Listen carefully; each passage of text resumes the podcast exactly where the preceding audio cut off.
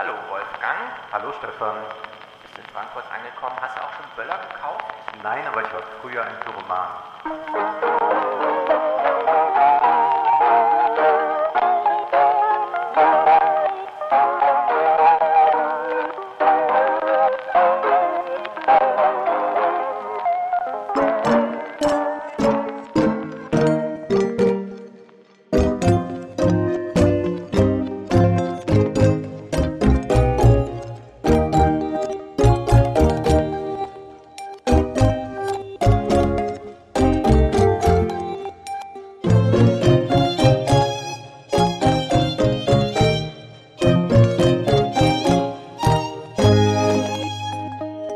Hast denn alles angezündet?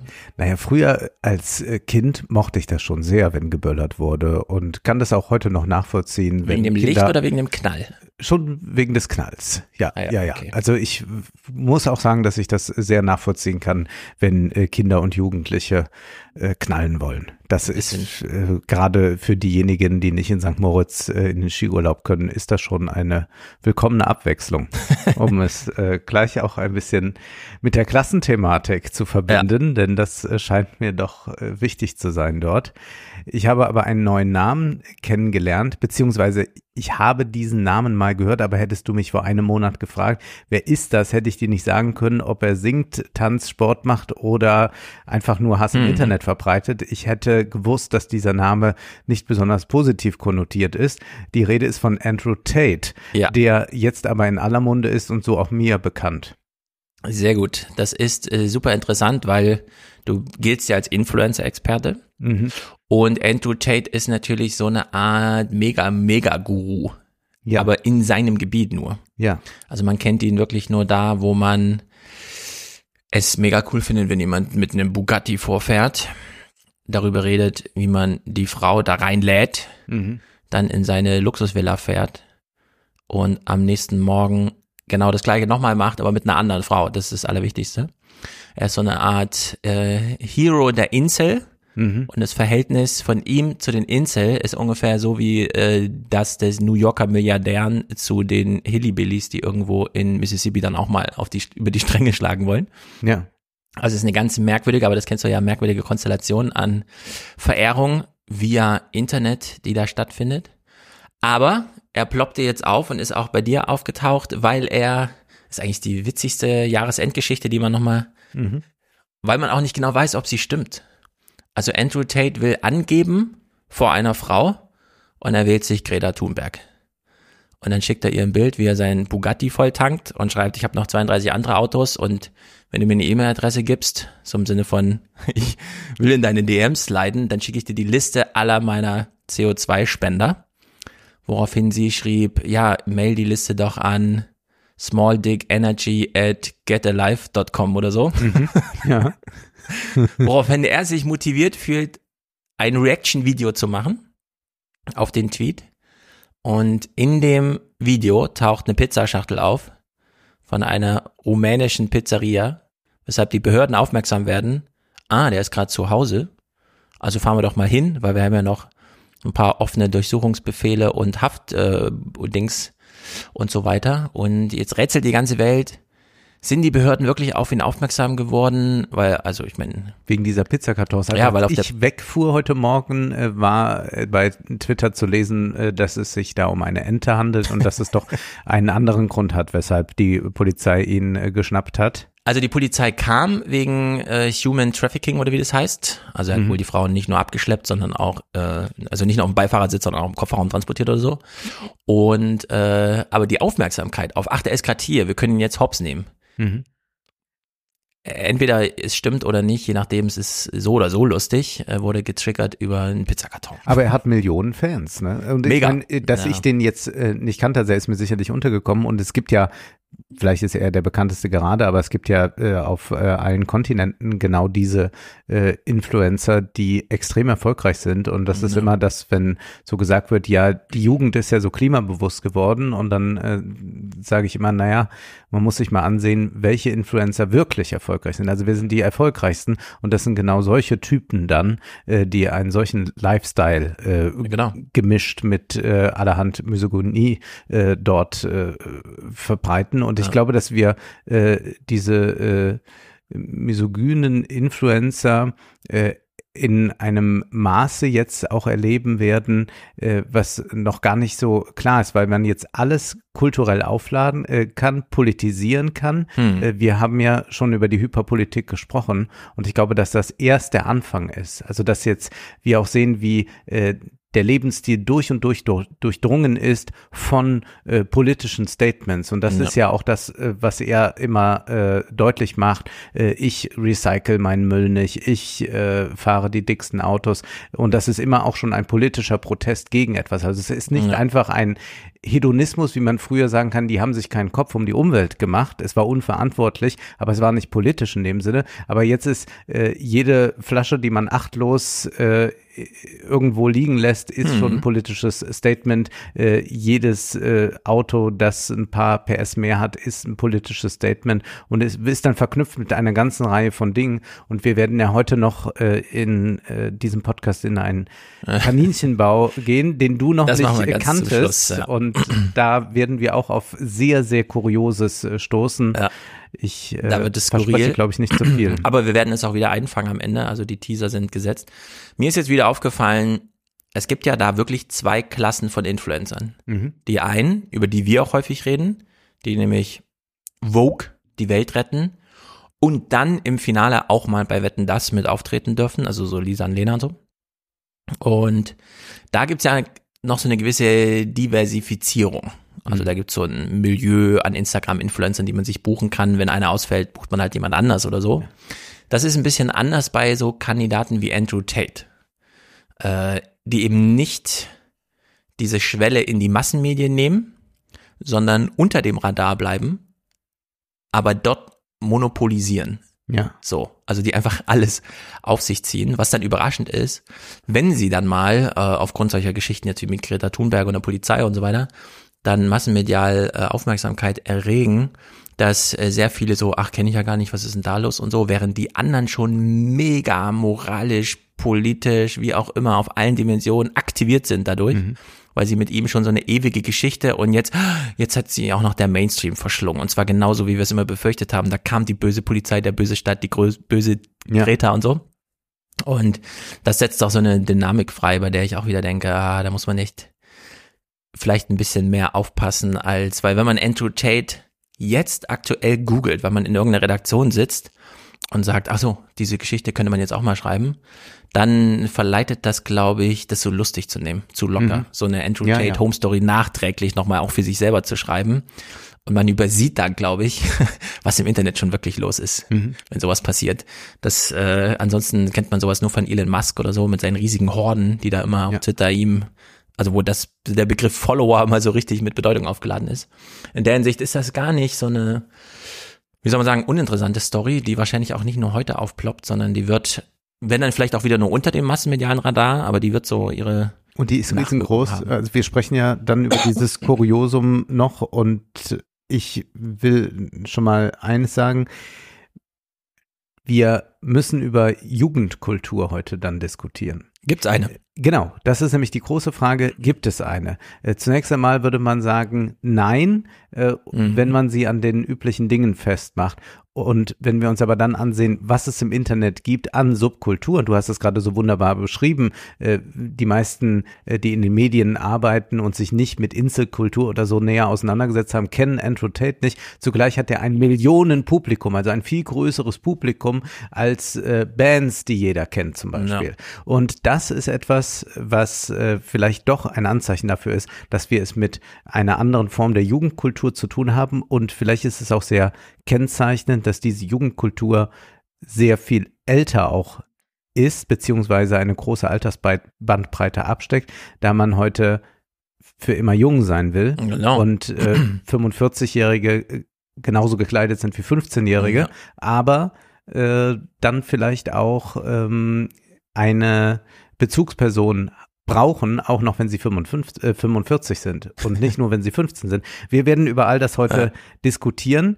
Wir sprechen aber zunächst einmal über den Salon, den wir schon haben jetzt einen Mhm. neuen Salon, äh, der sich so ergeben hat. Wir haben ja einen Live-Auftritt gehabt in Frankfurt. Es war äh, sehr amüsant, äh, auf so viele Leute zu treffen. Äh, und wir wollen auch hier nochmal darauf hinweisen, wir sind früh da. Wir waren anderthalb Stunden früher da, sind auch danach noch eine Stunde da. Das heißt, man kann uns ansprechen und viele haben das ja auch getan.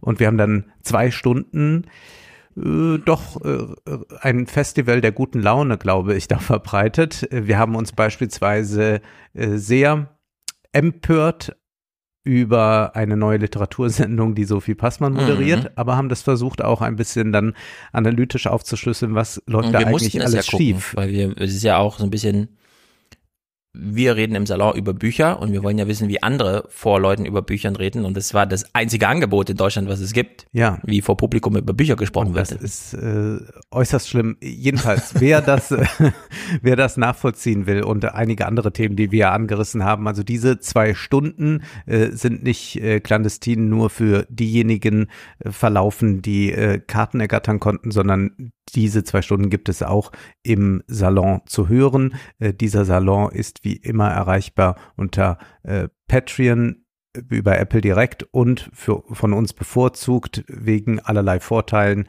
Steady. Hm. Ähm, das ist möglich äh, zu buchen. Äh, man hat also dann äh, auch diesen Salon, äh, diesen extra Salon drin und das werden wir jetzt immer natürlich machen, dass wir äh, die Live-Auftritte auch als Salon anbieten. Zu den Terminen der Live-Auftritte ist zu sagen, dass der Sommertermin, also der Juni-Termin bereits ausverkauft ist, wenn ich da richtig informiert bin. Jo, soweit ich weiß, Mustafa sagt uns, Genau. der ist schon ausverkauft. Es sind aber noch drei weitere Termine da. Ähm, es wird jetzt so sein, dass wir jetzt nochmal allen, die den Salon abonniert haben, die Möglichkeit bieten, noch Karten jetzt zu äh, bestellen. Und wir werden, wenn wir am 10. Januar unseren Teaser veröffentlichen für den nächsten Salon, werden wir in dem Teaser also dann für alle frei zugänglich bekannt geben, äh, welche Termine es gibt und wo man äh, Karten Ja. kaufen kann. Es werden sicherlich nicht alle Kartenwünsche bedient werden können. Das äh, tut uns auf der einen Seite leid. Es macht auch auf der anderen Seite froh, dass so ein großes Interesse ist. Wir glauben nur, dass wir es besser dabei belassen, in dieser wirklich wunderschönen Location zu bleiben mit äh, Ja. 200 Plätzen, weil wir da wirklich die Möglichkeit haben, auch mit denen, die da kommen, ins Gespräch zu kommen, Ja. weil das nicht möglich ist, wenn wir jetzt eine Riesenhalle äh, mieten und dann treten wir da irgendwie auf und sind fernab von all dem. Genau, ich habe so ein paar Bilder gesehen, Lage der Nationen, die äh, verkaufen ja so groß wie es geht, ist so mein Eindruck, wo man dann auch irgendwie so einen Rang und nochmal einen Rang. Bei der Case der Vorteil, wir haben ja auch äh, das Licht nicht ganz ausgemacht, wie das Genau. da sonst, sondern das Publikum ist auch ein bisschen beleuchtet. Das heißt, wir können jeden Einzelnen sehen und auch so ein bisschen reinfragen. Das ist also genau die richtige Größe und für alles weitere ist ja dann äh, sozusagen der Salon im Archiv äh, sozusagen publiziert. Und wir können schon mal noch an dieser Stelle sagen, was wir im nächsten Salon äh, lesen werden. Also das Buch, über das wir beide sprechen werden, äh, das ist von Gérald äh, Brunet. Das ist ein französischer Soziologe und dieses Buch heißt Kognitive Apokalypse, eine Pathologie der digitalen Gesellschaft. Also der Titel setzt hier schon mal Maßstäbe. Es scheint wohl schlimm zuzugehen. Womit er, er sich auseinandersetzen will, dieser Autor, ist, wie unsere Aufmerksamkeitsspanne bedroht wird durch die Digitalisierung, wie wir eigentlich das Wichtigste, was wir haben, nämlich dass wir uns auf etwas konzentrieren können, uns mit etwas tiefer auseinandersetzen können, wie wir das durch die Digitalisierung verlieren Ja. und wie gibt es Auswege daraus. Ich bin sehr gespannt, weil wir auch schon mal über das Buch von Manfred Spitzer gesprochen haben. Ich wollte gerade sagen. äh, Genau. hier nochmal ein ganz neuer Ansatz gesucht wird. Und ich glaube, dass es auf jeden Fall sehr lohnend ist, denn geben wir es zu, wir alle haben dieses Problem, dass wir abgelenkt werden durch die sozialen Medien Ja. und dass es immer sehr hilfreich ist, wenn man gerade kein Smartphone zur Hand hat. Genau die Einflugschneise wollte ich auch gerade machen. Manfred Spitzer. Und zwar nicht nur wegen dem Einsamkeitsbuch, was wir gelesen hatten, sondern auch nochmal wegen der digitalen Demenz. Äh, wir haben ja damals diesen Diskurs einfach abgebrochen, weil Hm. wir digitale Demenz und so. Das, da gab es dann irgendwie Login-Sendungen im ZDF, wo sich Johnny Häusler nochmal darüber empören konnte, dass das ja alles gar nicht stimmt und so.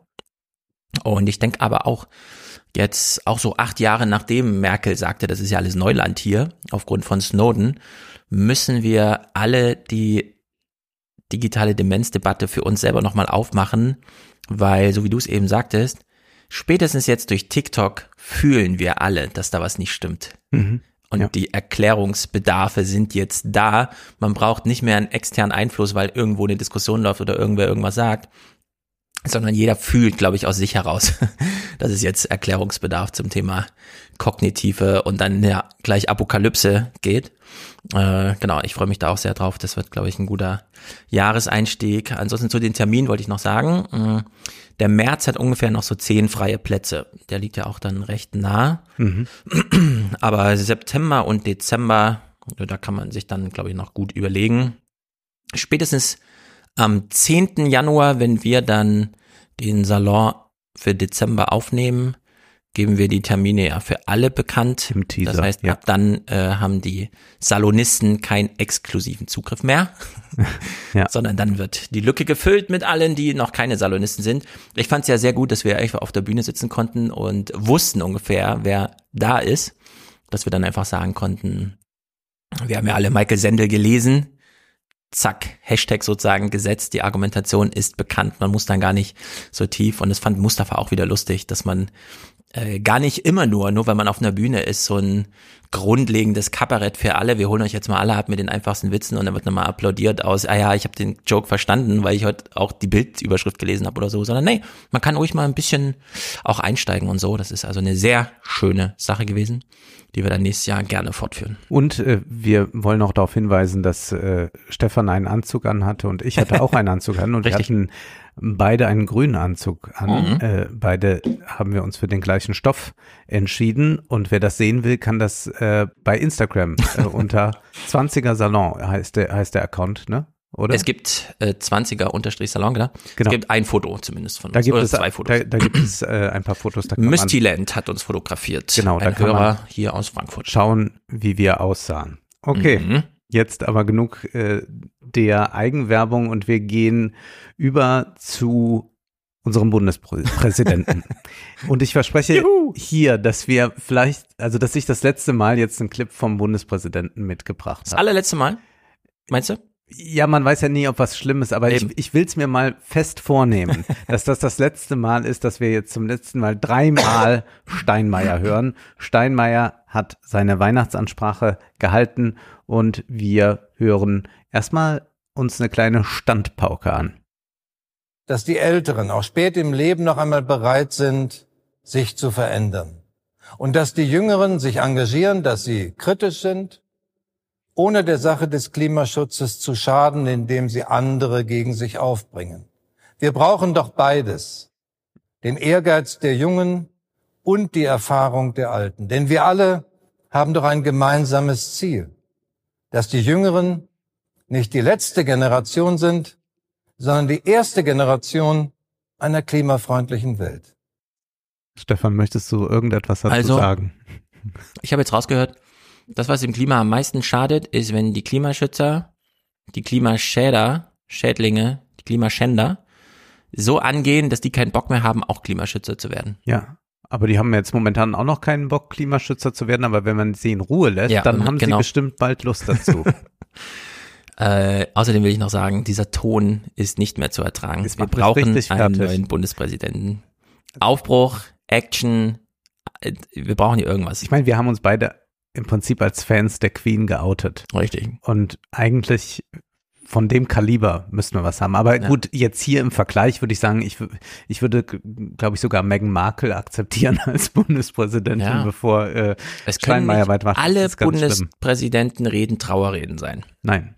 Aber, das geht aber nicht. Dies war eine, bevor wir aber uns den nächsten Clip anhören, hören wir uns erst ein Stückchen aus dem Deutschlandfunk an. Wie arm ist Deutschland oder wie arm sind die Deutschen? Die Zahl derer, die in Deutschland auf Lebensmittelspenden der Tafeln angewiesen sind, steigt seit Jahresbeginn deutlich. Grund sind die gestiegenen Kosten für Nahrung, Heizung und Strom infolge der Energiekrise. Der Bundesverband der Tafeln spricht inzwischen von rund zwei Millionen Menschen, die regelmäßig auf Spenden angewiesen sind. Bei Steinmeier klingt das so und er sagt uns auch, was wir zu denken haben, zu fühlen haben. Liebe Landsleute, auch Sie spüren die Folgen dieses Krieges, vor allem die wirtschaftlichen Folgen. Aber Sie tragen die Lasten, weil Ihnen das Schicksal der Ukrainerinnen und Ukrainer nicht gleichgültig ist, weil Ihnen Ihr Kampf für die Freiheit nicht egal ist, weil Sie solidarisch und mitmenschlich sind. Das ist ja falsch. Es ist ja, ja, nur dann so, wie er es beschreibt, wenn man sich dazu hätte entscheiden können. Wenn ja. ich sage, hier sind 500 Euro von meinem Gehalt, die gebe ich jetzt ab ja. irgendwo hin äh, zum Helfen. Aber indem einfach Energiepreise da sind, indem eine Inflation da sind, kann ich ja nicht sagen, es ist aber schön, dass sie sich alle so solidarisch zeigen. Ja. Also wenn der Satz schon beginnt mit liebe Landsleute, ist in meinem Kopf schon kognitive Apokalypse. Ja. Da komme ich gar nicht drum herum. ich bin, also wir sind nicht im Zweiten Weltkrieg 1943. Das kann ja. man, glaube ich, mal sagen zu dieser Ansprache. Und ja, klar, es ist diese, wenn es nicht freiwillig ist, sondern von mir erzwungen, also wir reden nachher noch viel über ukrainischen Heldentum und so, aber um es nur kurz anzuteasern, so falsch es ist, die Ukrainer jetzt zu Helden zu erklären, umso noch falscher ist es, uns Deutsche jetzt zum Mithelden zu erklären. Ja. Also Mittäterschaft im Heldentum, weil Putin durchdreht, ist völlig inakzeptabel, insbesondere wenn wir durch eine Inflation der Einkaufspreise bei Obst und Gemüse ein Problem haben, weil wir Verteilungsfragen zum Thema nicht klären könnten. Ja. Moses Höfken schreibt sich doch die Fingerwund auf Twitter äh, zum Thema Mehrwertsteuer einfach mal weg auf ja. Obst und Gemüse. Wo ist denn das Problem? Cem Özdemir macht eine große Ansage zum Thema gesunde Ernährung. Dann sitzt äh, Foodwatch und so weiter da im Deutschlandfunk und sagt, ja, das ist genau das, was wir brauchen. Und übrigens, Ernährung ist so der Dreh- und Angelpunkt von so fast allem Schicksalhaften mhm. auf der Welt und so. Und äh, dann werden alle Dimensionen ausgeblendet. Liebe Landsleute, danke für Ihr Opfer. Ja. Das ist wirklich, das ist so, ich benutze diese Worte selten, ne, aber so unterkomplex. Ja. Und so dumm. Ja. Ist eigentlich nicht zu ertragen. Es geht aber noch weiter. Wenn dieses Jahr ein Gutes hatte, dann doch die Erfahrung, gemeinsam kommen wir durch diese Zeit. Ja, eben nicht. Und deshalb ist es mein Weihnachtswunsch, dass wir diese Zuversicht mitnehmen ins neue Jahr, dass wir alles stärken, was uns verbindet. Gemeinsam. Wir haben ja. mehr Armut denn je. Wir haben zwar leicht steigende Nominallöhne, aber wir haben sinkende Reallöhne. Selbst da, wo die Gewerkschaften acht Prozent rausholen konnten, ja. Das ist, ist das durch die Inflation auf, aufgefressen und eigentlich haben die einen Reallohnverlust. Ja. Wir haben keinerlei Solidarität, keine Gemeinsamkeit. Und wenn er dann auch noch sagt, das wünsche ich mir fürs nächste Jahr, mhm. heißt das ja im Prinzip, und da wollen wir mal uns weiter bescheiden. Also die, die ja. ohnehin wenig haben. Und wie diese Solidarität aussieht, veranschaulicht, Warte, ja. Ich, ich, will noch ein was zu diesem gemeinsam und so weiter. Ja. Du hast jetzt über die, wir haben Armut wie nie, das stimmt. Aber der reichste Mensch der Welt ist nicht mehr jemand, der uns mit Computern für alle versorgt, oder mit einer ähm, zumindest was den finalen äh, Effekt des ich fahre jetzt wirklich mal Auto, dann kein CO2-Ausstoß aus meinem Auspuff oder was auch immer oder der uns mit Internet wegen Satelliten im Himmel versorgt, sondern Bernard Arnault, der nun mal Chef von diesem LVMH, ich vereinige in meinem Konglomerat alle großen Luxusmarken und so weiter. Ja. Und wir können uns auch ungefähr vorstellen, wie es dazu kommt, dass so jemand der reichste Mensch der Welt ist. Ja. Dass wir nämlich nicht nur die größte Armut aller Zeiten haben, sondern auch den größten Reichtum aller Zeiten. Ganz richtig. Und dass man da nochmal von, also gemeinsam stehen wir das jetzt durch mit der Ukraine. Das ist doch absurd. Am Was 27. Dezember traf ich mich mit einem Freund in einem Café an der Kö in Düsseldorf. Ja. Und wenn man die Kö entlang geht, dann hat man dort das gesamte Portfolio von Bernard Arnault genau, präsent. Die ganze Straße. Und ich kann dir sagen, vor diesen Geschäften, als ich aus dem Café wieder rauskam, und es war dann Nachmittag, standen Schlangen. Ja. Und zwar vor den teuersten Geschäften. Das heißt Louis Vuitton, äh, Gucci, äh, Chanel. Gut, Chanel gehört jetzt nicht zu Arnaud, aber vor diesen ganzen Ja. Geschäften Wartezeiten für Luxusuhren wie Rolex und andere vier, fünf, sechs Jahre. So Ja. hoch ist der Andrang. Es ist absurd. Vielleicht- äh, das Wort gemeinsam Ja. noch irgendwie hier unterzubringen, ne? in dieser Weltlage, ist wirklich absurd. Ja, und vor allen Dingen, wenn man diese Meldung hat, die ähm, BR24 uns präsentiert. Bisherige Begründungen für Preissteigerungen lauteten erstens gestiegene Energiekosten wegen des Ukraine-Kriegs, zweitens Lieferengpässe im globalen Handel, drittens private Haushalte haben während der Pandemie viel Geld gespart, das sie jetzt ausgeben. Die Folge eine Inflationsrate von aktuell 10 Prozent. Eine weitere Begründung für steigende Preise liefert jetzt das IFO-Institut. Branchen wie Landwirtschaft, Bau und Handel hätten die Inflation zur Steigerung ihrer Gewinne genutzt. Sie hätten ihre Preise auf Kosten der Verbraucher zusätzlich erhöht. So, ein- Verbraucher kann ja nicht wirklich abschätzen, äh, wie sich die Kosten eines Unternehmens zusammensetzen. Und äh, die Transparenz der Preisgestaltung ist, naja, einigermaßen äh, gering. Deswegen glaube ich schon, dass es daran liegt, dass halt die Unternehmen gesagt haben, naja, jetzt können wir es begründen mit Kostensteigerungen und haben nochmal versucht, was sie am Markt dann eben durchsetzen können. So, und da äh, Ja. wird das äh, bei den Luxuskonzernen natürlich ähnlich äh, gegangen sein. Und hier können wir ganz klar sehen, nein, da gibt es keine Gemeinsamkeit. Und das müssten vielleicht auch mal einige Leute von äh, den äh, Gewerkschafts, äh, Hm. Gewerkschaften sehen. Also da sind ja die, die Funktionäre gerade diejenigen, die versuchen, äh, die Konzernprofite zu retten und glauben auch, dass sie da gemeinsam an einem Tisch ziehen und an einem Ja. Strang ziehen. Das war die absurdeste Meldung gestern überhaupt. Ja. Nicht nur für gestern, sondern eigentlich die ganze Zeit läuft, in der wir hier sind, dass die Fahimi, die jetzt DGB-Chefin ist, sich dafür einsetzt, dass auch Unternehmen, die Staatsgeld, egal auf welchem Wege, erhalten, um schwierige Zeiten zu überbrücken, natürlich Boni an die Mitarbeiter auszahlen und Dividenden an die Aktionäre. Mhm. Weil ansonsten droht die Deindustrialisierung. Ja. Und das ist so absurd. Als ob die keine eigenen Vertreter und Lobbyisten haben, die sich für ihre Zwecke einsetzen. Oder als ob schon jemals ein äh, Ja. Industrieverbandschef irgendwo im Kontakt mit einem Politiker auch nochmal ein Wort für die Mitarbeiter eingelegt hat. Ja. Es ist, also es steht alles Kopf, es ist wirklich unglaublich. Aber ich will es nochmal teasen, also wir haben heute im letzten Thema äh, ein Denkangebot. Und Okay. zwar nicht nur inhaltlich, sondern wirklich wie denken. Und wir nehmen uns da auch keinen geringeren als Ugo Shahin zum Vorbild, der nämlich einfach in seiner Schreibstube sitzt am 24. Januar, zwei Wochen bevor die WHO 2020 Corona überhaupt nur einen Namen gibt mit Covid-19 und sagt, das ist eine Pandemie, wir sehen sie nur noch nicht. Und dann sitzt er da, entwickelt Impfstoff und so weiter. Die ganze, die, die ganze Pandemie ist in seinem Kopf schon entworfen und er weiß genau, es ist, wie es ist. Eins Mhm. plus eins ist gleich zwei. Das ist nicht kompliziert, das überfordert niemanden. Man muss es nur annehmen als Realität. Ich bin Schon mal antizipieren. Und das wünschen wir doch so vielen hier, dass sie dann nicht. Also ich meine, Steinmeier kriegt nicht mal retrospektiv eine vernünftige Erklärung der Welt hin. Ja. Das ist doch bescheuert. Wieso ist er Bundespräsident? Ich äh, fordere hier.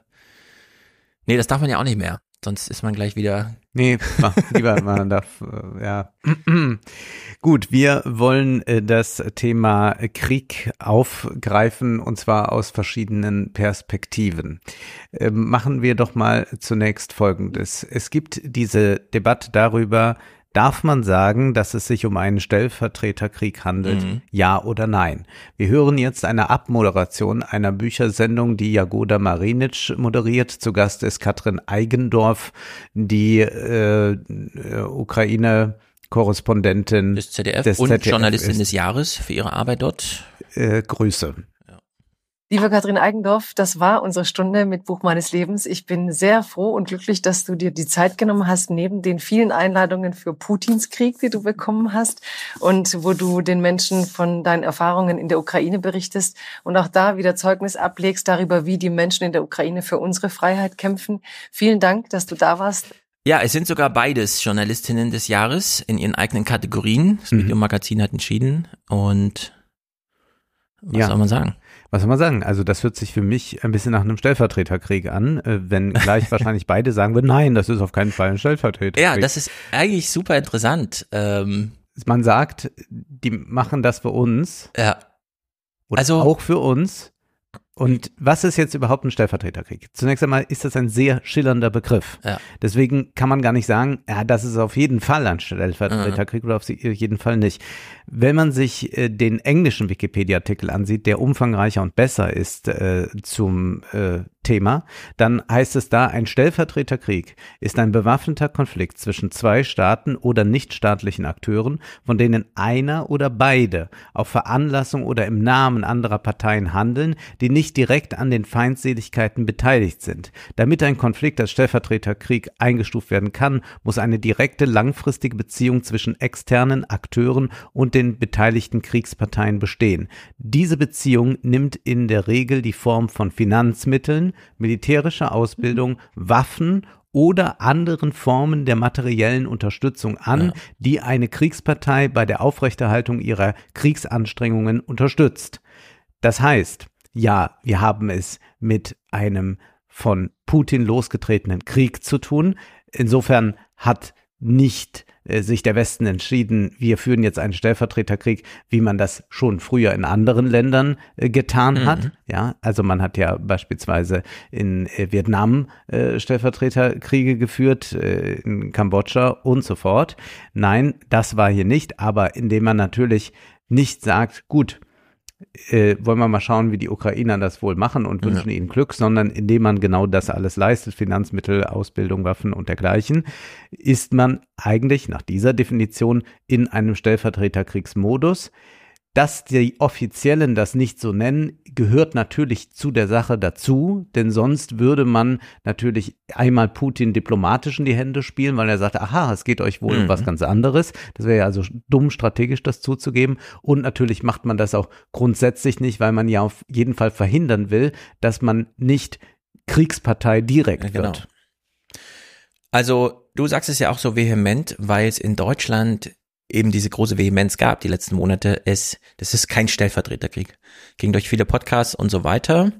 Und ich habe das äh, gar nicht so richtig verstanden, warum überhaupt diese große Aversion da da ist. Weil für 99 Prozent der Zuhörer dieser Debatten ist es ja, äh, keine Ahnung, es gibt halt ja Stellvertreterkriege, weil es im Kalten Krieg damals halt Ja. den großen Systemstreit gab und dann diese kleinen Ausbrüche, wo das stellvertretend mal in einem heißen Krieg abgehandelt wurde. Mehr oder weniger lang. Also es waren ja auch zum Teil lange Auseinandersetzungen und sehr tödliche Auseinandersetzungen. Warum man das jetzt die ganze Zeit war mir unklar.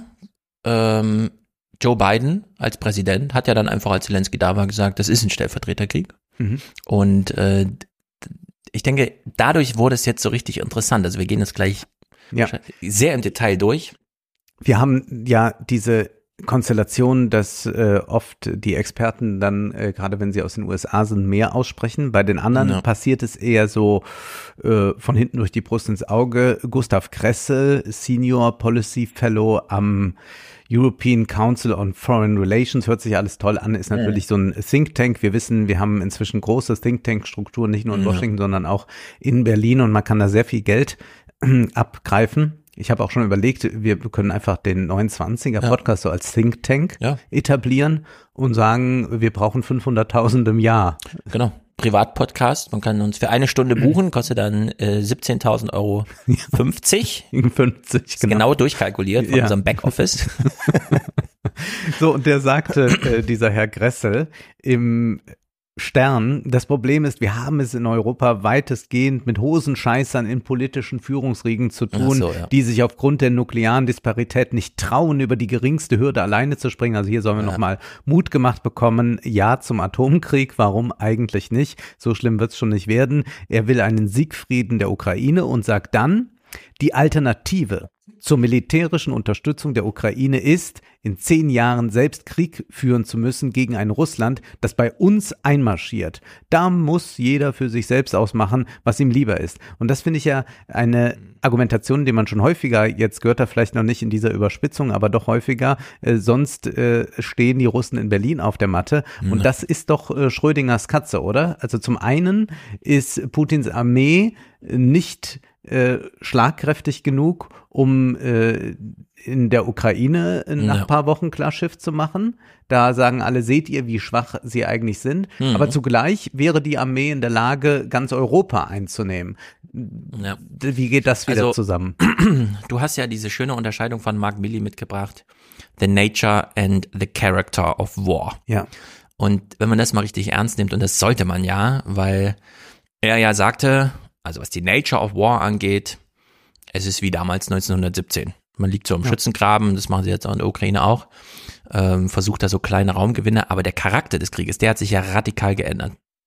Und was den Charakter des Krieges angeht, sind wir ja wirklich in einem Weltkrieg. Mhm. Und bei der Frage, wie bedrohlich ist es, wenn der Charakter sich in die und die Richtung ändert, also welche Nature of War kann denn nachgezogen werden? Wenn wir jetzt ähm, zu viel Unterstützung und zu viel moralischen Input und so weiter bringen, fühlt sich dann Putin irgendwann äh, so motiviert oder so angestachelt, äh, tatsächlich kriegerische Handlungen jenseits der Ukraine. Wir haben ja diese einen Raketenniedergänge in Polen, aber was ist jetzt wirklich mit Berlin oder so? Und eigentlich kann man sich das doch gar nicht richtig vorstellen.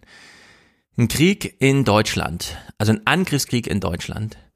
Wir haben doch gesehen, was es bedeutet, wenn zwei Tage lang zu viel Regen fällt im Ahrtal. Das vorher niemand kennt. Plötzlich ist da ein Schaden von 30 Milliarden. Also wir können uns gar nicht verteidigen. Wir haben so viel Werte in Deutschland, dass wir gar nichts dagegen tun können, wenn irgendwer entscheiden würde. Das Einzige, was uns beschützt, ist nukleare Abschreckung. Wenn Berlin angegriffen wird, ist das Land, das dafür verantwortlich ist, danach so. Und dann muss man das irgendwie durchkalkulieren in seinem Kopf und dann weiß man, ja, die können wir auch nochmal zurückschießen und dann ist halt die ganze Welt so hops gegangen. Also Das ist sozusagen der Transfer von, wenn es mit dem Charakter des Krieges schief geht, was an Natur des Krieges nachgezogen werden kann. Also muss man mit diesem Charakter des Krieges vorsichtig umgehen. Was wir ja auch immer wieder betont haben das Jahr. Wir sehen Olaf Scholz handeln und zum Glück lässt er sich nicht allzu sehr beeindrucken, was für Geschrei drumherum stattfindet. Ja. Sondern man sagt so ein bisschen, naja, wir achten hier mal, wir passen mal ein bisschen auf. Aber wie es außer Rand und Band gerät, also wie weiträumig, raumfassend jetzt plötzlich auf der Ebene Charakter des Krieges teilgenommen wird, beispielsweise durch solche Podcasts, Mhm. Floskeln, die da Ja. so abgesondert werden, das ist schon äh, erstaunlich, wie virtuell äh, so ein Krieg mitgemacht wird. Also es sind ja auch Kriegshandlungen auf dieser Ja. Charakter des Krieges-Ebene. Ähm, und zwar nur, und das ist vielleicht, äh, wir hatten es ja auch auf der Bühne kurz betont, so bei Sophie Passmann oder auch bei diesen Neuen im Bundestag, dass man zuerst einmal an diese mediale Wirksamkeit seiner selbst denkt. Ja. Ich fühle mich halt verpflichtet, hier nochmal ein moralisch aufmunternden Statement zum Thema die Ukrainer zu machen. Egal, was das in der Realität bedeutet. Ich wollte es nur mal medial. Bloßes Maulheldentum, wenn Ja, genau. man so will. Aber, aber eine, eine, in einem Ausmaß, das wirklich äh, beeindruckend ist, wenn man mal so drüber nachdenkt.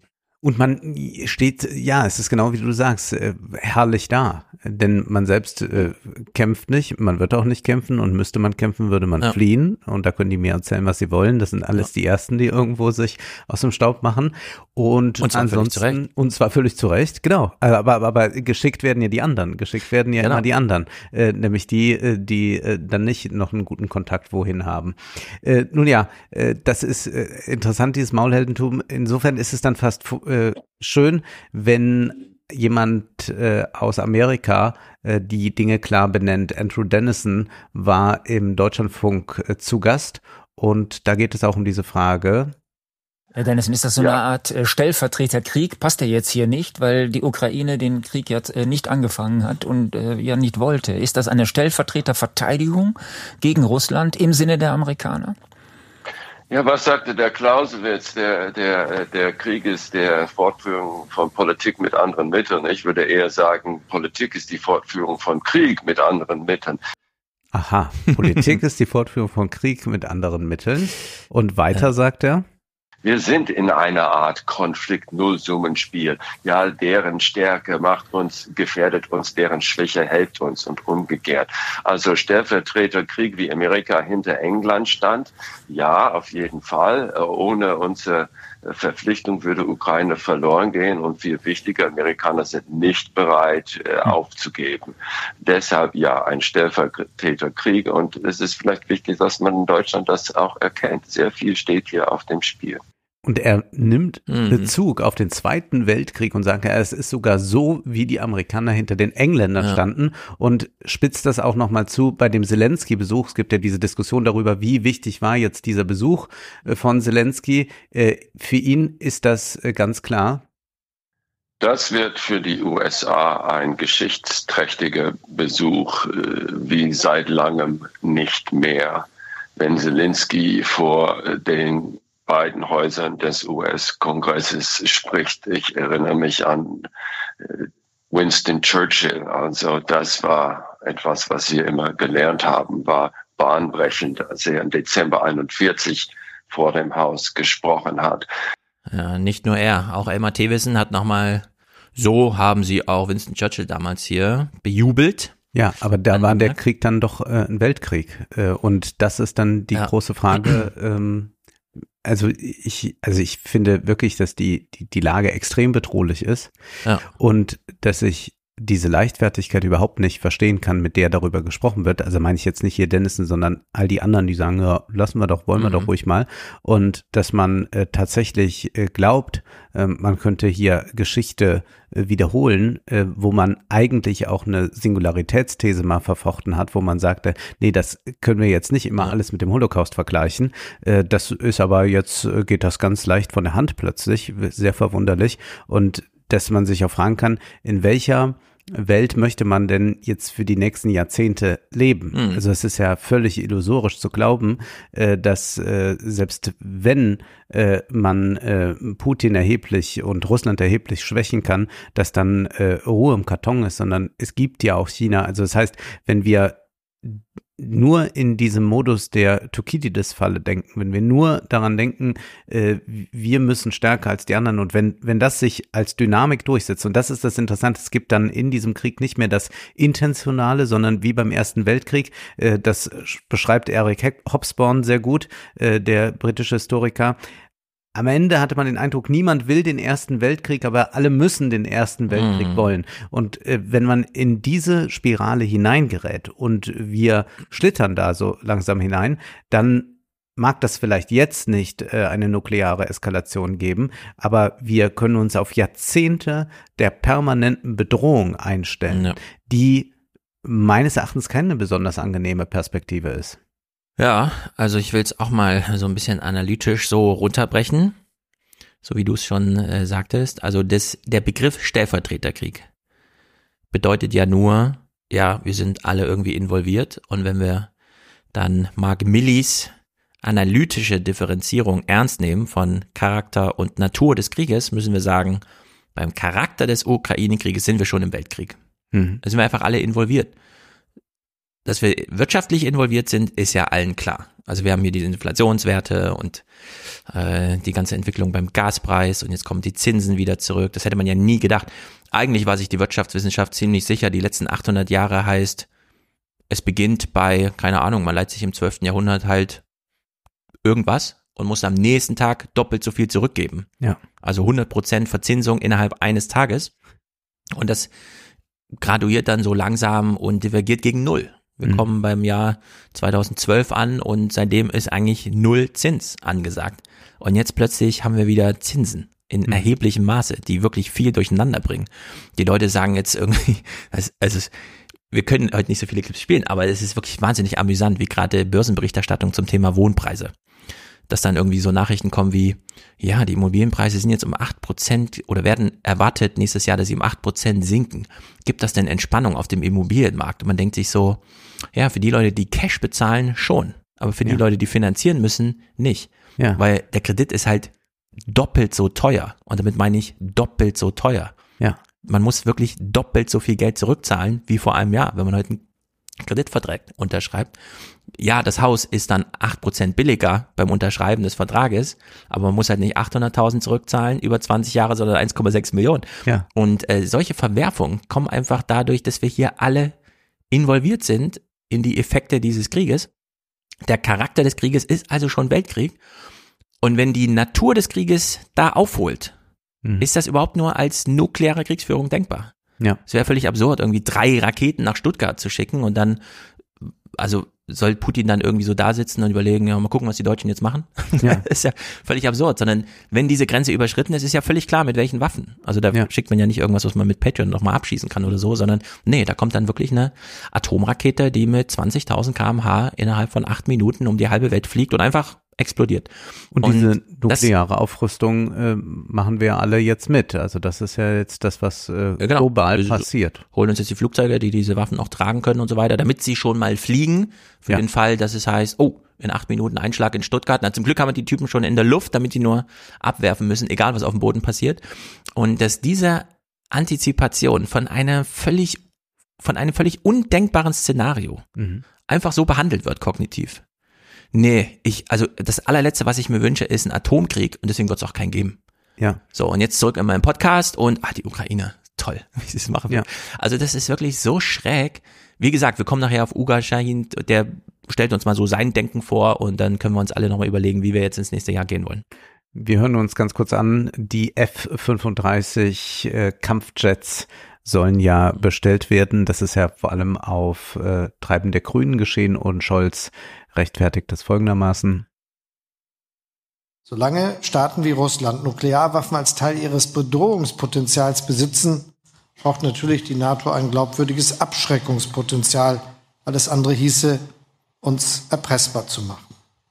Deswegen haben wir entschieden, in den kommenden Jahren F-35 Kampfjets zu beschaffen und so auch die Zukunft weiterhin, auch in Zukunft weiterhin einen deutschen Beitrag zur nuklearen Teilhabe der Allianz zu leisten.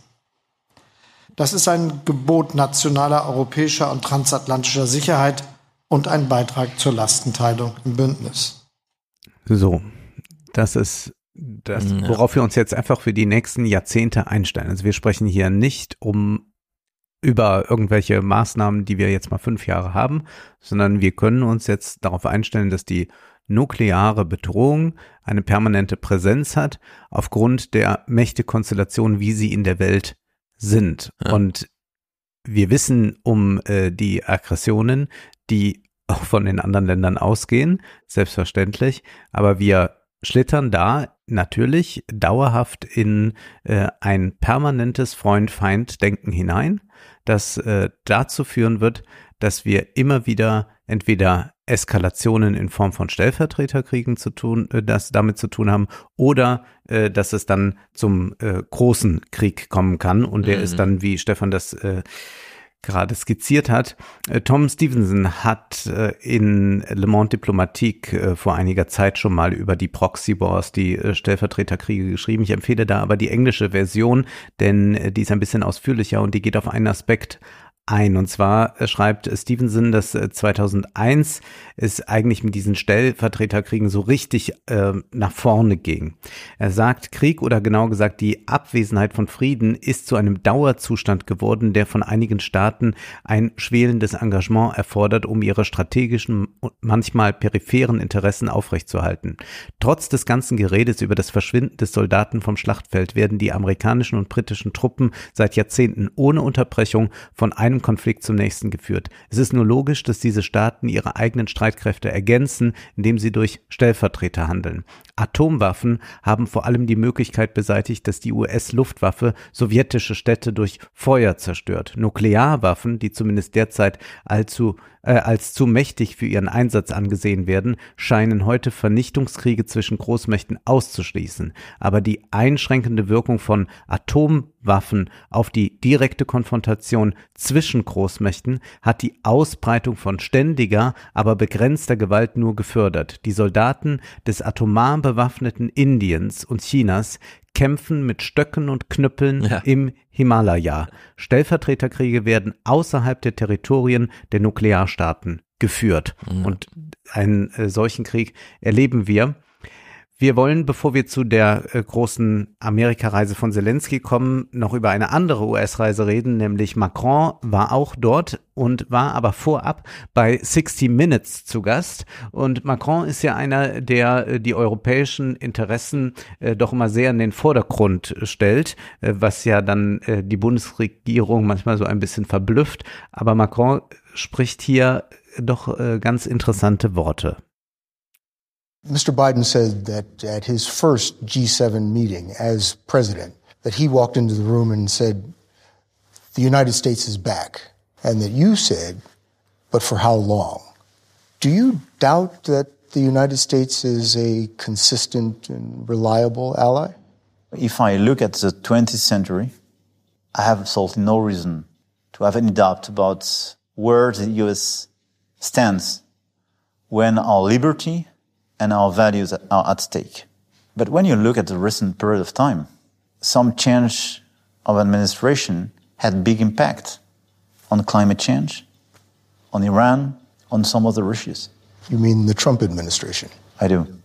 Trump war die große Enttäuschung und Macron sagt, was ist denn, wenn jetzt wieder so ein Trump kommt? Ja. Er sagt, So my point is just, I want us to be allies, I want us to be friends, I want us to be partners. I want to engage with the US, but I don't want to be dependent. And I think this is very important because just imagine on your side, would you accept as US citizen to say, my security, my, my future will depend on an election in France? No, I cannot imagine. Ja. ja. Das ist äh, eigentlich das beste Argument, das man dazu haben kann. Und er spricht dann auch über die Kosten des Krieges. Wir kennen das äh, deutsche mediale Narrativ, die Amerikaner geben das ganze Geld für die Ukraine und äh, Olaf Scholz ist zu knickig, zu zögerlich mhm. und überhaupt die Solidarität könnte doch größer sein. Macron sagt, nö, ist gar nicht so. You think there needs to be a resync of relations.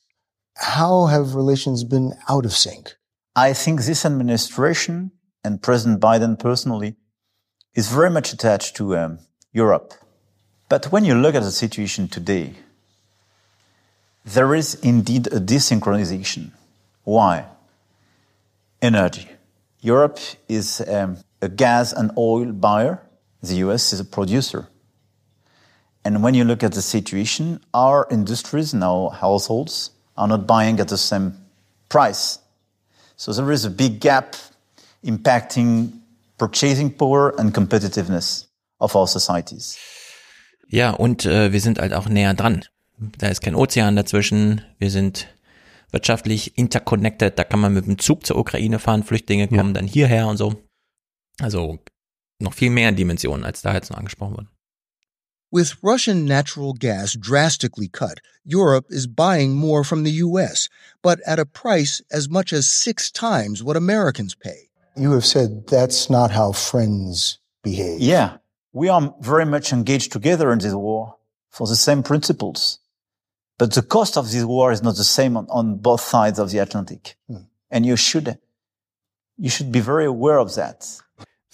Amerika ja. liefert Waffen, aber sie verkaufen uns auch die Energie sechsmal teurer, als sie ja. sie selbst äh, ihren Leuten verkaufen. Das heißt, wir tragen ganz erheblich die Kosten, beziehungsweise wir finanzieren mit äh, dieser teuren Energie, die wir aus den USA importieren, dass die USA davon auch wiederum Waffen äh, produzieren kann und diese der Ukraine gibt. Es ist also keineswegs so, äh, dass Europa da in irgendeiner Weise zurückhaltend ist. Ganz im Gegenteil. Er kommt dann noch auf den Inflation Reduction Act zu sprechen von Biden. President Macron also points to the Inflation Reduction Act, or IRA, new legislation designed to grow green jobs in the U.S. with subsidies and tax credits for electric cars and clean energy manufacturing in North America. But they are, at this very moment of the war, a killer for our industry. A killer for your industry? For sure. The U.S. decided two and a half months ago to subsidize much more big new green projects, which means for battery, for hydrogen, for a lot of things, the level of subsidies is now two to three times higher in the US than in Europe. Ja, da muss man aber auch sagen, wenn Macron kurz davor noch davon spricht, man würde sich wünschen, mehr unabhängig von Amerika zu sein, was so politische mhm. Sachen angeht, dann kann man das auch wirtschaftlich. Das sind 500 Millionen Menschen in Europa. Man muss doch irgendwie einen Binnenmarkt so gestalten können, dass er irgendwie nicht gleich äh, in die Knicke geht, nur weil ja. irgendwelche Exportmöglichkeiten nach Amerika nicht funktionieren. Das ist doch auch Macron ist ja selbst Opfer da seines neoliberalen Paradigmas, denn Beispiel, er hat genau. ja auch mit Steuererleichterungen dafür gesorgt, ja. dass Bernard Arnault überhaupt der reichste Mann werden ja. äh, konnte. Er ist ja eng mit dem äh, verbandelt und da könnte man ja mal drüber nachdenken, wie man äh, so eine Binnenwirtschaft anders organisiert. Und er sagt aber noch mal ganz deutlich etwas, was wir jetzt in den deutschen Medien eher nicht hören würden. We are totally aligned in this conflict. We work hard. And I think if the day after the conflict, the result is to have a weaker Europe because a lot of its industry will have been just killed, I do believe it's not the interest of the US administration and even the US society. I think the main interest is obviously to protect your middle classes, which is a very fair one. I, I do the same for my country. And it's to be competitive vis-à-vis -vis China. But the result of the recent decision and this momentum, I would say, is it's bad for Europe. hm. Ja, es erfordert halt Anstrengung, es gut für Europa zu machen, aber dies kann man nicht von den Amerikanern verlangen. Nee, aber man kann zumindest diese, äh, dieses partnerschaftliche Gerede mal ein wenig in Frage stellen. Und er hat ja vollkommen recht. Äh, das ist ja so erstaunlich an der Bundesregierung, dass sie so ganz äh, transatlantisch ausgelegt ist und da ja glaubt, es gibt gar keine widerstreitenden Interessen. Und Habeck nimmt sich dann schon mal raus zu sagen, na ja, also wenn die das jetzt mit den Subventionen so und so machen, dann könnte das für uns gefährlich werden. Äh, ja. da müssten wir dann auch. Äh, da merkt man dann, ach, da gibt es offenbar doch Reibungspunkte und Macron benennt sie dann sehr deutlich. Ja, und das alles konfligiert ja immer oder kontrastiert sich schön mit diesen Besuchen, die dann stattfinden. Also wenn Blinken hier zu Gast ist, was für eine große Einigkeit da ist, wenn sie sich in Münster treffen und nochmal den mhm. Fenstersturz begutachten oder so wie jetzt Biden da nochmal Anmerkungen zu den Europäern macht und so.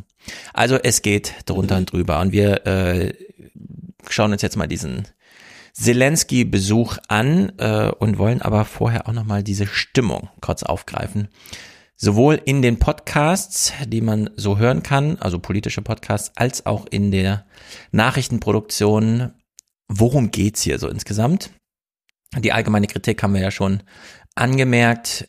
Menschen, die in den Medien arbeiten, verwechseln zu viel wirkliche Welt mit dem, was sie halt so medienmäßig mitgestalten können.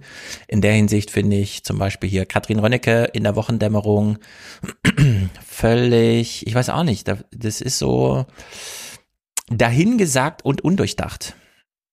Ich finde es auch interessant, weil eigentlich neigen wir ja dazu, zu relativieren und überall so Haare in der Suppe zu suchen und so ganz groß sind wir ja auch eigentlich in both sidism. Ja, Russland bricht vielleicht das Völkerrecht, aber die Ukraine ist ja auch nicht nur gut und so. Ja, und, und außerdem haben die, haben die, die Russen provoziert. Was hätten die Russen denn machen sollen? Außer zu Hause bleiben. Also solche, solche Sachen haben wir fast gar nicht in Bezug auf die Ukraine, sondern die Ukraine ist einfach mhm. wirklich, wir sind einfach wirklich Helden so. Und ich ja. finde das eigentlich ganz schön, dass es das mal wieder gibt. Mir fehlen die Worte, sie sind halt einfach Helden. Und schön, dass es das mal und wieder schön, gibt. dass es das gibt. Also die Ukrainer sind natürlich keine Helden, sondern die sind einfach Opfer, ja. die wir medial bei dem, was wir an der Geschichte hier rezipieren, dann dankbarerweise, na zum Glück sind sie wenigstens Helden. So im Sinne von, sie sind Opfer, aber sie erhelfen sich noch so weit selber, dass wir es bewundern können ja. und viel Glück wünschen. Zum Glück müssen wir jetzt nicht Notruf rufen, so ungefähr. Ja. ja. also man sieht jemanden auf der Straße umkippen und freut sich, dass ein Held da war, der alle anderen davon entlastet. Puh, jetzt hätten wir auch noch helfen müssen. Genau, und, aber zum Preis äh, des eigenen Opfers, also des sich Opferns äh, in dem Sinne, dass man stirbt. Genau. Das passiert. Und genau. Diese Opferdimension wird bei der äh, Heldenverkitschung so ein bisschen ausgeblendet. Vor allem, was ist das Kalkül dahinter? Dass man dann irgendwie denkt, puh, zum Glück haben die Russen nicht die Georgier angegriffen, weil das keine Helden sind. Also mhm. zum Glück haben sie die Ukrainer, die Helden getroffen. Nee, es ist natürlich eine Situation, die ist einfach sozusagen für uns ermöglicht, Helden zu beobachten. Es ist halt ein Krieg. Die werden angegriffen, müssen sich da körperlich wehren. Und wir hören dann diese Heldengeschichten, was uns sozusagen bekannt ist, äh, entweder weil wir es von dort hören oder weil wir das, was wir hören, abgleichen mit dem, was wir aus Hollywood an Heldentum vorgelebt Ja. bekommen und dann Was ja aber auch schon hundertmal dekonstruiert wird. Also selbst bei jemanden wie Clint Eastwood, Flags of Our Fathers zum Beispiel, selbst bei jemanden wie Clint Eastwood hat diese Heldenverehrung nachgelassen. Man hat auch im Zuge äh, des Afghanistan- und Irakkriegs angefangen, von diesen heroischen Erzählungen Abstand zu nehmen in Hollywood. Man hat sie versucht zu brechen. Ja, es gab anfangs noch so ein paar äh, propagandistische Versuche, jetzt nochmal hier unsere Werte verteidigen. Aber dann hat man eigentlich gezeigt, vor allem, was ist mit jenen, die im Krieg sterben, was ist mit den Angehörigen, die davon erfahren und was ist mit jenen, die als angebliche Helden nach Hause kommen Ja. und wie werden die dann in den Folgejahren behandelt. Davon handelt eigentlich das US-amerikanische Kino der Zehner und der Nullerjahre. Ja. Und jetzt kommt man wieder, als hätte man das alles nicht gesehen, als hätte man diese Filme alle nicht rezipiert und sagt, es ist aber auch schön, dass es das mal wieder gibt. Als sei das ein heldenhaftes Handeln, äh, als jetzt am Ende nur äh, um ein Fußballspiel oder Ja. so sich gedreht.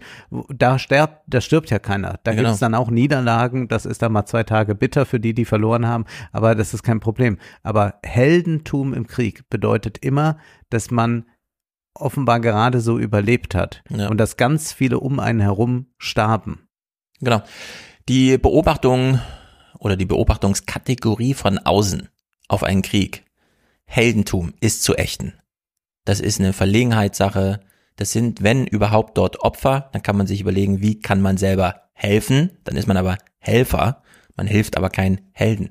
Also Heldentum einfach aussortieren. Wenn man selber so im Gespräch irgendwie äh, Ja, lieber Mann, abdriftet kann man so ja ein einen alten. Western sich angucken Genau. oder so, da gibt es das mitunter noch. Selbst da ist es ja meistens schon gebrochen, aber äh, da kann Also man sich ja noch mal abholen. Helden nur in Hollywood, das- nicht in der Ukraine. Das ist, ich, ich sage ja auch immer, äh, im, im Kino, da darf auch noch mal mit 500 PS durch die Innenstadt geheizt, ist, aber nicht mehr Ja. selbst machen, ne? Genau. Verstellen wir uns nicht den Blick auf die Opfer, indem wir hier irgendwelche Heldendinger proklamieren. Das zieht sich aber durch die Bank. Wir haben eben schon Jagoda Marinic gehört. Sie ist hier auch im Jahresrückblick bei Miki Beisenherz zu Gast mit Jasmin Embarek und Corbinian Frenzel. Die drei hören wir uns an. Feldenkirchen können wir uns ungefähr denken, wie er dann vielleicht nochmal einen etwas analytischeren Blick drauf hat. Aber wir beginnen mal bei Marinic. Aber klar, Zelensky für mich auch, ähm, dieses, seitdem er dieses Zitat, ähm, I need ammunition, not a right gesagt hat, also seit er eigentlich klar gemacht hat, dass er sich, obwohl er auch keine Ahnung hat, wie er da jetzt durchkommt und was ihm da geschieht, auf eine Art Verantwortung übernommen hat und dieses Land auf eine Art führt, wo, wo wir alle, glaube ich, Woche zu Woche dachten, was passiert, wie schnell besiegst du die? Ja, klar, ich finde ihn irre, zumal ich diese Videos gesehen habe von bevor er ähm, Präsident war. Da Ja. hat er die skurrilsten Comedy-Dinger gemacht, inklusive, glaube ich, nackt Piano spielen und so. Ja. Also ich glaube, das ist ein, ein, ein Wachstumspotenzial, da würde jeder Amerikaner von träumen und deswegen lieben ihn wahrscheinlich Pelosi und alle, weil es Ja. ja jemand ist, der American Dream mäßig wächst, wenn er vor der Herausforderung steht, wenn er persönlichen Wachstum zeigt, wenn er Führung zeigt. Das sind schon US-Ideale. Machen wir jetzt ein Coaching-Seminar hier oder was ist das? US-Ideale, äh, der American Dream. Der amerikanische Traum ist vom Tellerwäscher zum Milliardär, weil man Gelegenheiten nutzt. Und nicht vom Showmenschen zum Politiker. Genau. Das war gerade das Abschreckende, was wir Ja. gesehen haben. Da kann man Ja. froh sein, dass Zelensky kein Trump ist. Aber man kann nicht sagen, das wollten die Amerikaner ja eigentlich alle immer haben, Genau. dass der Showmensch Präsident wird. Dann wird's meistens nicht so gut. Siehe Trump, siehe Ronald Reagan. Ja. Ja, vor allem, man darf niemals ausblenden, also wenn man schon den amerikanischen Traum da so mit reinbringt, das ist so dieses, die Gelegenheiten nutzen, den ganzen Militärbestand, den man aus welchen Gründen auch immer sich ranschafft, einmal abzufeuern, um die Lagerbestände neu zu füllen und Energie, die man produziert, für den sechsfachen Preis zu verkaufen. Das ist der amerikanische Traum. Also Ja. wenn man vom amerikanischen Traum spricht, vom Ukraine-Krieg, dann da, dass da gerade sehr viele Leute sehr reich werden, dass auch noch ein Medienspiel im Krieg stattfindet. Geschenkt. Das müssen wir dann ja gleich einordnen. Aber ich möchte hier ein Wort mal sagen, denn Bezug genommen wird auf dieses Time Magazine, das Zelensky erwartbar zum Mann des Jahres gekürt hat. Ich würde jetzt gerne mal allen, die zuhören, die irgendwas mit Medien zu tun haben, sagen, bitte ignoriert diese Person Person of the Year Wahl des Time Magazines für alle Zeiten. Und Ja. zwar habe ich mal mir angesehen, wer gewinnt diesen Preis sonst. So letztes Jahr wurde Mann des Jahres Elon Musk. Würde man vielleicht heute nicht mehr so ohne weiteres tun. Gut, ich gebe zu, es waren Jahres. auch mal andere dabei. 2015 Angela Merkel, 2019 Greta Thunberg. Aber jetzt kommt's. 2016 Mann des Jahres Donald Trump. Ja. 2010 Mark Zuckerberg. Ja. 2007 Wladimir Putin. Ja.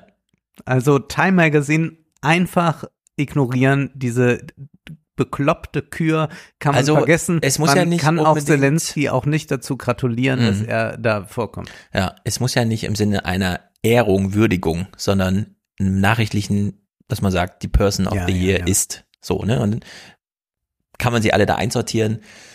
Solche Ränkespiele sind ja eh äh, geschenkt. Jasmin Mbarek, äh, ich verstehe es nicht ganz, was sie hier sagt. Sie meint, glaube ich, ohne das Medienspiel hätte der Krieg einen anderen Verlauf. Und das ist eine Arbeitsthese, die müssen wir ganz hart überprüfen. Dass er Person of the Year ist, krönt es nochmal so und zeigt eigentlich nochmal, wie gut er darin war, eigentlich PR für sein Land zu machen und wie gut er seine Rolle erfüllt hat, weil die Ukraine bis jetzt thematisch in den großen Medien, in den europäischen Staaten, in den USA nicht weg ist und es hätte passieren können. Ich erinnere mich, äh, im, im Sommer war ja kurz so eine Müdigkeit Ja, ja. da, ne? Und dann waren die Deutschen genervt mit ihrem privilegierten Dasein und ich dachte so, okay, könnte jetzt so ein Kipppunkt kommen, wo So, Nature and Character of War. Es geht darum, Energie zu verkaufen, Militär einzusetzen, Profitströme, Geldströme umzulenken, wirklich mit Interessen Weltgeschichte zu schreiben.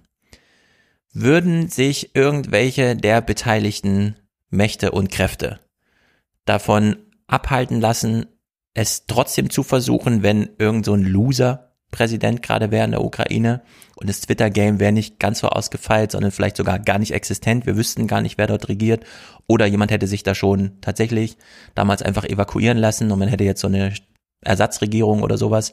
Das ist doch alles Nonsens. Das ist doch wirklich nur dieses mediale. Das ist, weil das in ihrer Timeline dann weniger vorkommen würde, wenn Ja, es nicht Zelensky wäre. Ja. Aber das ist so irrelevant für die Weltgeschichte und für die Weltwirtschaft, dass man es gar nicht mehr kommentieren kann. Viel schlimmer finde ich noch, dass das Gegenszenario denkbar ist, dass nämlich im Pentagon sehr viele Menschen sitzen, deren ganze Berufsbiografie daraus besteht, Russland zu schädigen.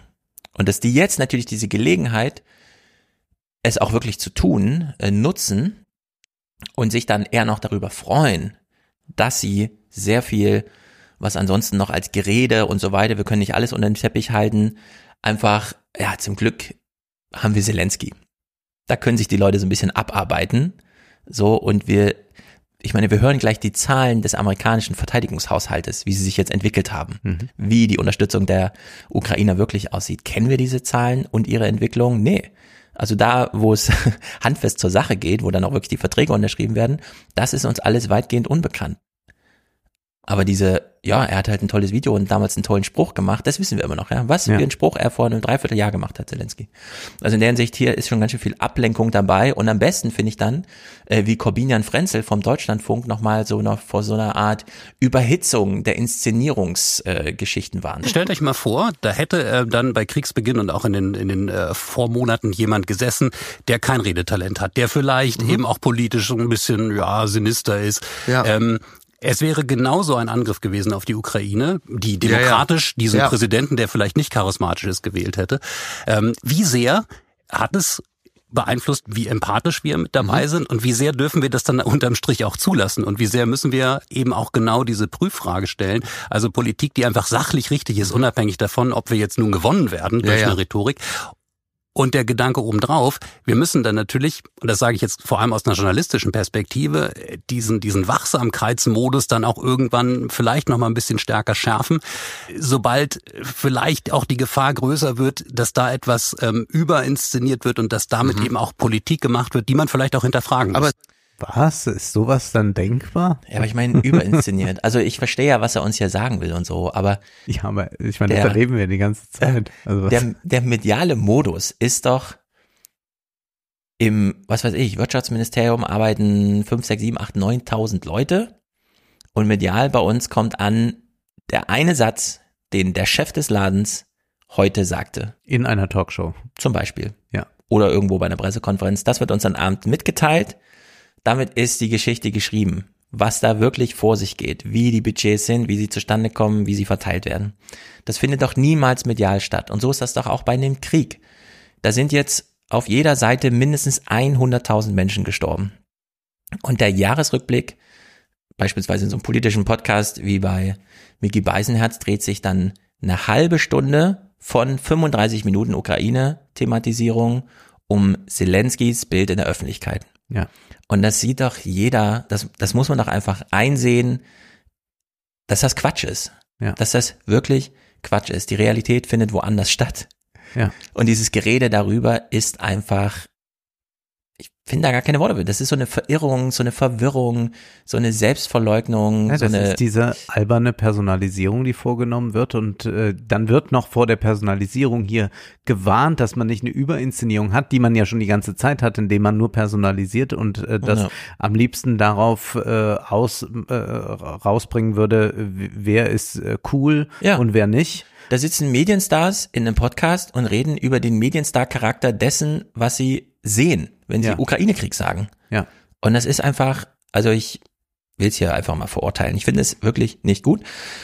Wir versuchen jetzt mal so ein bisschen das zumindest dahingehend aufzubrechen, dass zumindest das ein oder andere Narrativ einfach nicht das ist, dem wir nächstes Jahr folgen müssen, da wir wahrscheinlich das ganze Jahr hindurch mit diesem Krieg zu tun haben. Ähm, zum Thema Geld.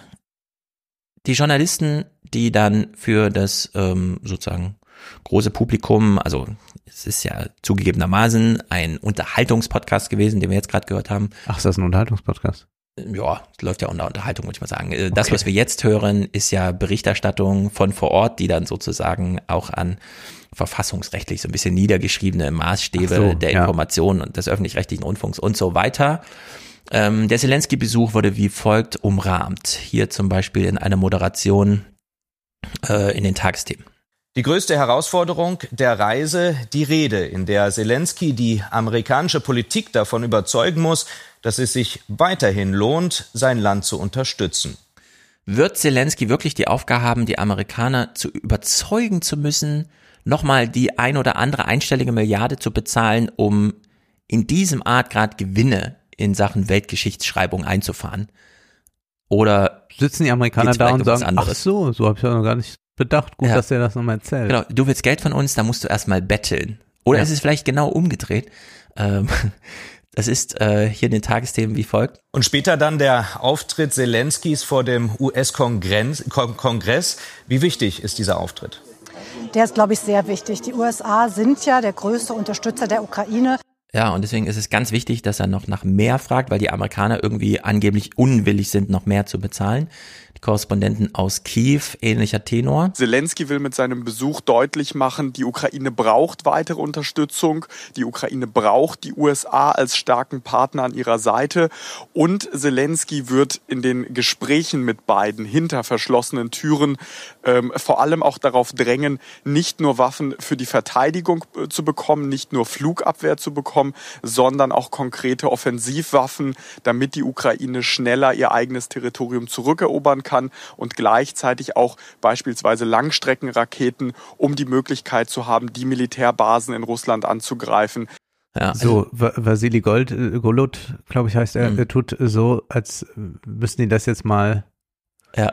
als wäre das jetzt im Pentagon denen noch nicht klar. Ja, es ist also das kann komisch, doch, das kann doch Narrativ. nicht, da, da, das kann doch nicht wirklich sein, dass man Mhm. das, äh, warum, warum glaubt man das, dass das so ist? Ja, ich, also es ist mir auch unklar. Ich habe, wir haben ja auch schon darüber gesprochen, dass in Deutschland immer dieses der Scholz hilft zu wenig, der schickt zu wenig Waffen und Ja. so weiter. Gleichzeitig fragt man sich die ganze Zeit und hat es ja auch dann öffentlich mitbekommen, wie Precht, der ja am Anfang schon dadurch aufmerksam äh, auf sich gemacht hat, dass er meinte, die Ukrainer sollen sich mal ergeben, die haben nie eine Chance gegen die russische Armee, dann plötzlich feststellte, hm, nee, die russische Armee ist ganz schön schwach. Und eins plus eins äh, muss man ja auch sagen, ja, die Ukrainer sind ganz schön stark. Wie ist denn das eigentlich? Wie konnten die so stark sein? Ja. So, ne? Also wir sehen hier. Sind die nur tapfer? Genau, sind die einfach, sind das einfach nur tapfere Helden, die sich sozusagen, ne? Sondern nee, hier läuft doch schon seit ein paar Monaten eine Unterstützung auf eine Art und Weise, die allen den Ohren schlackern lässt, vor allem Wladimir Putin. Ja. So, und dass wir jetzt im Dezember 2020, nach diesen neun Monaten Krieg, immer noch so ein Narrativ drin haben, ja, der Zelensky fährt dahin und bettelt erstmal um mehr Waffen, weil der Westen will gar nicht mehr Waffen schicken. Ja. Das hat Dennison auch im Interview äh, direkt widerlegt. Er hat gesagt, nee, da gibt's doch gar keine Uneinigkeit. Ja. Da gibt's eine große, Ich würde auch große sagen, Einig Eintracht äh, genau. überhaupt mal. Weil eigentlich ist dieses Land ja, äh, was Demokraten, Republikaner anbelangt, derart gespalten, dass da nichts mehr zusammengeht. Also da ist ja, äh, dass die nicht noch eine eigene Nationalhymne inzwischen einführen, ist ja das, das Letzte. Aber da in äh, der ukrainischen äh, äh, Angelegenheit herrscht ja sehr große Eintracht, Mhm. bis auf ein paar Neo-Reaktionäre. Die kommen wir gleich zu sprechen. die Das kommen ist wir. völlig absurd. Das ist was ganz anderes. dieses. Narrativ zu Ja. bringen, dass ja ein paar Republikaner nicht an Bord sind und so, weil sie sich öffentlich geäußert haben. Also wir haben hier, und ich will es nochmal ähm, sozusagen abbinden mit einem dritten, das ist jetzt ein Kommentar aus Berlin, also wir haben jetzt einmal in Washington die Korrespondenten, jetzt in Kiew, jetzt hören wir Gudrun Engel, die diesen Kommentar, den äh, die äh, Eigendorf so vehement auf Twitter kritisiert hat, also wo auch mal so ein alle bisschen ZDF gegen auf, ARD und ja so. genau, alle sind durchgedreht auf äh, Twitter wegen dieses Kommentars jetzt hier und man Ja. hört sich den an und denkt, so und wo ist der Skandal? Ja, also die Eigendorf, der Eigendorf kam der Heldencharakter Zelenskis zu kurz in dem Kommentar, den wir jetzt hören. Ja. Das war die Kritik. Und wir achten aber gar nicht so sehr darauf, das mit dem Heldentum, das kann man nochmal mithören, so, das haben wir jetzt äh, so weit abgehandelt, aber äh, es ist halt nochmal dieses grundlegende und wie ich finde falsche Narrativ und mit falsch meine ich der Gegenentwurf, dass die Amerikaner sehr gerne mit allem, was sie haben, den Ukrainern helfen gegen Russland, äh, dass man das zumindest mal als Arbeitshypothese aufnimmt. Diese Reise nach Washington von Zelensky, sie ist ein Akt der Verzweiflung. Die erste Auslandsreise des ukrainischen Präsidenten seit Kriegsbeginn. Bislang hat er sich stets online durch die Parlamente geschaltet, um um Unterstützung zu bitten. Das reicht nun offenbar nicht mehr. Also ist er in die USA geflogen zu seinem Hauptgeldgeber. Die Vereinigten Staaten haben bislang mehr als 68 Milliarden US-Dollar in die Ukraine gesteckt, damit die nicht zusammenbricht. Doch nach den US-Zwischenwahlen werden die kritischen Stimmen lauter, besonders die Republikaner. So werden die kritischen Stimmen jetzt lauter, insbesondere die Amerikaner. Fährt Zelensky wirklich dahin, um dann irgendwie rumzubetteln? Wir hören hier eine Rebellin. Allerdings, es ist die Majorie Taylor Greene, die wir kennen von Sprüchen wie Trump muss ins Weiße Haus, ansonsten kommen die Aliens und schießen mit ihren Lasern uns alle in den Wahnsinn. So, also es, Ja. man kann es sich nicht vorstellen, wie irre. Ja, sie hat halt so einen Posten jetzt im Kongress, aber das ist nicht Mehrheitsmeinung äh, der Republikaner. Am Abend wird Zelensky vor dem Kongress eine Rede halten und nochmals die Dringlichkeit der Hilfen betonen müssen. Denn vor den Abgeordneten liegt der Haushaltsentwurf für das kommende Jahr zur Verabschiedung. Darin weitere 45 Milliarden Dollar an Hilfen für die Ukraine. Doch in den Zwischenwahlen haben die Republikaner die Mehrheit im Repräsentantenhaus gewonnen und einige von ihnen haben die Zahlungen an die Ukraine in Frage gestellt. Unter republikanischer Mehrheit wird kein Penny mehr in die Ukraine gehen. Unser eigenes Land kommt zuerst. Our country comes first. Schön und gut, dass sie das sagt. Das ist aber totaler Nonsens. Die Meinung der Republikaner ist die folgende. Die Rede zeigt Wirkung. Sogar führende Republikaner fordern jetzt noch schwerere Waffen. Die US-Regierung ist nicht bereit, die zu liefern. Ich verstehe das nicht. Andere Länder wollen diese Waffen liefern, aber sie bekommen keine Erlaubnis von den Vereinigten Staaten. Ja, klingt schon fast wie Norbert Röttgen. Ja, so, genau. Die, die anderen wollen und, und wir machen jetzt gerade nicht. Ja. Nun, es ist doch ganz einfach zu klären. Also natürlich gibt es ein paar äh, Irre äh, bei den Republikanern, aber die meisten Republikaner haben natürlich eines im Sinne, amerikanische Interessen und diese werden in der Ukraine mitverteidigt, Stichwort Stellvertreterkrieg. Deswegen gibt es da äh, eine große Eintracht. Wo es keine Eintracht ist, äh, gibt, ist bei der genauen Budgetierung und bei dem, was denn genau damit gekauft werden Genau. soll. Warum? Weil es selbstverständlich da wieder sehr viele Partikularinteressen gibt. Mhm. Richtig. Und da ist es keineswegs so, dass man sagt, naja, die Demokraten wissen schon am besten, was sie mit dem Geld machen. Nee, da haben ja äh, Republikaner auch noch mal ein paar Leute bei denen sie Genau. auf der auf dem Bezahlzettel stehen und so weiter. Und Genau. da muss man noch mal ein bisschen rund telefonieren, äh, welcher Panzer es am Ende wird, weil man vielleicht auch noch einen alten Kontakt Richtig. Äh, Also in Amerika gilt ja die Schuldenbremse nicht so hart wie bei uns. Das Ja. ist ja mehr so eine Spielerei. Wenn der Kongress entscheidet, da wird Geld ausgegeben, wird Geld ausgegeben. Jetzt ist die Gelegenheit da, in jedem Bundesstaat, in jeder großen Stadt gibt es irgendeinen Waffenhersteller, den man hofieren kann. Es gibt Kongressabgeordnete, egal welcher Partei, die da einfach sagen, dir hole ich auch noch einen Vertrag raus. Entsprechend haben wir also nicht die Lage, dass die Amerikaner gerade irgendwie so zögern und irgendwie das Geld nicht locker machen wollen und deswegen der Zelensky erst kommen muss, sondern wir haben dort schon harte äh, Haushaltsverhandlungen gehabt und am 23.12. dann eben auch diese Nachrichtenlage. Das US-Parlament hat heute den Haushaltsentwurf für das kommende Jahr und damit auch weitere Milliardenhilfen beschlossen. Vorgesehen sind für die weitere Unterstützung der Ukraine darin 45 Milliarden Dollar. Das ist mehr als Präsident Biden zuletzt gefordert hatte. Insgesamt hat der neue Etat ein Volumen von 1,7 Billionen US-Dollar. Und davon ist ungefähr die Hälfte fürs Militär. Über 800 Milliarden.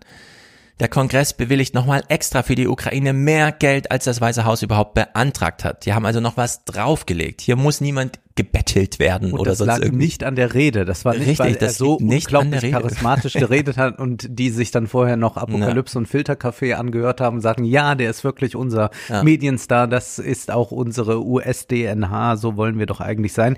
Warum war also Zelensky in den USA? Ich glaube, man kann äh, die Frage relativ leicht beantworten, nämlich es gibt ja eine Politik der Bilder, hier können wir Mhm. schon davon sprechen, und eine Außenpolitik, die auf diese Weise gemacht wird, dass man eigentlich äh, sagt, seht her, Amerika lädt ihn sogar Richtig. richtig zu, zu sich nach Hause ein, nicht einfach nur mal per Video, sondern er kommt dahin. Das heißt, man kämpft Seite an Seite dort.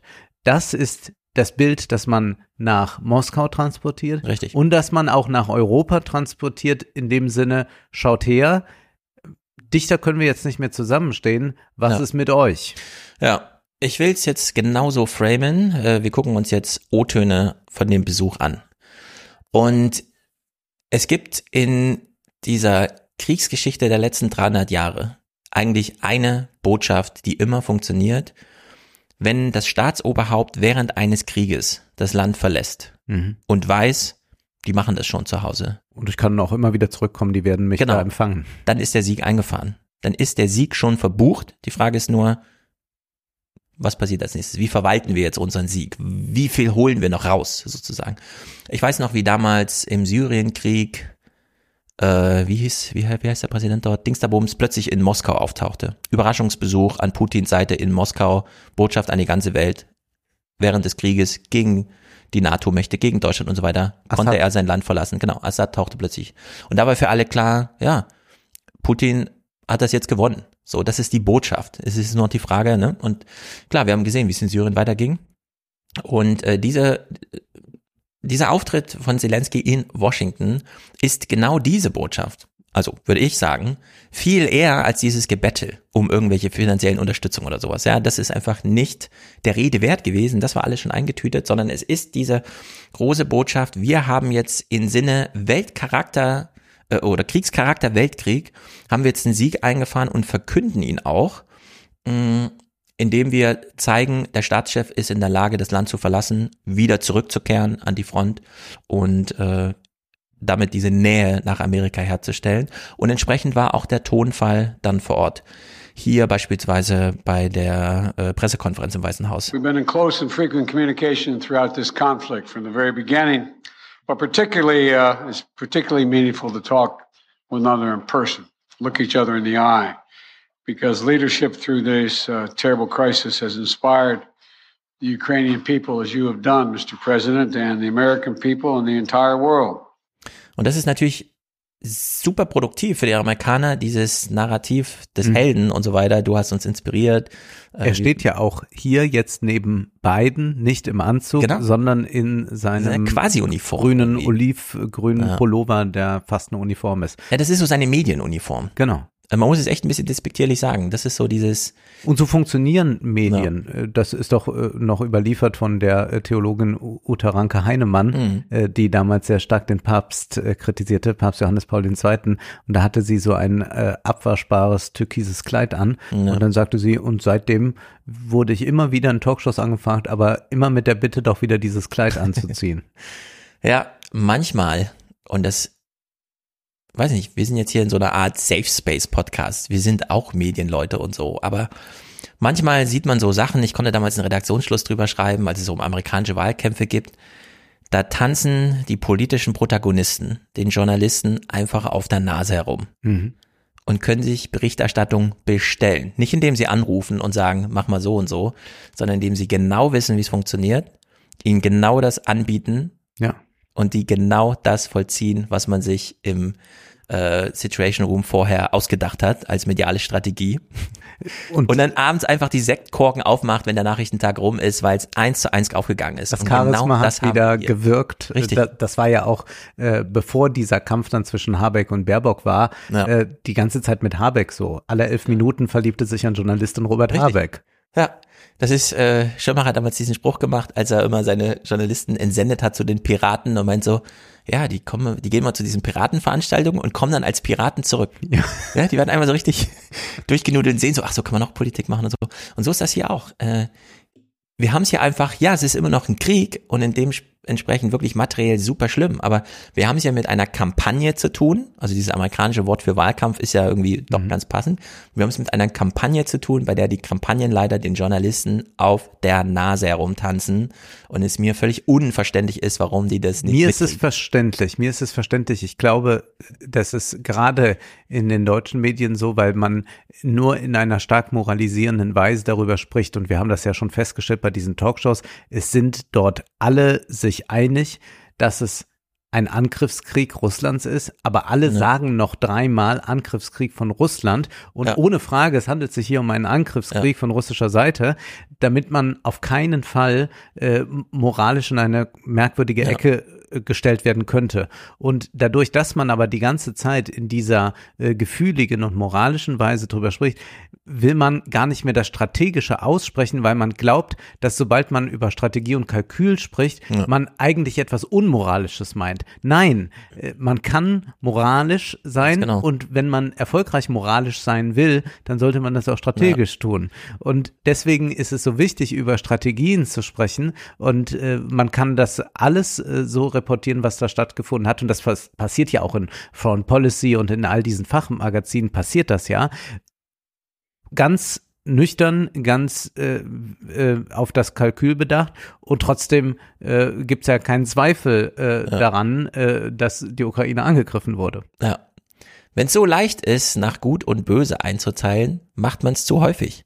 Ja. Ist zwar immer noch richtig, sozusagen das Gute vom Bösen zu unterscheiden, weil den Kompass wollen wir doch nicht verlieren, aber es gibt eben noch andere Dimensionen. Und Gut und Böse haben wir ja auch schon herausgearbeitet, ist nicht die beste äh, Kategorie, um Außenpolitik äh, zu beurteilen. Denn mit niemals die einzige und selten ja. die beste Kategorie. Und mit Interessen kommt man da äh, sehr viel ja. weiter, vor allem einfach, weil es doch bei den Menschen ein Erkenntnisinteresse daran gibt, was ist denn der eigentliche Grund? Was äh, passiert denn dort? Und natürlich spielen Politiker äh, etwas vor. Das ist ja ihre primäre Aufgabe. Und eigentlich mhm. muss man hier, wie der Sagen, was wird denn hier gespielt? Genau, was wird denn hier eigentlich gezeigt? Und ich glaube, der Dreh- und Angelpunkt von allem ist hier. This visit to Washington, your first trip outside Ukraine since February, comes as President Putin has escalated his attacks, his brutal attacks targeting critical infrastructure to make life as hard as possible. Ja, es ist ihr erster Besuch im Ausland mhm. seit Kriegsbeginn. Das ist der Punkt. Biden spricht jetzt hier und man hört so ein bisschen, wie die Ukraine jetzt, da die Sache eigentlich gelaufen ist, also Russland kann das militärisch nicht gewinnen. Da ist sich die ja. Welt eigentlich ziemlich einig. Äh, selbst Zelensky kann jetzt schon durch die Welt touren und in dem Maße nutzt jetzt Biden die Gelegenheit, die Ukraine als Chiffre zu nutzen für die Auseinandersetzungen, in denen man sich befindet. 300 days of Ukrainian people showing Russia and the world their steel backbone, their love of country and their unbreakable determination. and I emphasize unbreakable determination to choose their own path. Und das lenkt ja schon so Aufmerksamkeit auf, ach ja, wir haben ja noch andere große Auseinandersetzungen.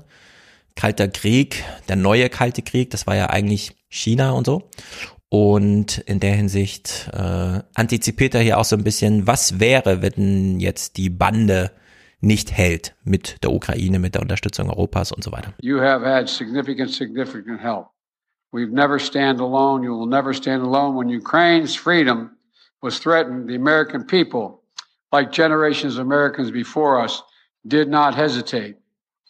The support from all across this country, Americans of every walk of life, Democrats and Republicans alike, had the resources and the, to rebound and resounding united way to do provide unequivocal and unbending support for Ukraine.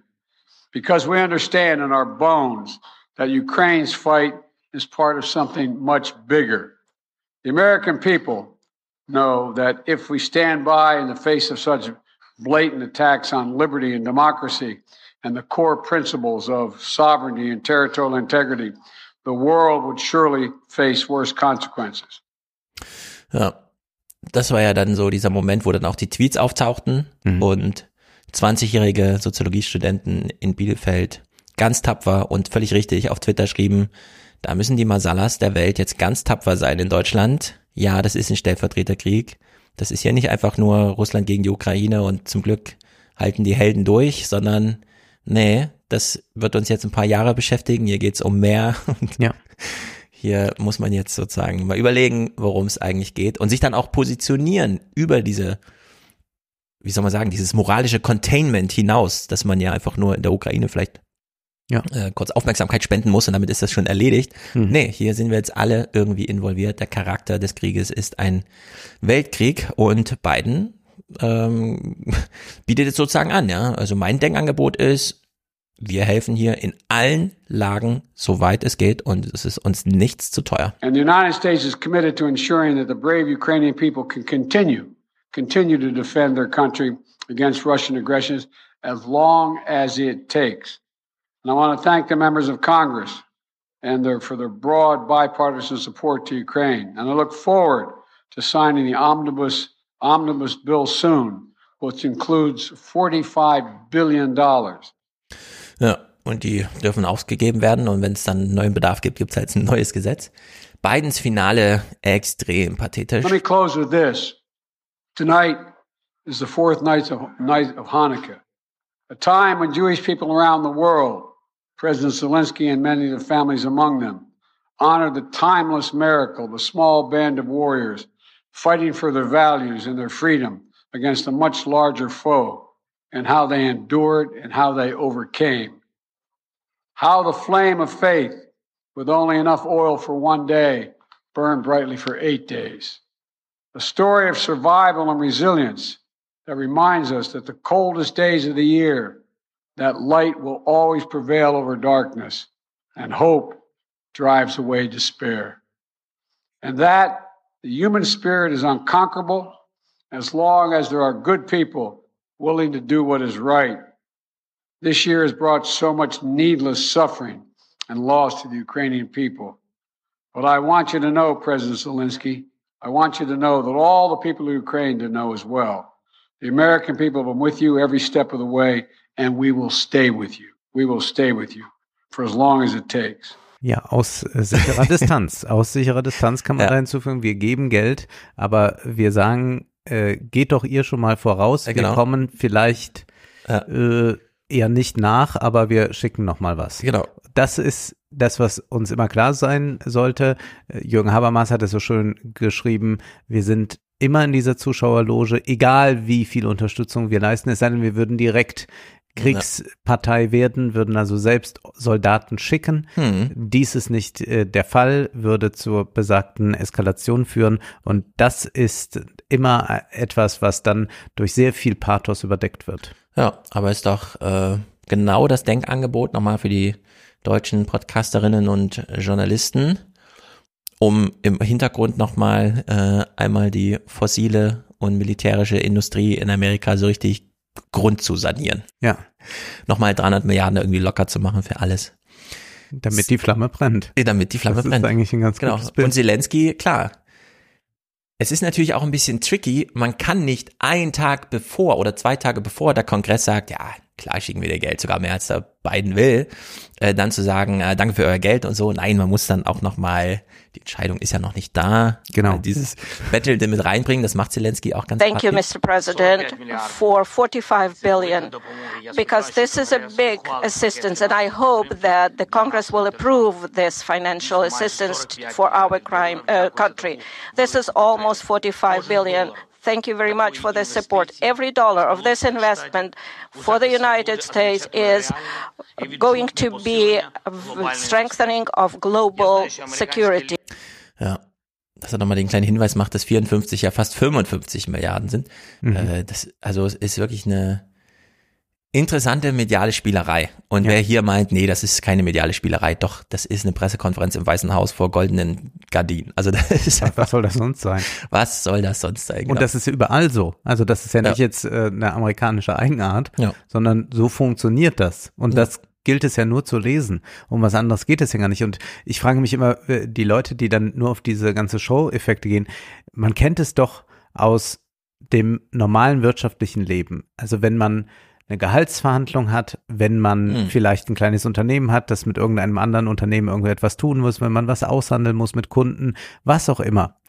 Es ist doch immer eine Spielerei. Äh, Es ist doch immer ein, wie wirkt ein Charisma, wie verhandle ich, setze ich einfach nochmal einen drauf, sag 1000 Euro mehr, bekomme ich Ja. dann trotzdem, wenn ich nicht mit der Wimper zucke und Genau. das sage. Diese ganzen Sachen kennen wir doch daher. Da würde doch auch niemand davon sprechen, äh, also jetzt kann man sagen, ach, zeigt dir jetzt, dass das alles verlogen ist. Nein, so funktioniert Ja, genau. soziale Interaktion. Es ist, wie es ist. Es ist, wie es ist. Und das ist auch bei jedem Geschäftsvorgang äh, gegeben und jeder hat das im größeren oder kleineren Maßstab. Ja. Äh, mir sagte mal ein sehr erfolgreicher Unternehmer, äh, der viel arbeitet, aber wahnsinnig viel Kapital äh, akkumuliert hat, ich befinde mich jeden Tag im Krieg. Ja. So, und das war keine falsche Äußer Äußerung. Genau. Ich würde es nicht allzu inflationär benutzen. Genau. In dem Fall Ja, ist ja. es wirklich ein Krieg. Aber es ist, äh, es ist, wie es ist. Goffman hat darüber geschrieben, wir alle spielen Theater mit dem schönen Bild. Das dreijährige Kind sitzt auf der Schaukel und freut sich natürlich darüber, von der Oma angeschaukelt zu werden. Warum? Naja, Schaukeln macht schon Spaß. Aber die Oma wird nur dadurch motiviert, dass sie sieht, wie das Kind Spaß Ja. hat. Also spielt dem Kind, spielt das Kind der Oma die Freude vor. Erlebt das natürlich auch als echte Freude. Dadurch ist diese Verknüpfung der Skripte, wenn ich angeschaukelt werden will, muss ich mich freuen. Und zwar so sichtbar, dass andere sich darüber freuen, wie ich mich freue. Damit hat man die Ja. Schleifen des Publikums gedreht. Man kann auch sein eigenes Publikum sein. Da geht's los bei Goffman. Und das hier ist sozusagen der Gipfel Ja. dieser ähm, medialen Spielerei. als ich ins Hotel kam, ich habe ja in Frankfurt übernachtet, als Mhm. wir unsere Show hatten, sagte die Dame an der Rezeption, schön, dass Sie wieder hier sind. Ja. Das wusste sie, weil das im Computer angezeigt wurde. Ich bin mir ziemlich sicher, dass sie mich das letzte Mal nicht bedient hat. Und sie freut sich, dass ich äh, wieder da bin. Und sie freut sich dann auch, wenn ich gehe, wenn ich wiederkomme. Aber sie Richtig. freut sich natürlich nicht persönlich. Aber äh, soll sie mir sagen, ah, wissen Sie, mir wird hier gerade angezeigt, Sie waren schon mal da. Hallo. Nein, das möchte ich natürlich nicht. Und ich Genau. freue mich, dass sie Richtig. sagt, ah, schön, dass Sie wieder da sind. Man muss, egal was auf der Welt strukturell passiert, es muss einmal durch das limbische System gedreht werden. Ja. Und am besten steht davor ein Koch, der es nochmal aufbereitet, zubereitet und das hinrichtet, Ja. was man dann zu konsumiert soll. Zelenskis Finale. We will also need, as soon as our defense capabilities will be strengthened in the next few months, I don't want to discuss it in details right now. Doch, mach doch mal. Diskutier's doch mal im Detail, was du für einen Plan hast, wie ihr das Budget dann weiter Ja. steigert in den nächsten Monaten, ne? Und dann so, nee, alles zu seiner Zeit. Ja. So wie man auch hier sagen muss, hoffentlich stimmt der Kongress zu übermorgen. das ist I wirklich verrückt. believe you understand why, and I, but I am very grateful to President Biden. Thank you for your attention to all of these issues. Glory to Ukraine. So, jetzt wird's den Amerikanern äh, mulmig, weil die Europäer so sagen, wir sind zu nah dran vielleicht. Mhm. Können wir ein bisschen mit Handbremse fahren, auf Sicht vielleicht, müssen wir so all in gehen. Äh, Biden schwört die Europäer ein bisschen ein. We all know what's at stake here. Our European partners all the more so. They fully understand it. This is about, we've never seen a major invasion of a European country since World War II. And they see no signs that, that Putin is going to do anything to change that unless we resist and we help the Ukrainians resist. We all know what's at stake the very idea of sovereignty, the UN Charter. Putin uh, thought he would weaken NATO. Instead, he strengthened NATO. Das finde ich besonders interessant, weil er hier so markiert dieses, wir kämpfen gegen Putin. Also gegen Putin. Wir kämpfen aber für die UN-Charta, Menschenrechte und so weiter. Also er lädt diesen eigentlich schon eingefahrenen Sieg nochmal richtig auf. Das ist ein bisschen wie, ähm, zuerst sagen wir dir, ob du schuldig bist und das Strafmaß kommt dann ein bisschen später. Ja. Also du hast den Krieg schon verloren, aber in welchem Ausmaß, das klären wir jetzt erstmal. Mhm. So, und deswegen ist das so extrem aufgeladen auch. Es wird dieses, alles reingebuttert. Dieses Einschwören äh, der Europäer findet ja auch medial ganz stark äh, statt. Also ich hatte ja eben dieses äh, Zitat davor gelesen von dem Experten und Thinktanker Gessel, der dann sagt, wenn wir die Ukraine nicht unterstützen, dann stehen die Russen bald vor Berlin. Äh, das ist ja etwas, was wir seit den 50er Jahren kennen von äh, Eisenhower, äh, ja. der diese Domino-Theorie aufstellte, auf die sich dann auch Kissinger und weiß ja, genau. Gott wer bezog, dass man immer sagt, also wenn Vietnam fällt, dann passiert das, wenn Kambodscha, dann das. Mhm. Und das ist eine äh, Argumentationslogik, in der wir uns seit 70 Jahren befinden ja. und die hier reaktiviert wird. Genau, da kann man ja auch drüber nachdenken, wie realistisch ist es in den unterschiedlichen Szenarien, dass tatsächlich Russland in zehn Jahren dann mal in Europa einfällt. Szenario Mit der eins, an sich schwachen Armee, aber das klappt. Genau, das ist nämlich die Frage. Szenario eins ist, man lässt diesen Krieg in der Ukraine jetzt so lodern. Hauptsache, die Russen müssen weiter Material, Material, Material verschleudern mhm. ohne Ende. Oder man beendet den Krieg jetzt mit diplomatischen oder sonstigen Mitteln und gibt damit den Russen wieder die Gelegenheit, jetzt zehn Jahre lang aufzurüsten, ohne dass sie ihr Material die ganze Zeit einsetzen müssen. Mhm. Und da würde ich sagen, hm, da gibt's auch äh, eine gewisse Logik, lieber köcheln kleine lassen. Flamme köcheln lassen und dafür den großen äh, Anlauf äh, zu vermeiden. Ja, die Alternative wäre, dass man äh, beiderseitige Abrüstungsverträge hätte. Danach sieht es wirklich überhaupt nicht. nicht, aus genau. und zwar in keinem einzigen. Es werden ja eher die Abrüstungssachen äh, zurückgefahren. Genau. Was aber das wäre die, das wäre die einzige Möglichkeit, um ja. äh, das auf jeden Fall zu verhindern. Das aber heißt das aber echte nur Verständigung. Mit Gegenseitigkeit, ja. nur mit echter Verständigung. Und äh, du hast es mitbekommen. Ich weiß nicht, bislang ist es glaube ich nur ein Gerücht, dass äh, Lambsdorff von der FDP äh, deutscher Botschafter in Moskau werden soll. Also der Lambsdorff, der mhm. mal so ganz schnell ja. ausflippt bei Twitter für, wenn, so, sobald genau. er irgendwie eine halbe Information hat. Ich Lambsdorff das, ist ein Medienstar. Ja, aber das ist doch der völlig falsche Mann dafür. Genau. Also damit ist er völlig ja. falsch. Man bräuchte jetzt jemanden, der ganz ruhig Diplomatie in Russland macht. Ja. Ähm, umso mehr man das Szenario hier sieht, umso undenkbarer, aber die Geschichte ist ja geschrieben, umso unwahrscheinlicher ist es, umso mehr magisch, wie Deutschland und Frankreich 1955 schon wieder gemeinsame Sachen machen konnten. Ja. Zehn Jahre nach dem Zweiten Weltkrieg. Ja. Das ist hier völlig undenkbar. In Russland, ähm, der Deutschlandfunk hatte einen Russland-Experten da von irgendeiner Uni, der jetzt gar nicht so viel medial immer, sondern wo ich dann dachte, ja, okay, das ist bestimmt interessant. Und er meinte, in Russland setzen sich als Putins Konkurrenten gerade diejenigen durch, die ihre Teile der Armee, die sie befehligen, noch am besten im Griff haben. Mhm. Also äh, Putin wird wahrscheinlich, wenn ersetzt durch denjenigen, der sich auf dem äh, im, im Theater of War am besten geschlagen hat. Mhm. Das sind natürlich keine guten Aussichten für eine nee. Nachfolge nee. äh, für diesen Posten. Also es ist in der Hinsicht schon dramatisch, wie sich's entwickelt. Und ja, Biden macht das hier nochmal klar. That uh, a free, independent, prosperous, and secure Ukraine is the vision. We both want this war to end. We both want it to end. And as I've said, uh, uh, it could end today if Putin had any dignity at all and did the right thing and just said, pulled out. But uh, that's not going to happen. Not going to happen. It's not going to happen now. So what comes next? We talked about today was we're going to continue to help Ukraine succeed on the battlefield. It can succeed in the battlefield with our help and the help of our European allies and others. So that if and when President Zelensky is ready to talk with the Russians, he will be able to succeed as well because he will have won on the battlefield.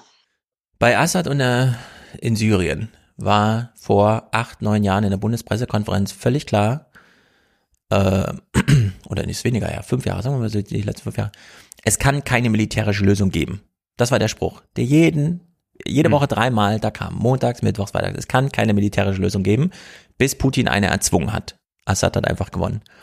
Und jetzt reibt sich gar keiner daran, dass Biden auf der Bühne steht und sagt, es kann nur eine militärische Lösung geben. Diplomatie sehe ich gerade nicht, ist ausgeschlossen. Wir müssen eh auf Putin warten, dass er ein Angebot macht. Wir machen keins. Und äh, es kann nur eine militärische Lösung geben. Und alle, also ich habe jedenfalls keine große Resonanz auf diesen Spruch gehört nee. irgendwie, sondern das ist einfach so durchgelaufen. Ja, es kann nur eine militärische Lösung geben.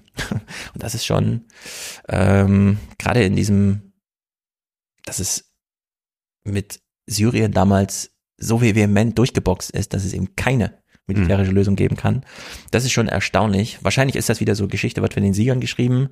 Ähm, Wenn es anders gestanden hätte um Syrien, hätte man wahrscheinlich auch gesagt, es kann nur eine militärische Lösung geben, aber ja. Nicht der Gegenseite. Der können wir das nicht zugestehen. Naja, eine ukrainische Journalistin. Das äh, war super interessant. Sie haben ja vier Fragen zugelassen, zwei amerikanische, zwei äh, ukrainische ähm, Journalisten, die ihrerseits dann auch naja, weit über das, den journalistischen Auftrag hinaus äh, da vorstellig wurden. When the full-scale invasion uh, started, US officials uh, said that Ukraine uh, cannot uh, receive um, Petros because, as you said, it might be um, unnecessary escalation. And now it is happening. Right now, today, it is happening.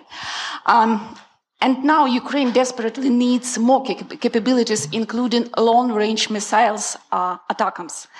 Maybe I sound naive, but can we make a long story short and give Ukraine all capabilities it needs and uh, liberate all territories rather sooner than later? Thank you. Well, th- his answer is yes.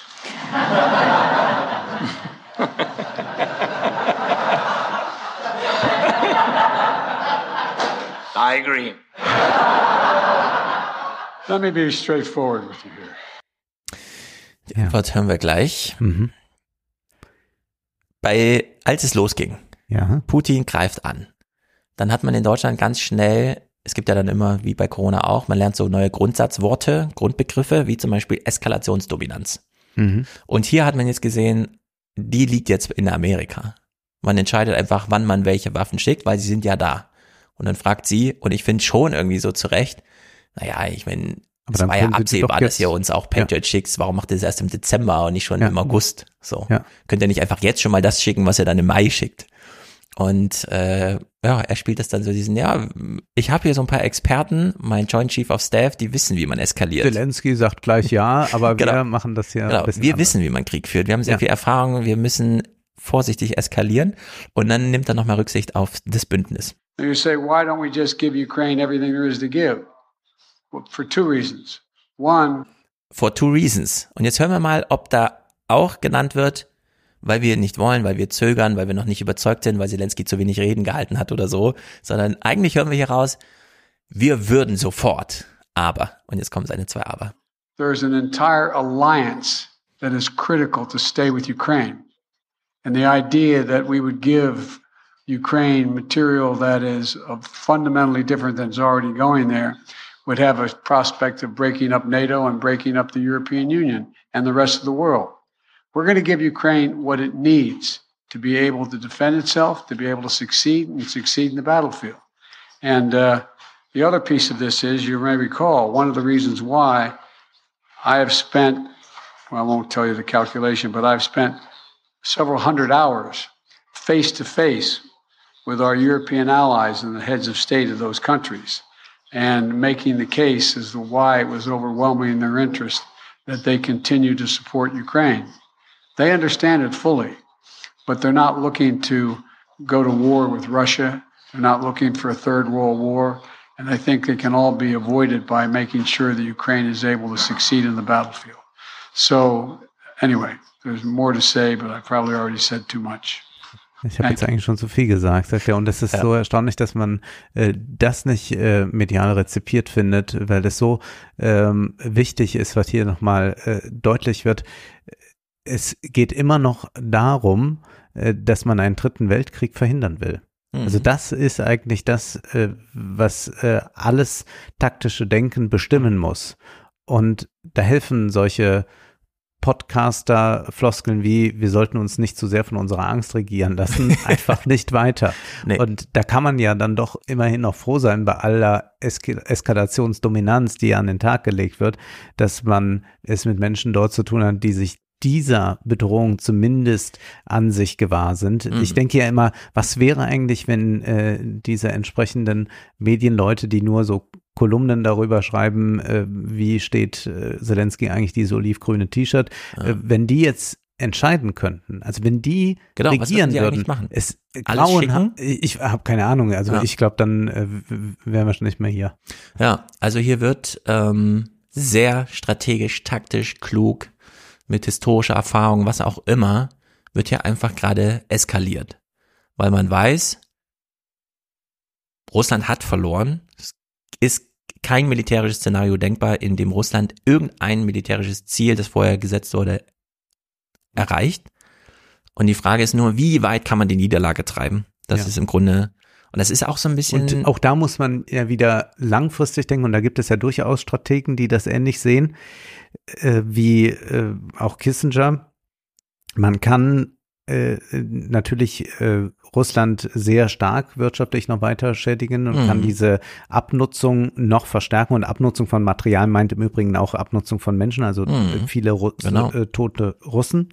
Und das führt aber diese Schwächung ja nicht unbedingt dazu, dass äh, man dann zum Schoßhund in Moskau wird, ja. sondern kann natürlich bedeuten, dass man äh, eine Art Vasallenstaat für China wird, was äh, dem Westen, wenn wir das mal wieder so bedienen, auch nicht besonders recht sein kann. Also ja. auch da ist nochmal zu überlegen, wie sinnvoll das eigentlich ist. Es äh, gab ja vor 20 Jahren Ideen, wäre das nicht toll, wenn man äh, Russland in die EU aufnehmen kann. Also wenn man mal dachte, ah ja, das wäre ganz gut nicht, dass die mal nach äh, China ganz abhauen. Äh, mhm. Diese Gefahr besteht natürlich durch so eine große Schwäche äh, wiederum, äh, dass äh, China dann leichtes Spiel hat, den Russen zu diktieren, was sie wollen und die Russen müssen da wohl oder übel mitmachen. Ja. Ja, also gerade aus europäischer Sicht würde ich sagen, wir kennen zwei Szenarien für das Ende von so großen kriegerischen Auseinandersetzungen. Das eine ist der Versailler Vertrag und das andere ist die Gründung der Europäischen Union für Kohle und Stahl. Und jetzt muss man überlegen, mhm. was zielt man eigentlich an? Also nicht so sehr Ende des Krieges, sondern danach. Wie ja. kann man den Krieg so beenden, dass eins dieser beiden historischen Beispiele, dass man denen so ein bisschen entspricht? Und wir wissen, wir haben, glaube ich, klare Präferenzen, was das angeht. Ne? Vor Publikum wird eine Show gemacht für deutsche Podcasterinnen. Ich äh, komme immer wieder despektierlich drauf zurück. Aber beispielsweise dieser überbordende Applaus, der dann auch den Protagonisten etwas zu viel wurde. Members of Congress. I think it's too much. I think it is. Members of Congress. Und hier lief quasi schon fünf Minuten Einlaufapplaus. Zelensky ist am Rednerpult angekommen im Kongress ähm, Pelosi versucht jetzt mal ein bisschen für Ruhe zu sorgen. I have the high privilege and the distinct honor of presenting to you His Excellency Volodymyr Zelensky, President of the Ukraine. Alle aus dem Häuschen. Sieht nicht danach aus, als seien die äh, ja. noch sehr uneins, was die Budgetierung anbelangt. Ja, also die Rede inhaltlich war unerheblich. Ja. Äh, es ging um diesen Moment, um diese Bilder. Wir haben es ja heute auch auf dem Cover drauf. Das wollte man zeigen. Und äh, Zelensky hat entsprechend auch, keine Ahnung, so ein bisschen saloppe Wortwahl. It's a great honor for me to be at the US Congress and speak to you and all Americans. Against, against all odds and doom and gloom scenarios, Ukraine didn't fall. Ukraine is alive and kicking. Alive and kicking, na ja. gut. Äh, er darf sich's erlauben. Mm. Er erzählt dann so, wie er gestern noch in der Front in Bachmut war und Bachmut steht aber, wird seit Mai bombardiert und stands. Großer Jubel auch dafür und äh, zum Thema Waffenlieferung. Es klingt schon so ein bisschen flapsig. The tyranny which has no lack of cruelty against the lives of free people and your support is crucial, not just to stand in such fight, but to get to the turning point to win on the battlefield. We have artillery. Yes. Thank you. We have it. Is it enough? Honestly, not really.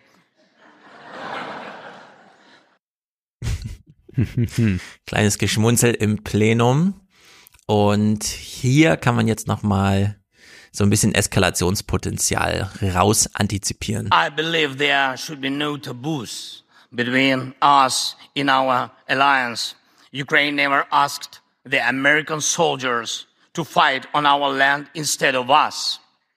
I assure you that Ukrainian soldiers can perfectly operate American tanks and planes themselves. So, jetzt hatte ja die Journalistin gefragt, können Sie uns nicht das, was Sie schon in petto haben, heute schon mal schicken? Und diese Panzer und Flugzeuge, die da noch ausstehen, können wir die nicht schon mal jetzt ja, haben, denn wir können die auch selbst fliegen, schon mal keine von Sorge. amerikanischen Panzern und Flugzeugen vor ja. allem. Das ist natürlich, da weiß man, in welche Richtung das geht. Ähm, ja, die fliegen auch über Grenzen hinaus, ja. Genau, also da äh, wird jetzt, da geht's zur Sache. Jetzt ist ja eine äh, Neuerung, die es gibt im Krieg, Material äh, sachenmäßig, dieses Patriot Raketenabwehrsystem. Man muss ja auch übrigens diesen Satz dann äh, so mantraartig wiederholen, äh, über das Ende des Krieges entscheidet allein die Ukraine. Und wir sehen mhm. jetzt hier auch mal ganz schön, entscheidet die Ukraine gemeinsam mit ja. äh, dem US-Präsidenten und den Verbündeten in Europa. Hm. Das ist die korrekte Antwort darauf. Es gibt keine genau. andere korrekte Antwort darauf. Denn ja. sonst müsste man sagen, ja, wenn die Amerikaner nicht unterstützen würden und die Europäer auch nicht, dann wäre der Krieg halt auf eine andere Weise relativ schnell beendet, äh, nämlich damit einer Niederlage. Also das heißt, es ist Richtig. eine gemeinsame Entscheidung, die getroffen wird. Und dieses äh, Ganze, äh, das machen die ganz alleine für sich und äh, da haben wir uns auch gar nicht einzumischen. Es stimmt ja nicht. Also Biden hat es ja gerade mal ganz ausführlich erklärt. 100 Stunden haben sie da äh, konferiert, um mal genau die Strategie auszuarbeiten. Mhm. Genau, also da ist einfach, wir sind, wir können es nicht unterbetonen, weil auch nächstes Jahr ein neues Jahr angeht. Das ist hier Kriegscharakter Weltkrieg. Wenn auch ja. noch nicht Nature, aber zumindest Character ist hier Weltkrieg. Dieses Patriot-Abwehrsystem für, das ist ja so ein bisschen, keine Ahnung, es muss irgendwie super gut funktionieren. Es ist mobil, man fährt irgendwo hin, dann fliegen die Raketen 50 Kilometer weit, können Sachen abschießen, ohne dass man nochmal einen eigenen äh, Piloten oder vielleicht sogar ein Kampfflugzeug opfern muss dafür oder so, sondern die Gefahr besteht dann nur für die Gegenseite. Ähm, es war großes Thema und äh, es ist interessant, dass Zelensky diesen Deal als Thema eröffnet hat. Also gar nicht Biden im Sinne von, sondern äh, die erste Wortmeldung dazu kam von Zelensky im Weißen Haus. I have good news returning home. President Biden announced a new package of defense support uh, uh, about 2 billion US dollars. And the strongest element of this package is the Patriots battery systems, something that will strengthen our air defense significantly. This is a very important step. Das ist in der Tat sehr ungewöhnlich, dass ja. Äh, solche eine Verkündigung nicht von dem kommt, der auch das Mandat dafür hat. Das scheint mhm. nur so dann zu sein, dass man sich geeinigt hat, du darfst es sagen. Ja. Äh, dann ist das für mich auch nochmal besonders gut, wenn du mich lobst und es sagst. Äh, genau. Also es ist schon komisch irgendwie. Ja. Es hat wahrscheinlich ja. auch mit so einer semantischen Eskalation zu tun. Ja. Dass jetzt nicht Biden als auftritt, sondern dann nur gönnerhaft rüberschaut, ja, es sind jetzt eure, ihr dürft sie einsetzen. Und äh, provoziert dann natürlich Fragen im Publikum. Just asked if you discussed how the US calculated the escalatory effect of sending a Patriot missile battery to Ukraine. I did not discuss that at all with the, with the president, but I we do not. It's a defensive system. It's a defensive weapon system. It's not escalatory, it's defensive. And it's easy to uh, not, and we'd love to not have to have them use it, just stop the attacks. Und das ist auch so irre. Äh, also der Journalist fragt im Dezember, der Krieg läuft jetzt seit neun Monaten, zehn Monaten, und sie haben das bisher nicht geschickt, das Patriot-System, wegen dem Eskalationspotenzial. Ja. Und dann sagt er, ich bespreche das weder mit Ihnen, ich habe das nicht mal mit Zelensky besprochen. Wir schicken das jetzt einfach. Ja. Also Zelensky verkündet eine Entscheidung, die die Amerikaner komplett selbstständig getroffen haben. Das ist doch irre, Ja. dass das so dargestellt wird. Ja. Das ist wirklich verrückt. Und ähm, hier noch, das ist auch verrückt. Die Journalisten stehen ja so da und wir wissen ja so ungefähr, wie das so ist, wenn dann auch die Ukrainer, wir können es ja immer kurz hören, wenn die Ukrainer so Fragen stellen. I want to thank the United States for supporting my country. And, you know, my family is in Ukraine, and I definitely understand they will not be alive today if uh, America will not support my country, both politically and militarily. So thank you for this. It's honest. will. Wie ist das eigentlich mit deutschen Journalisten, die sowas sehen und sich sonst immer ganz hart von diesem Aktivismusvorwurf Mhm. Also fernhalten? Wenn sie hier sehen, ah, dieser diese ganze Heldentumgerede, was ich die ganze Zeit selber Ja. produziere, ist ja gar nicht so weit davon entfernt, dass wenn ich jetzt selber Ukraine wäre, wäre ich ja ein Aktivist des Krieges, weil das wäre ja irre, wenn man auch noch bei einem Krieg sagt, du darfst aber kein Aktivist sein. Es darf nicht deine, dein Anliegen sein. So, weil es ist einfach so ein überragendes, generalisiertes Anliegen für Frieden zu sein, dass man da gar nicht mehr unterscheiden zwischen Journalismus und Aktivismus, aber dazu auch keine Reflexion. Ne? Das hätte mich mal besonders interessiert, ob die Journalisten dann irgendwann mal sehen, nee, es hat keinen Sinn, nur über Themen zu Bericht erstatten, die mich selber nicht interessieren, weil ich ansonsten einen Aktivismusvorwurf kriege und das will ich ja nicht. Also halte ich mich von den Themen fern, die mich Nee, eigentlich plötzlich sind betreffen. alle Aktivisten, auch gerade Genau. die, die immer mit diesem richtig. äh, Satz ankommen, sich mit keiner Sache gemein machen und das kommt ja immer von von gewissen Leuten Genau. und die, wenn du den äh, deren Timeline siehst, äh, äh, deren deren Tweets äh, der letzten zehn Ja. Monate, äh, dann ist das äh, reiner Aktivismus Genau. für die eine einfach so Sache. eingeschlichen. Äh, Zum Teil hat sich das auch bei Corona ja eingeschlichen. Stimmt, das war das ja ja auch schon mit äh, Corona. ganz erstaunlich. Äh, War das ja. Wir hatten ja noch mal diese Krönung, das haben wir hier nicht äh, gespielt, als äh, wir drei Wochen vor diesem Auftritt sprachen wir im Salon über das Buch von Precht und Welzer, wo sie sagen, ja, die Ja. Journalisten äh, missverstehen sich jetzt immer mehr so auch als Politiker und glauben, dass sie das mit denen einfach Hand in Hand regieren müssen. Mhm. Und drei Wochen später tritt Journalistin Margarete Schukowski mit Karl Lauterbach richtig, genau. in der Pressekonferenz aus und sagt, ich habe mich infiziert, vermutlich äh, mit Corona äh, nicht im Innenraum, sondern draußen. Und deswegen empfehle ich euch jetzt, Genau. wo eigentlich wir noch wenige Wochen davor waren, dass Drosten die Pandemie für beendet erklärt, äh, empfehle ich euch auch draußen Maske zu tragen. Ja. Und Lauterbach sitzt daneben. Und da habe ich gedacht, gut, wollte man jetzt einfach nochmal sagen, hier, hiermit bestätigen wir äh, Mhm. das Buch von Richard David Precht und Harald Welzer. Genau. Was ist da los? Und ich habe gar nichts dagegen, Journalismus und Aktivismus nicht allzu scharf unterscheiden, aber es ist halt amüsant. Ja, ja. Dass da aus Grund eigener mal Betroffenheit mal dort. plötzlich so ein Aktivismus reinrutscht, der gar nicht mehr kritisiert wird. Nee. Von denjenigen, die es eigentlich immer kritisiert haben. Nee, das darf man dann nicht. Und das Ja. ist dann immer das Ding, weil ja dann von äh, Julian Reichels Seite oder so äh, dann Mhm. ein solcher Auftritt kritisiert wird, Ja. denken alle, oh, dann müssen wir auf jeden Fall jetzt diese Journalistin in Schutz nehmen, denn die wird ja schon von rechts angegriffen und dann ist von einer anderen Position aus einfach keine Ja, Kritik genau. mehr möglich. Und damit ist das mediale Spiel wieder gespielt. Also in diesem Tenor werden hier diese Fragen gestellt und Zelensky kommt jetzt äh, mit seiner Antwort, haben Sie eine Botschaft an Putin oder was sagen Sie zu Putin und so? Und äh, Zelensky denkt sich so, wenn ich nach Putin gefragt werde, rede ich über Biden und die Patriots-Raketen. I can send messages to President Biden. For example, if it's not serious, you said, what's going to happen after Patriots uh, are installed? After that, we will send another signal to President Biden that we would like to get more Patriots. That is our life. We are in war. I'm sorry. I'm really sorry. Uh, that is my appreciation. А що стосується As президента to Путіна, President Putin, Ja, und dann kommt er auf Putin zu sprechen. Ja. Also er dreht da nochmal diese extra Runde. Aber es herrscht da gute Stimmung zwischen denen. Es werden Scherzchen Wahnsinnig gemacht. gute Stimmung. Es ist, Es ist äh, keine Pressekonferenz im Krieg. Genau, das ist sehr, sehr gruselig und das finde ich ja auch immer, dass das sofort ja vorgeworfen wird, äh, wenn irgendjemand ähm, eine Waffenlieferung in Frage stellt, dass das dann nicht empathisch genug vorgetragen Mhm. wurde in den Talkshows. Das ist ja dann auch immer, das, Ja, wenn ich schon genau. sehe, wie unempathisch.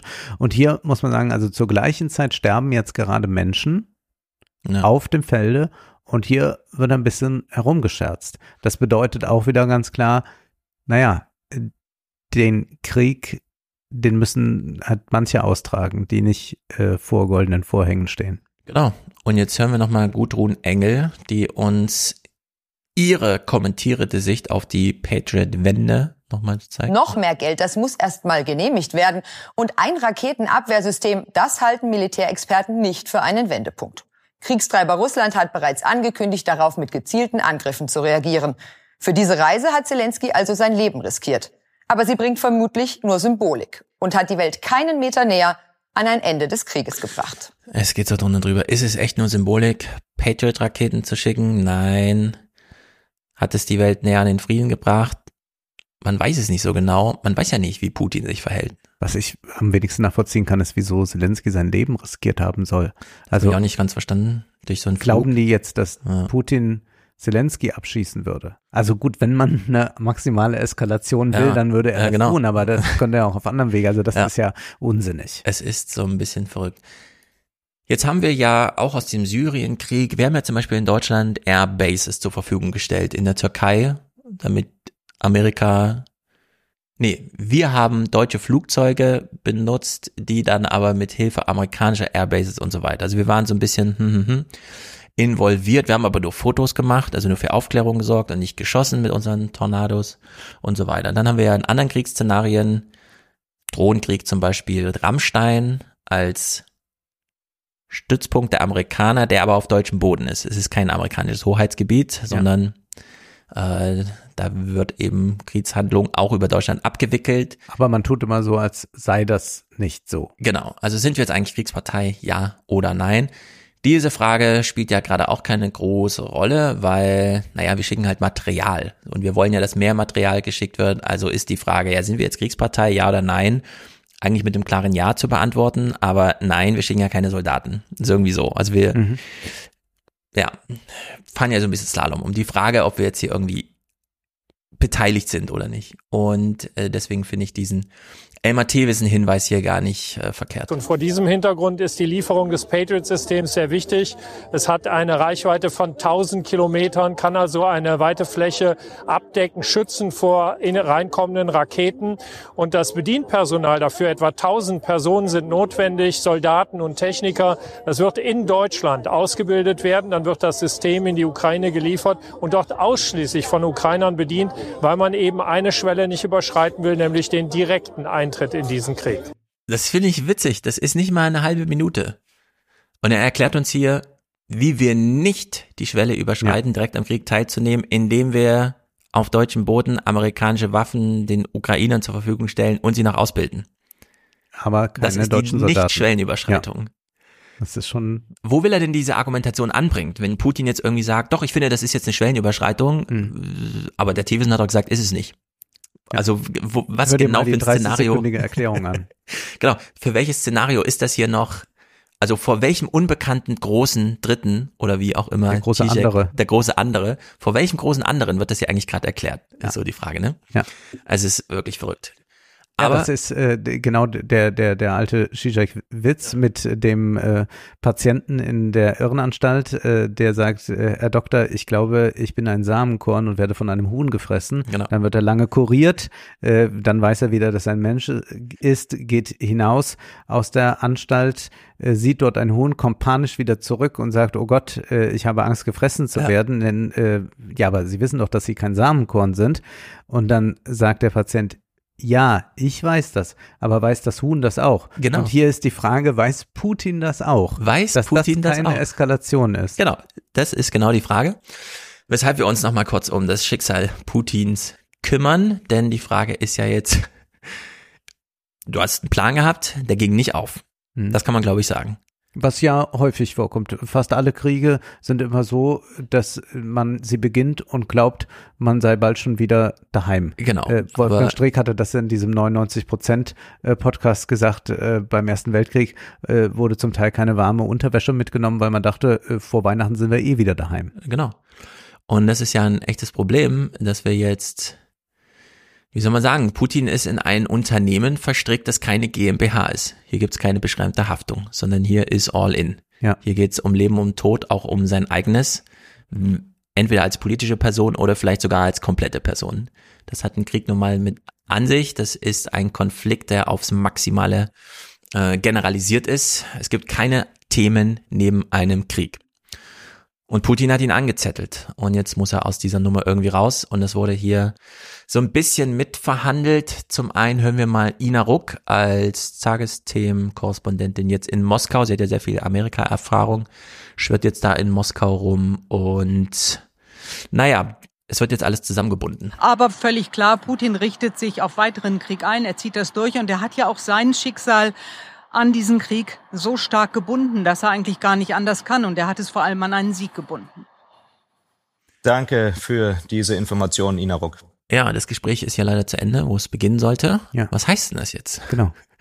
Putin hat das an sich gebunden. Ja, das stimmt. Man kann einen Krieg nicht, also sich von ihm entbinden, während man ihn gleichzeitig anzettelt. Ja. Irgendwer muss den Befehl ja. geben.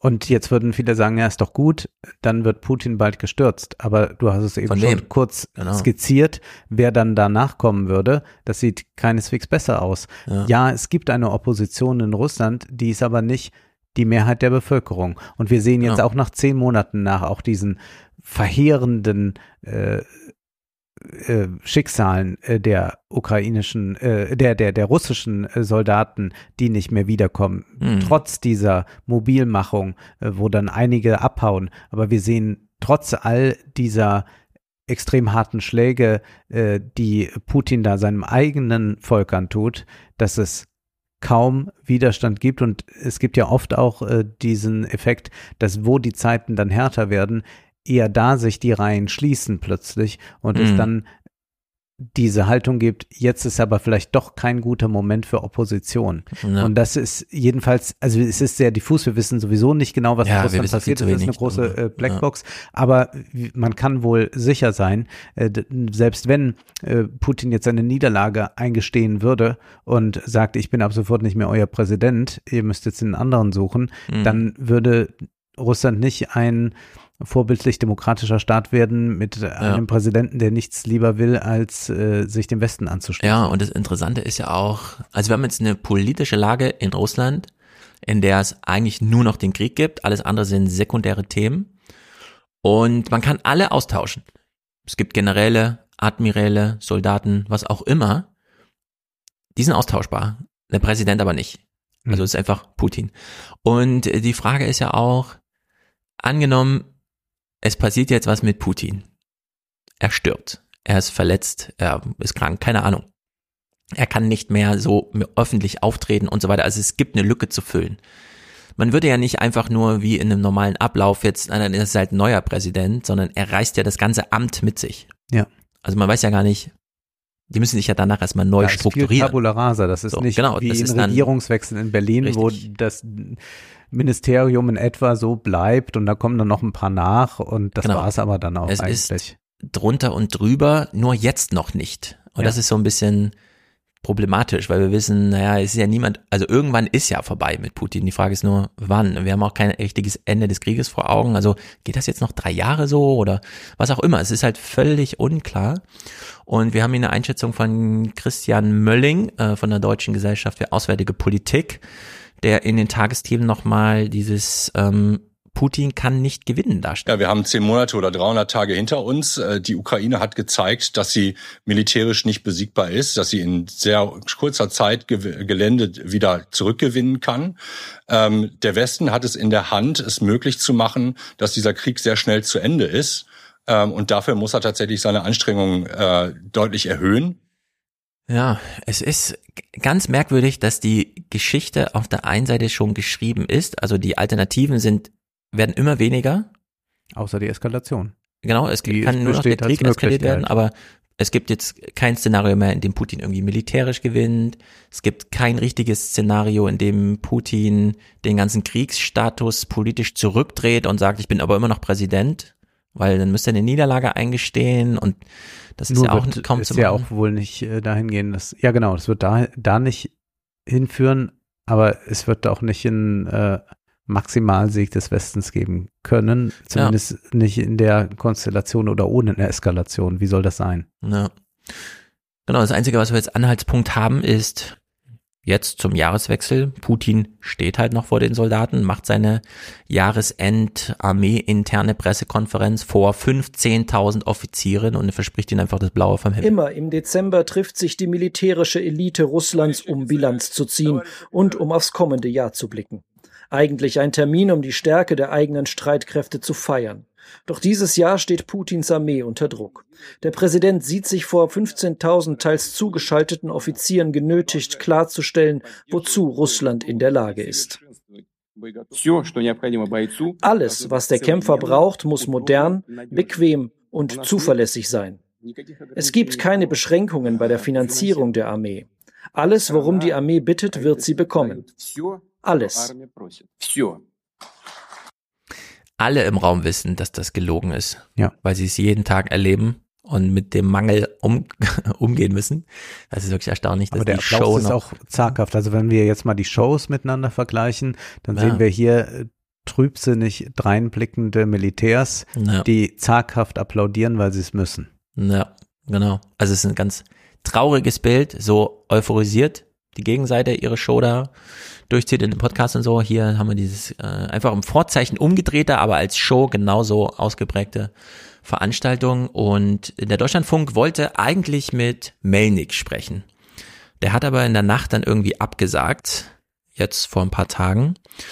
Also haben sie irgendwen angerufen. Jürgen Hart von der CDU. Ich kenne ihn gar nicht. Wahrscheinlich irgend so ein verteidigungspolitischer Sprecher. Jedenfalls ging dann, ich habe das so das erste Mal hier gehört, der Deutschlandfunk kam dann in seiner eigenen Berichterstattung immer mal wieder darauf zurück, dass das ja so gesagt wurde.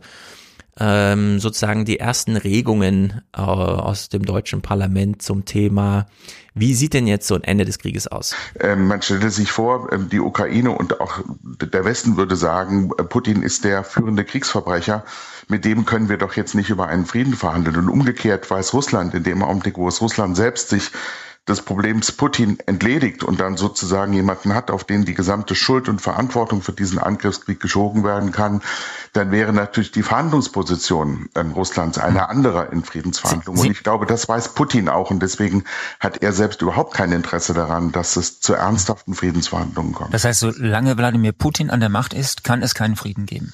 Ich fürchte, dass das die bittere Wahrheit aus diesem ähm, Krieg ist. Ich halte allerdings es durchaus für möglich, dass man auch in Moskau dieses Problem sieht und dass man in dem Augenblick, wo man feststellt, dass die, dass man in einer ähm, Sackgasse äh, äh, ohne Ausweg sich befindet, dass man dann schon auch die Überlegung anstellen muss, gibt es vielleicht jemand anderen in Moskau, der ähm, an der Stelle Putins und sozusagen als der Nachfolger Putins in solche Verhandlungen eintreten kann. Ich halte das für sehr gefährlich, was hier artikuliert wird, denn das äh, ist dann so, dass wir auf jeden Fall noch zehn Jahre damit rechnen können, wenn jetzt Putin nicht umfällt. Ja. Und dass sich da etwas in Moskau bildet, das dann Putin ablöst, ist äh, ja Wunschdenken und äh, eigentlich wird hier ein jeder nochmal auf die Spur gebracht, äh, lange jetzt durchzuhalten. Mhm. Auch wir sollen durchhalten in dem Sinne, dass wir sagen, ja, es ist halt alles jetzt schwierig, aber wir leben jetzt in äh, nicht friedlichen Zeiten, in Kriegszeiten und das für die nächsten zehn Jahre. Aber äh, was erwartet man auch? Also ich meine, eine Friedensverhandlung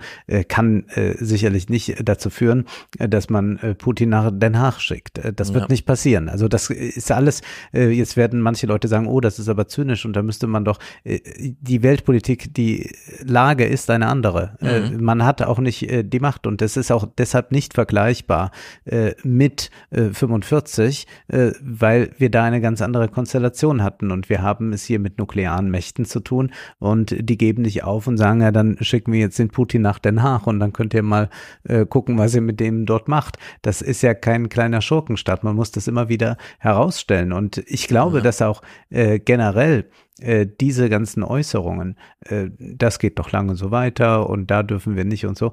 In äh, der äh, deutschen Bevölkerung auch für eine enorme Unruhe sorgen und auch für enorme Ängste, die dann bisweilen irrational sein mögen. Aber wir haben es, glaube ich, schon mit einem Klima der Angst jetzt inzwischen zu tun, was ich an einer Sache illustrieren will. Äh, nämlich es gibt ja diese große Angst, dass äh, wir bald keinen Strom mehr haben, dass wir ein Blackout erleben, einmal weil vielleicht nicht genug geliefert wurde oder weil es irgendeinen Anschlag oder was auch immer gab. Also man hat diese Fantasie, äh, dass äh, man bürgerkriegsähnlichen Zuständen entgegengeht.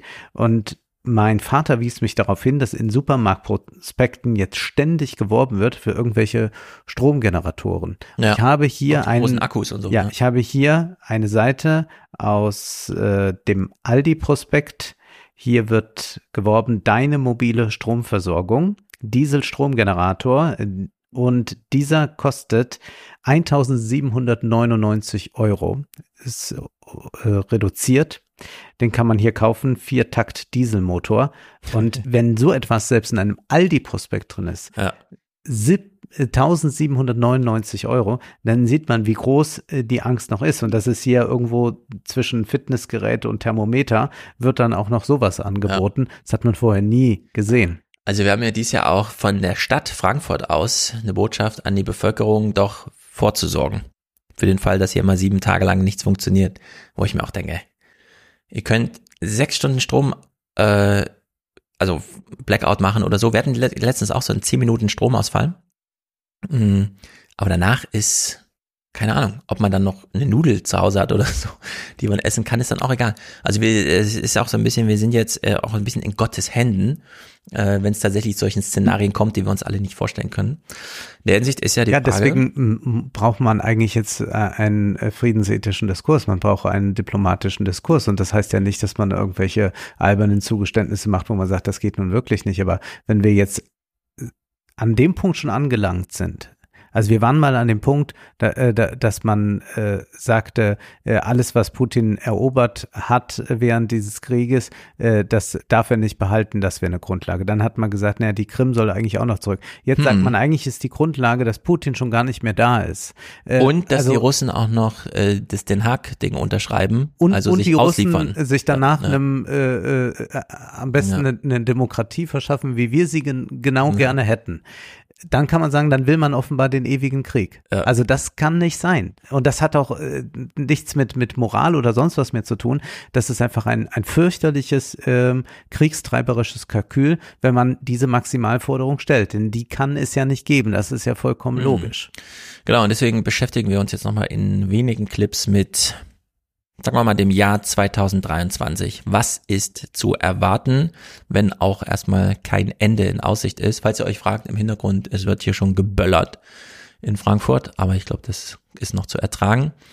Jürgen Hart nochmal mit einer weiteren Anmerkung, von der ich mir auch denke, das ist bestimmt nicht so richtig abgesprochen mit der Partei vorher, sondern das ist einfach so, 23 Uhr hat man ihn nochmal erreicht um ihn einfach Fragen zu stellen und er gibt Antworten. In dem Augenblick, wo die, wo Russland ähm, Angriffe auf die ukrainische Zivilbevölkerung mit Drohnen startet, ist es im Übrigen ein legitimes Kriegsziel, ähm, wäre es ein legitimes Kriegsziel für die Ukraine, die äh, Basen zu treffen, von denen aus diese Angriffe durchgeführt Also- werden. Also dann führt man den Krieg Gegen nach Russland, Russ gegen ja. Russland mit dann den Waffen aus Europa und USA. Naja. Das ist heikel.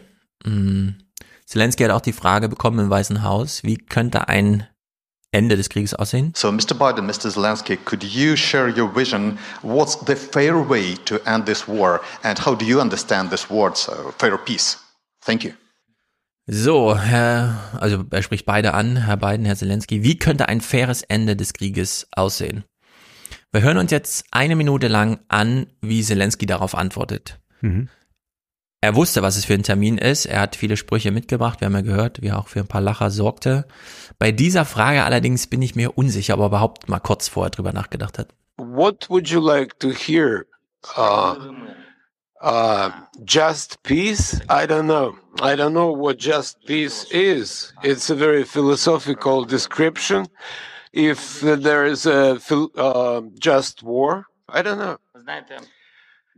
Uh, you know, for all of us, peace, uh, just peace is different. For me, as a president, just peace is no compromises as to the sovereignty, freedom, and territorial integrity of my country, uh, the payback for all the damages inflicted by Russian aggression, uh, I'm sorry, I'm reminding, uh, I'm talking about children a lot today, but as a father, uh, I would like to emphasize, you know, how many, how many parents lost their sons and daughters on the front lines. Ja, das ist ja äh, wirklich eine Antwort. Das ist äh, unglaublich. Da steckt keine man, Antwort drin. Ne? Da steckt keine Antwort drin und dann weiß er auch selbst nach 30 Sekunden nicht mehr weiter und sagt dann, ah ja, ich bin ja ein Vater von Kindern, Kindern, da könnte man nochmal so eine Emotionalisierungsstrategie machen wie in Avatar 2. Ja, ich habe ihn noch nicht gesehen, aber ich kann mir ungefähr vorstellen. So geht's auch, denn der Kinder wegen kann man Aha. jeden Krieg rechtfertigen. Genau, und die Frage ging ja auch an Biden, also hören wir uns das Finale von Zelenskys Antwort an und dann Bidens Ergänzung. So there can't be any just peace in the war that was imposed on us by these I I don't know how to describe that because we are in the White House and I can't find the proper language. So these inhumans, I would say. Let me respond. I, I think we have the we share the exact same vision. Ich teile ihre Vision. Ja, es gab keine Vision. Ja, das äh, war eine Minute Gestammel, muss man leider sagen. Ja. In der Hinsicht, das ist schon brenzlig. Schließen wir also mit dem letzten Clip. Welches Szenario hat, oder ich weiß gar nicht, wie man sagen soll, was droht uns denn jetzt? Und in welchen Kategorien müssen wir denken? Auf welcher Ebene wird denn jetzt über Ende verhandelt, Strategien entworfen, Pläne gemacht und umgesetzt? Biden gibt uns dieses Angebot. You know I get kidded for saying that there's uh, all politics is personal. It's all about looking someone in the eye, and I mean it sincerely. I don't think there's any any any substitute for sitting down face to face with a friend or a foe and looking them in the eye. And uh, that's exactly uh, what's happening at this moment. We've done that more than once, and we're going to continue to do it. And the winter is setting in, and Putin is uh, increasingly going after civilian targets and women and children, orphanages. This guy is, well, but uh, but he's going to fail, and uh, he's going to fail. He's already failed because he now knows that there's no way he's ever going to occupy all of Ukraine. There's no way in which he's going to be accepted by the Ukrainian people, and so uh, he's failed in the past, and it was very important. Uh, for him and everyone else to see that President Zelensky and I are united uh, two countries together to make sure he cannot succeed. And I think I may be mistaken, but I know I judge every leader by the way they, what they say to me, their consistency, and look him in the eye. This guy has in his, to his very soul, is who he says he is. It's clear who he is. He's willing to give his life for his country. And all the folks that with, came with him today. And so I think it's uh, he it's important for him to know we are going to do everything in our power, everything in our power to see that he succeeds. Thanks. What was the second part of your question? Es ist so. relativ beängstigend, würde ich ja, sagen, ich für äh, die Weltlage und dass das äh, so wenig ähm, reflektiert wird und auch sich nicht politisch was anderes darum bildet und äh, nicht nur Opposition zur Unterstützung der Ukraine entsteht, sondern eine Opposition dazu, dass man äh, die Eskalation immer weiterlaufen lässt, ist in meinen Augen höchst bedenklich. Und man sieht, äh, wie hier auch man entweder Maximalforderungen stellt, die völlig unrealistisch sind, oder wir haben es dann mit einem Ausweichen ins Emotionale zu tun. Erst hatten wir die Kinder, jetzt wird der Blickkontakt, der direkte, ja. äh, angesprochen. Ich kann es in seinen Augen sehen. Das erinnert mich daran, als man mal diesen berühmten Türsteher vom Berghain befragte, nach welcher Kategorie er denn eigentlich ja. äh, vorgeht, wer darf rein und wer nicht, was muss man tragen, äh, Jeans oder Chino oder was auch immer. Und dann sagte er so etwas wie, ja, ich will äh, das Leben in den Augen sehen. Das Mhm. ist seine Kategorie. Also das ist, heißt eigentlich ja äh, völlige Willkür. Und so kann man keine Außenpolitik machen. Das ist einfach nicht denkbar. Das ist äh, auch dann Geschwätz. Genau. Und naja, das ist das Gerede auf der Bühne. Im Hintergrund läuft natürlich. Anderes und da braucht man auch Und- diese ganze Metaphorik nicht. Ja, in der Hinsicht, wir sollten uns darauf einstellen, dass das noch eine Weile geht. Und dass zumindest Amerika schon versucht, jetzt die Niederlage Russlands auf die Spitze zu treiben. Mhm.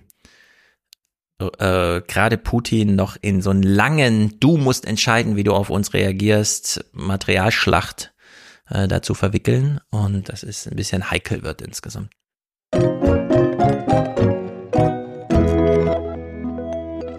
Es gab im Bundestag eine Anhörung zum Thema Metaverse Web 3. Die Politik interessiert sich, was haben die Experten dazu zu sagen.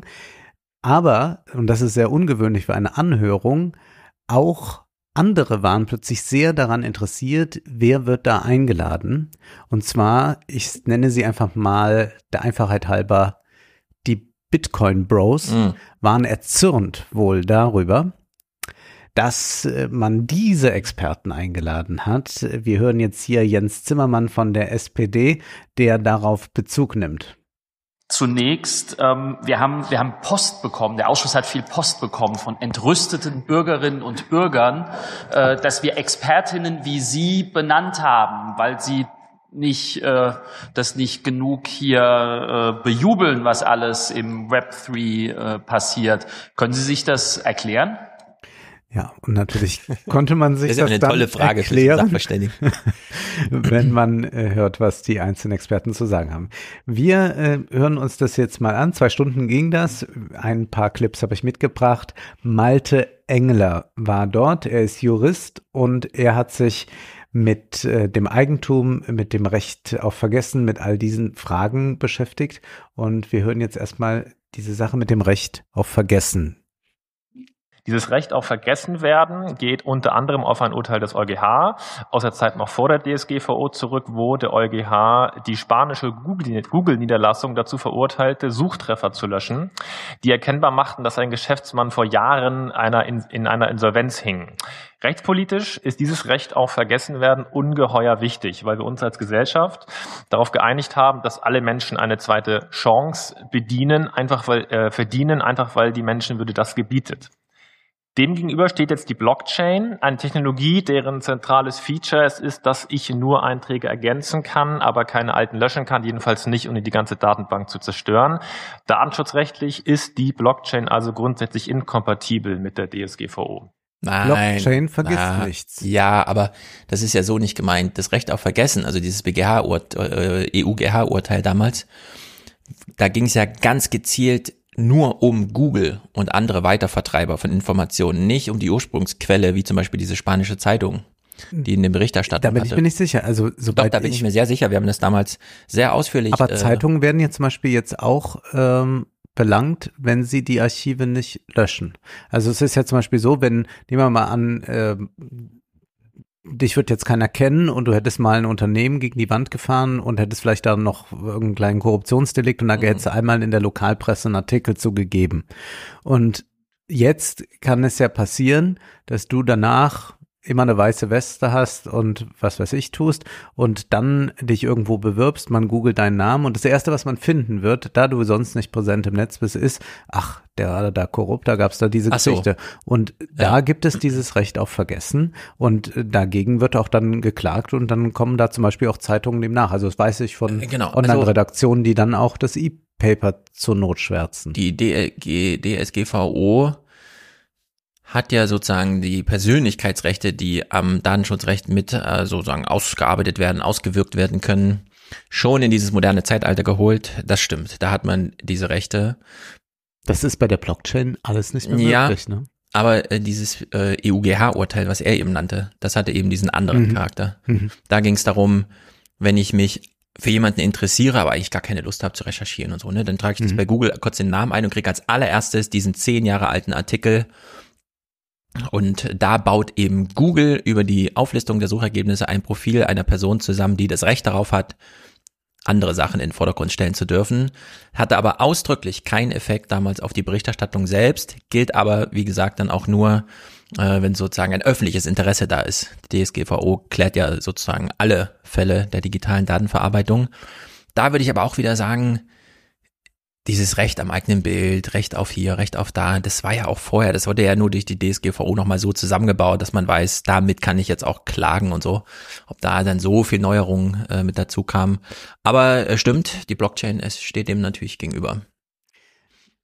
Web 3, Metaverse, NFT, das waren die Themen, die dort besprochen wurden und dann auch die Frage, wie würde man das strukturieren, wie würde man das äh, gestalten, welche Smart Contracts über welche Plattformen.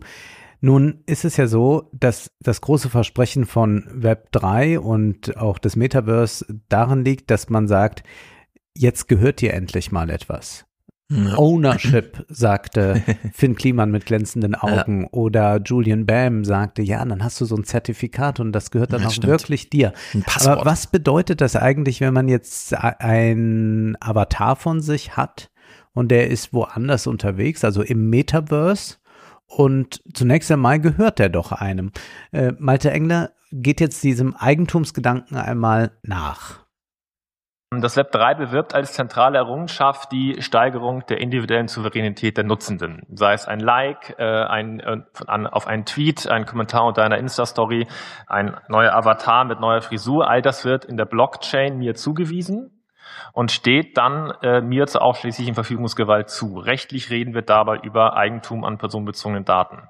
Meine Daten gehören dann endlich mir und so das Versprechen nicht mehr den großen Plattformen. Das Web 3 erfasst das Problem also völlig richtig, das wir derzeit haben, nämlich die Konzentration von ökonomischer und politischer Macht in der Hand weniger Digitalkonzerne. Nun kommt das große Aber. So verlockend dieses Eigentum an personenbezogenen Daten zunächst klingt, muss man sich allerdings klar machen, was das bedeutet. Es geht im Web 3 praktisch darum, dass alle relevanten gesellschaftlichen Vorgänge digital abgebildet werden. Wir sprechen deswegen auch von digitalen Zwillingen samt eines digitalen Körpers in dieser digitalen Welt. Dieser digitale Körper sowie alle Interaktionen soll jetzt in einem ersten Schritt mir zur ausschließlichen äh, Verfügungsgewalt zugewiesen werden. Heißt, äh, Eigentum heißt aber auch, dass ich darüber verfügen kann. Mit der Folge, dass das Eigentum dann jemand anderem zusteht, inklusive des Rechts andere, auch mich als ehemaligen Eigentümer dann davon auszuschließen. Das Ausmaß an Abhängigkeit, das ein Web 3 in diesem Sinne ermöglichen würde, ist noch einmal um Potenzen größer als die in der analogen Welt, weil dann ja sogar die Grundlage dessen, was wir zur Teilhabe am digitalen Leben brauchen, unseren digitalen Körper oder Teile davon, nicht mehr mir gehören könnte. Dateneigentum heißt eben nur im ersten Schritt mehr Kontrolle und in dem zweiten in der Regel auch endgültiger Verlust. Ja. Und all das noch neben den technischen Problemen, die wir ja damals schon im Metaverse-Buch besprochen haben, dass ja irgendwer das operaten muss. Also ja. man kann nicht das Fahrrad ohne die Straße denken. Und in dem Fall geht es nicht nur um das Fahrrad, sondern auch um den Fahrer selbst, also das eigene Ich. Dann verliert man plötzlich seine Nutzungsrechte. Ja, im Kaufmann von Venedig geht es darum, dass äh, man einen Handel, eine Wette eingeht, so dass man mit dem eigenen Fleisch bezahlt. Also wenn hm. du nicht äh, nachkommen kannst äh, deiner Schuld, wenn du die nicht begleichen kannst, dann kann ich mir äh, zwei Kilo aus deinem Fleisch schneiden. Das ist äh, ja. im Kaufmann von Venedig. Im Prinzip hat man genau dieses Problem jetzt äh, tatsächlich im Metaverse. Äh, Engler hat da eine Mat Metapher parat. Um das dystopische Potenzial des Web 3 nochmal ganz deutlich zu machen, vielleicht zum Abschluss folgende Metapher. Die Idee des Web 3, die Ungleichheit im Digitalen dadurch zu beheben, dass wir unser digitales Leben eigentumsfähig machen, entspricht in etwa der grauenvollen Idee, ein marodes, gesund, äh, kaputtgespartes, privatisiertes Gesundheitswesen dadurch zu reparieren, dass wir unsere Organe eigentumsfähig und handelbar machen würden. So. Äh, wie jetzt? Naja, also wenn man jetzt sagt, unser Gesundheitssystem hat ja viele mhm. Probleme, die können wir alle benennen.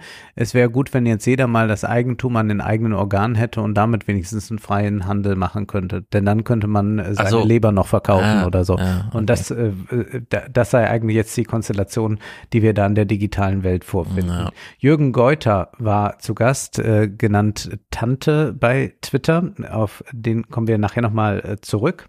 Denn wir machen jetzt gerade einen Umweg Umweg. Wir gehen in den Kaninchenbau über den Umge Umweg Metaverse, äh, Web 3, was ist da eigentlich mhm. los?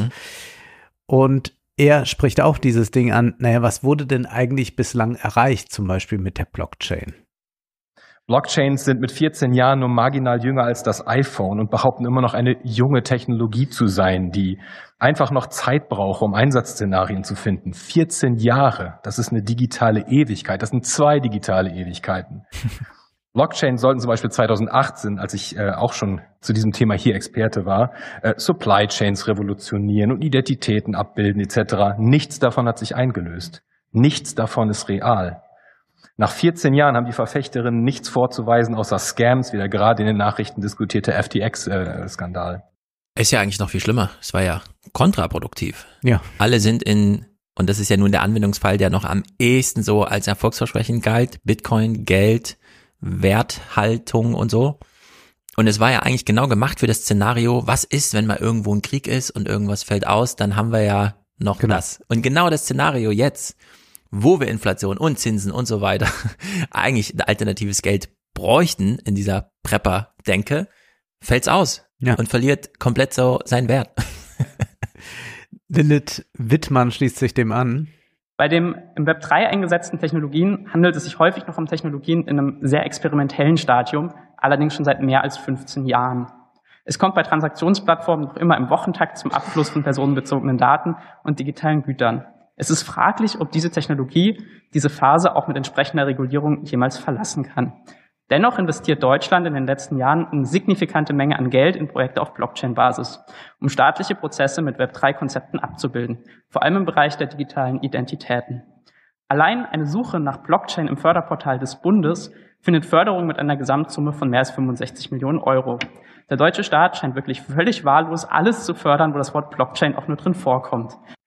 Ja, aber ohne irgendeinen Erfolg bislang. Und sie erinnert dann an die App ID Wallet. Kannst du dich daran überhaupt noch erinnern, die mal für drei. Tage äh, verfügbar waren? Da waren wir ja schon mal kurz digitale Bürger. Alles mm. schien so toll zu sein. Mm. Sie erinnert daran, wie schief das Ganze gelaufen ist. Die App ID Wallet.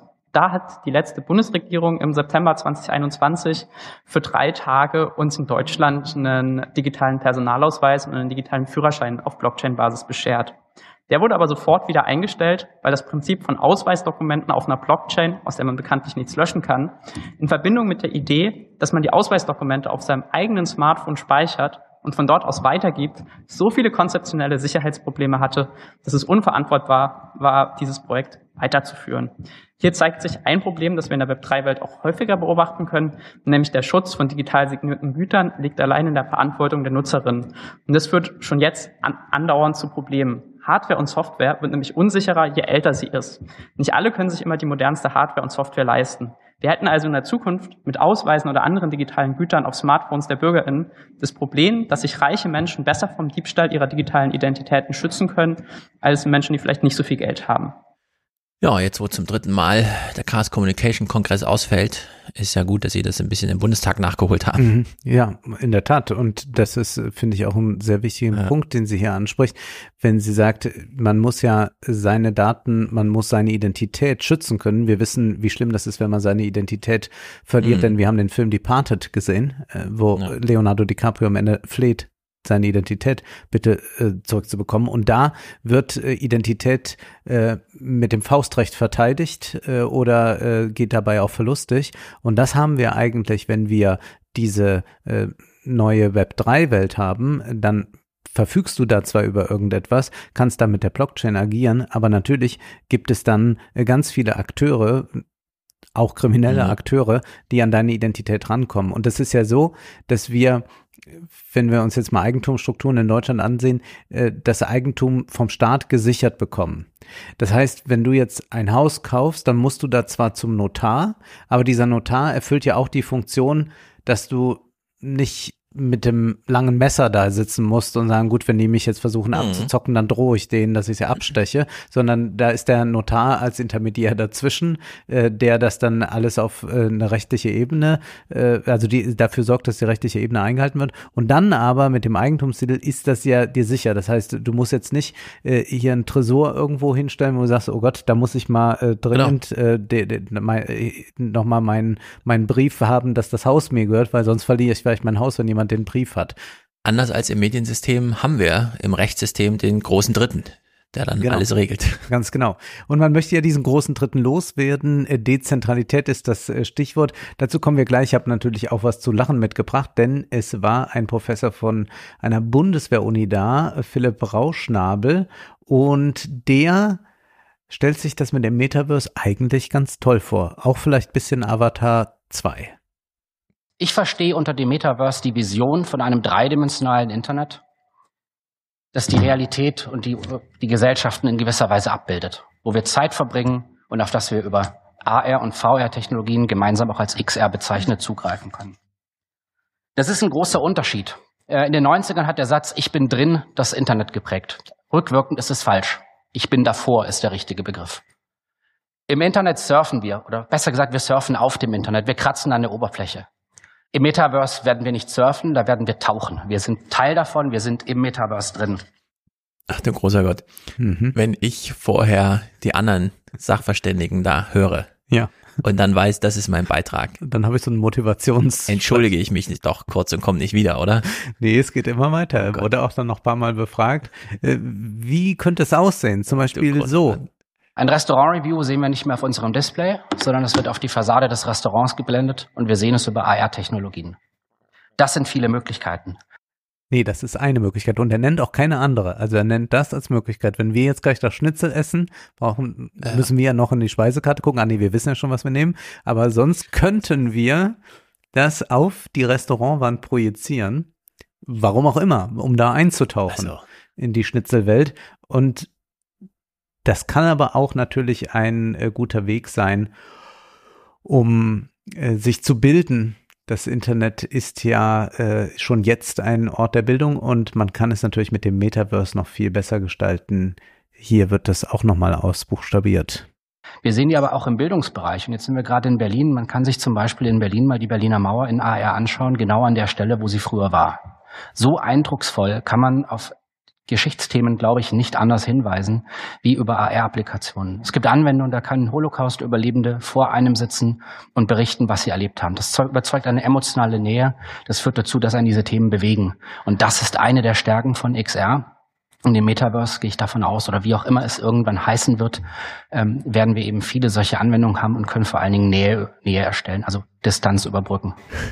Genau, da also, haben wir auch dann diese entsprechende Technik. Also erstmal ist es ja ein pädagogisches Konzept, äh, was vollkommen schief ist, äh, dass ja. man glaubt, man muss Nähe in dieser Weise herstellen, dass man glaubt, nah ist einem nur, was einem ganz groß begegnet. Das ist ja auch das Interessante bei Avatar 2. Das ist technisch beeindruckend, aber der Film mm. kommt einem nicht in dem Sinne nahe. Es ist ja nicht so, dass man immer äh, versuchte, äh, in irgendetwas einzutauchen, ja. sondern äh, mir sagte ein Freund so schön, ich gehe ins Kino, um der Dreidimensionalität zu entkommen, äh, um ja. endlich mal nur auf der Leinwand zu sehen. Und dann hat man jetzt aber die Dreidimensionalität und zu glauben, dass man äh, irgendetwas über äh, die Mauer oder den Holocaust versteht, weil man das ganz nah hat, ist ein Irrglaube. Und dann möchte ich auch noch mal das ein bisschen erden und an die Ausstattung unserer Schulen erinnern, wie die gerade sind.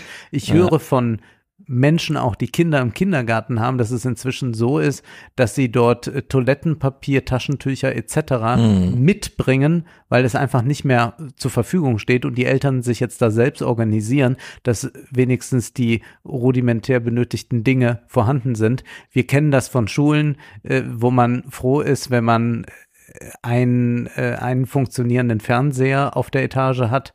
Also wovon reden wir jetzt? Was sollen da eigentlich passieren? Also ich habe gerade die Webseite von Herrn Rauschnabel aufgerufen. Professor Dr. XR, XR and Metaverse Enthusiast. Ja. Das ist ja unglaublich. Was ist denn das für eine? Ähm also ich bin mir jetzt nicht ganz sicher, aber ich glaube, die CDU hat ihn eingeladen. Zumindest hat die Dame von der CDU unfassbar. auch die äh, langweiligsten oder oder uninteressantesten Fragen äh, Ja. gestellt.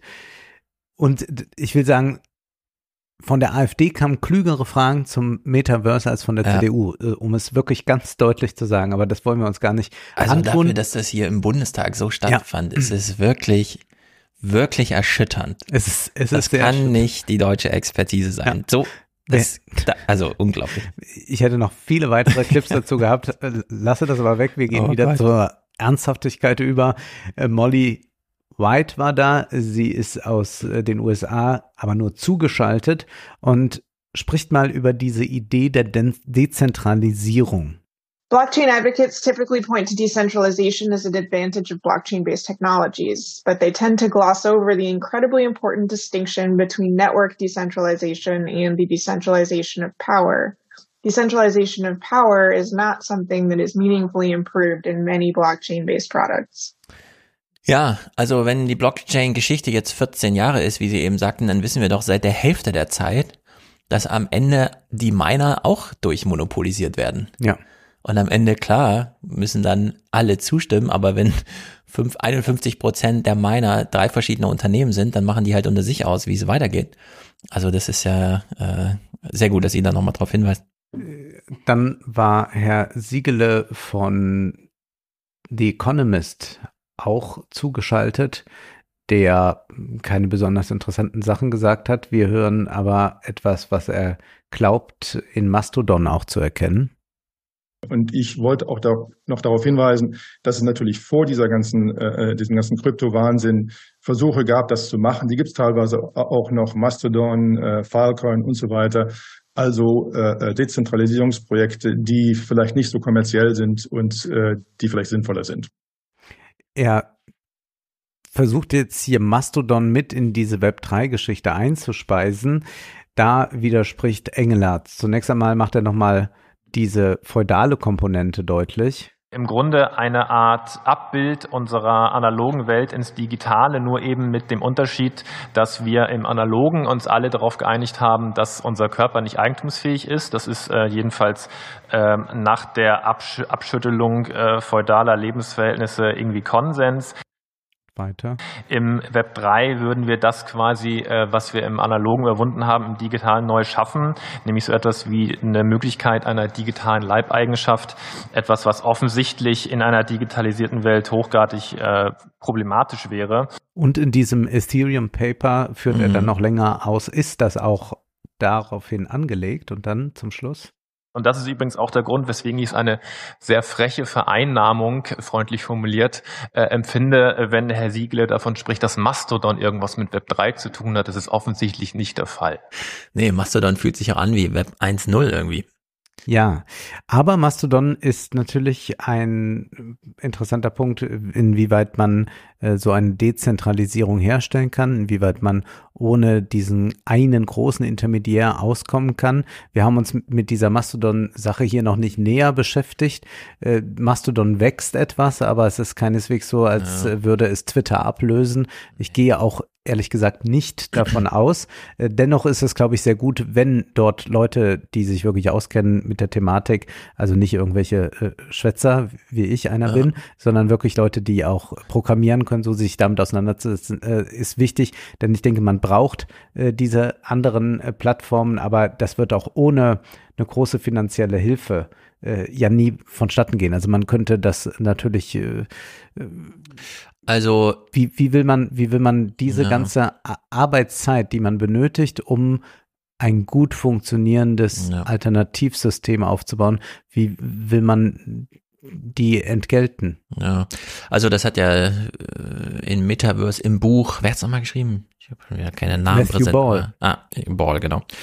Der hat's ja auch beschrieben, ne? Das bisherige Internet wurde von Pionieren erschaffen und dieses Metaverse kommt jetzt von den Leuten, die die Milliarden eingeheimst haben, also dieses Entwickler, äh, die Entwicklerkapazität und das Potenzial da haben. Das sind dann eben vor allem Microsoft, Apple, mal gucken, Facebook, die all in gehen.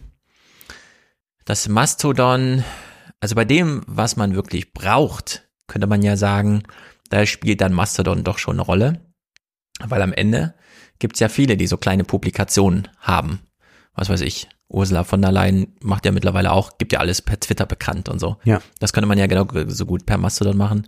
Mastodon ist dahingehend gar nicht viel mehr als, keine Ahnung, diese WordPress-Welle vor 15 Jahren mit RSS-Feeds Mhm. und dann publiziert man halt nur die Überschriften oder so, um die Textlängen knapp zu halten.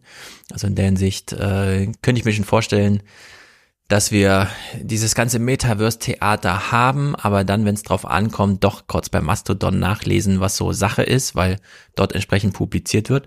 Und das muss ja auch gar nicht kompliziert sein. Da kann ja wirklich jeder seine eigene kleine Instanz betreiben. Es wird halt zentral irgendwie Open Source, also könnte man ja wie WordPress auch das einfach weiterentwickeln. Jeder, der was beisteuern will, steuert irgendwie was bei.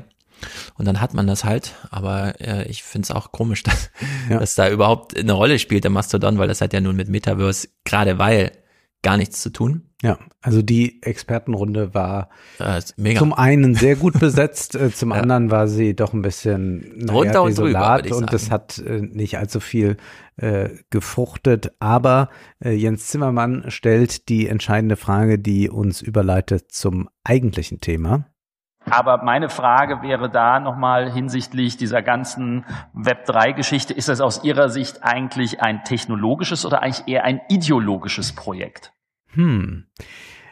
Und damit sind wir im Mhm. Reich der Ideologie schon angekommen, denn wir können sagen, ja, es ist selbstverständlich auch ein ideologisches äh, Projekt oder vielleicht sogar primär ein ideologisches Projekt. Aber es gibt ganz viele dieser ideologischen Projekte, die zugleich erst einmal rein technisch auftreten. Hast du schon mal von Urbit gehört? Nein. Wie Or. Orbit, aber mit U oder was? Genau, wie Orbit, nur mit U.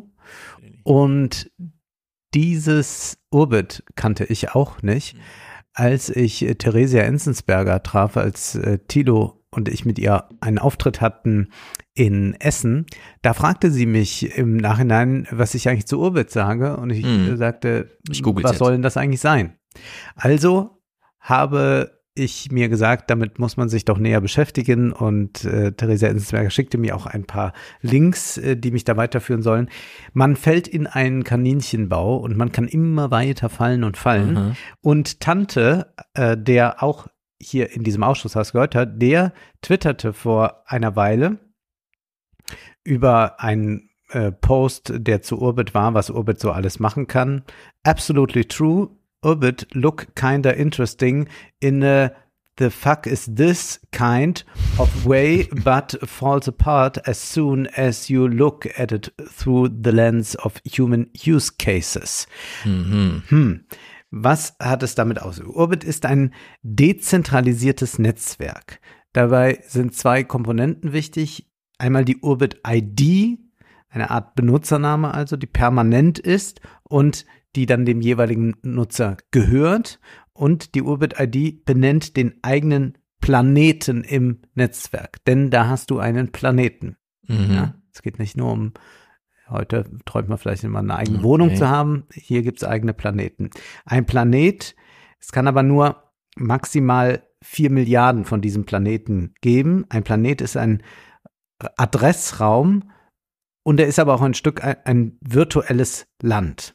Mhm. Wir versuchen uns dem mal langsam zu nähern, indem wir uns einfach mal so einen äh, Clip aus einem Imagevideo von Also, Orbit anhören. Ich habe jetzt gerade die Webseite hier, urbit.org, keine Ahnung, wie das Ja. mit allem zusammenhängt. Ich verstehe nichts. Nein, ich verstehe es auch nicht und ich kann auch sagen, wir, ich werde jetzt für große Verwirrung hier sorgen. Okay, gut. Aber warum beschäftigen wir jetzt überhaupt äh, uns damit? Äh, warum äh, fragt äh, Theresa mich, äh, ob ich das kennen würde? Nun, Ja.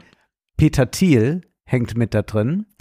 Die Neoreaktionären in den USA, äh, absurd sich äh, ge gebarende äh, Republikaner, eine intellektuelle, relativ gelangweilte Elite in New York und äh, in Beverly Hills. Äh, es gibt Okay. Konferenzen, wo sie sagen, wir könnten vielleicht auch mal darüber nachdenken, ob die Monarchie nicht eigentlich die beste Regierungsform für uns wäre. Das heißt, es geht jetzt hier ganz viel durcheinander. Es werden literarische Fiktionen rezipiert und überlegt, ob man sie umwandeln kann in Programme, die dann die Welt programmieren. Das heißt, ja. wir gehen jetzt richtig rein in Sehr einen Kaninchenbau, der sich anti-intellektuell und intellektualistisch zugleich gibt. Was für mich schon mal bedeutet, wenn mich jemand fragt, wie ich das finde, sage ich schon mal gut. Ich bin dabei. Und mal gucken, ob ich jetzt meine Meinung ändere. Wir hören mal rein. The Urbit network is fixed size, like Bitcoin without mining. Planets aren't digital money, they're digital land. There are only 4 billion, ever. And when addresses are finite, spammers have nowhere to hide. Urbit is a semi decentralized network. We created the initial keys, but no one could take your planet away. As Urbit expands, it escapes from our control. It grows into a free, digital republic. But wait. What is Urbit for? Why do you need a personal server? A Unix server is a mainframe for everyone else's big data. An Urbit server is a notebook for your own little data. Today, your cloud data is split up and trapped in a bunch of corporate servers. Imagine how good it will feel when your whole digital life has one permanent, trusted home that's just yours. Hm. Mhm. James Düsterberg hat für The Point Mac einen ausführlichen Artikel über Orbit geschrieben. Und da heißt es, wenn es schon nicht einfach ist, bei Orbit einzusteigen, so ist es konzeptionell als Projekt vielleicht noch schwieriger. Das Unternehmen, das es aufbaut, namens Tlon mhm. finanziert die Entwicklung des Netzwerks durch den Verkauf von einzigartigem tokenisiertem Adressraum und ein oft gehörter Slogan lautet, wenn Bitcoin digitales Geld ist und Ethereum digitales Recht, dann ist Urbit digitales Land. Aber Urbit war schon in der Entwicklung, bevor das Bitcoin White Paper veröffentlicht wurde und sein Ursprung liegt nicht in der aktuellen Welt der, äh, des Web 3 ja. und dieser Dezentralisierungsbemühungen, sondern im ersten Dotcom-Boom.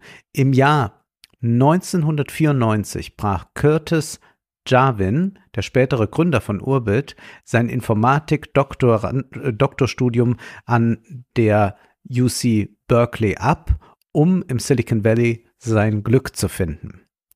Nun wissen mhm. wir also schon, das geht weit zurück. Wir haben hier schon eine wichtige Gestalt gehört, Curtis Jarvin, zu dem kommen wir äh, noch einmal zurück. Und wir haben schon gehört, äh, wir äh, haben es da mit einem Unternehmen zu tun, das ähm, nochmal dahinter steht, hinter äh, Urbit, und das ist Tlon. Tlon, also geschrieben T-L-O-N, oder im Deutschen würde man sagen Tlön, denn es gibt eine Erzählung von Jorge Luis Borges, worauf sich äh, diese Firma gründet in mhm. dem, was sie da eigentlich vorhat. Aber dazu kommen wir gleich noch. Wir sind also nach wie vor sehr verwirrt und hören nochmal ein Imagevideo. Diesmal ist das eines, das schon sechs Jahre alt ist. Urbit is a clean slate global computing platform. It's a complete redesign of programming. Urbit is a protocol, a language, an OS, a database, and a digital identity. No one has ever tried to build anything like Urbit before, and Urbit is completely open source and patent free. Urbit as a tool is designed to be a personal cloud server. A personal server is a complete redesign of the cloud user experience. Mm-hmm. Instead of running apps on the developer's machine, you'll run the apps on your own virtual computer. You'll own and control your own data, code, and identity. A lot of people have tried to build personal servers, but no one has succeeded yet. We think the personal server isn't a practical product if it means a personal Linux server on the public internet. My parents are not Linux system administrators. But if it's not on the internet, what network is it on? And if it's not running Linux, what's it running? Noch, wie das immer bei solchen Projekten ist, ja. kann man fast nichts nutzen. Äh, alles ist noch in der Entwicklungsphase und das, das schon wahnsinnig äh, lang. Also, dass es von 94 ist, ich, ich kann das alles gut nachvollziehen. Mhm. manche, so wie ich, kennen ja dieses Gefühl, ah, man kann so Sachen im Internet machen, dann holt man sich erstmal seine eigene Domain, man will es ja selber machen, dann holt man sich so ein Webspace, denkt sich, brauche ich nicht eigentlich einen ganzen Server, dann kauft man sich einen viel zu teuren Server und dann hat man einen ganzen Server, dann kann man alles drauf machen und so und dann irgendwann landet man aber doch wieder bei seinem Twitter-Profil und so weiter, liefert sich also aus, nutzt dann doch lieber die Clouds, die so corporate-mäßig angeboten werden, weil man dann so ein bisschen sicher ist, dass sie auch funktionieren. Aber der Drang ist doch immer da und es scheint hier irgendwie bedient zu werden. Ganz richtig. Wir kommen zu dieser Sache, dass man das doch selbst gerne in den eigenen Händen hätte. Kommen ja. wir nochmal zurück, denn da ist natürlich auch eine politische Komponente mit verbunden. Auch hier geht es schon darum, dass man so etwas wie eine Verfassung braucht. Wir hören nochmal was äh, von Urbit selbst. Even Bitcoin and Ethereum have turned out to need governance. And at Tlon, we realized that a network in 2016 can't be governed indefinitely by some unaccountable corporation. Urbit must evolve into a responsible, self-governing digital republic. We've written a draft constitution for this republic and set aside a fifth of the address space to fund it permanently. But we can't control what Urbit actually becomes. That is up to you.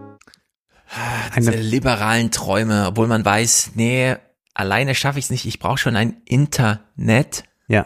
Aber dann, nee, aber ich möchte gerne alleine, aber im Internet, also alleine im Internet. Ja. Äh, man könnte dem ja das äh, Gedicht von äh, John Donne entgegenhalten, äh, aus äh, das 400 Jahre alt ist. Äh, no man is an island. Richtig. Entire of itself. Each is a piece of the continent, a part of the main. Ja. Es ist aber der libertäre Versuch, sich ganz rauszulösen. Schaffe ich es ohne Gesellschaft? Ja, wenn ich dann eine Community um mich aufbaue. Hm. Also das ist einfach nur ein äh, Austauschen. Äh, die wollen äh, nicht diese anonyme Gesellschaft, die ja viele Vorteile mit sich bringt. Eigentlich ja. auch, dass man sagt, gut, wir sind zwar nicht politisch einer Meinung, aber wir dürfen trotzdem beide auf Twitter sein, solange wir nicht irgendwelche Grenzen total ja. überschreiten. Aber hier geht's dann wiederum so eine Community-Bildung. Und das ist ja dieses Komm ins Klimansland, verwirkliche dich selbst. Ja, unter meiner Ägide aber bitte. Vor meinem Publikum. Finde ja. dein Selbst vor meinem Publikum. ja, Düsterberg schreibt, im Moment gibt es jedoch nur wenige Anwendungen, die auf Orbit laufen können und funktionell ähnelt es nichts weiter als einem einfachen Messaging-Service mit höchstens ein paar tausend aktiven Benutzern. Als cool. ich mich einloggte, fühlte ich mich in die Usenet-Chatrooms der 90er Jahre zurückversetzt und in der Tat schienen die Diskussionsthemen auf charmante Weise ähnlich.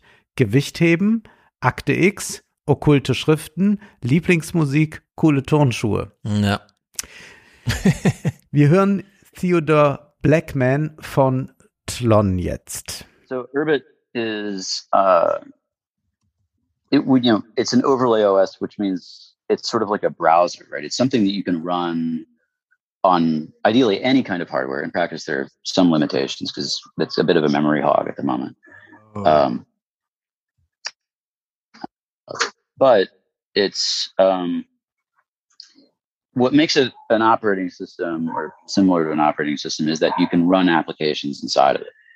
Um, and it and it can up it can so that that's that's really what it means right? It's like uh, it's an, an environment in which an application runs. And what what differentiates it from typical operating systems is not just that it's sort of uh, higher level and not interacting directly with hardware.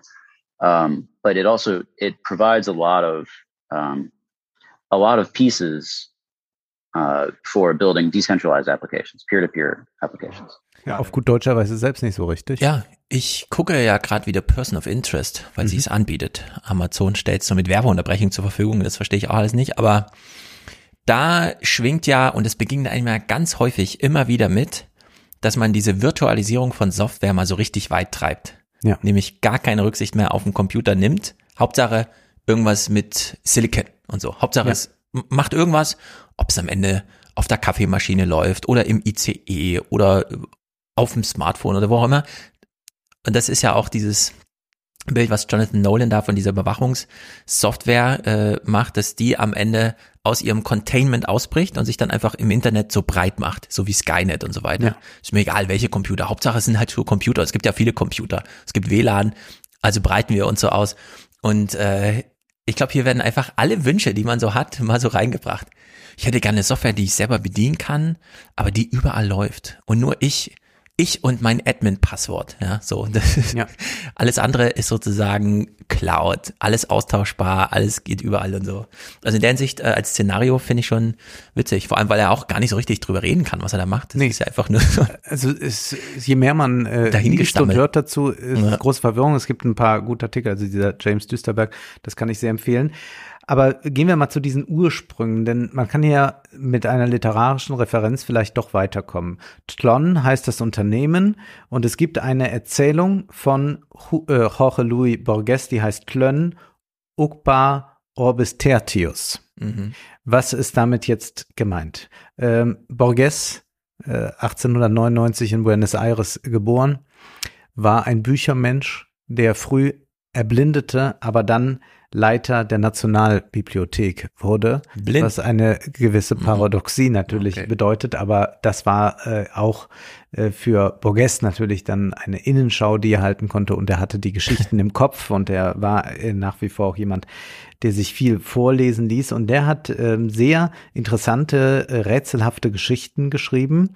Nicht mehr im Sinne von, ich muss mal einen großen Roman verfassen, sondern kurze Geschichten, die sich auf etwas beziehen, was es entweder gibt oder was gar nicht da ist. Und diese Geschichte Tlön, Ukba, Orbis Tertius, diese erzählt davon, dass es da ein Land gibt, nämlich Ukba, und man erlebt jetzt hier zwei Forscher, die darüber diskutieren, wo das liegt und man denkt erst, das könnte wohl eine Region irgendwo im Irak sein.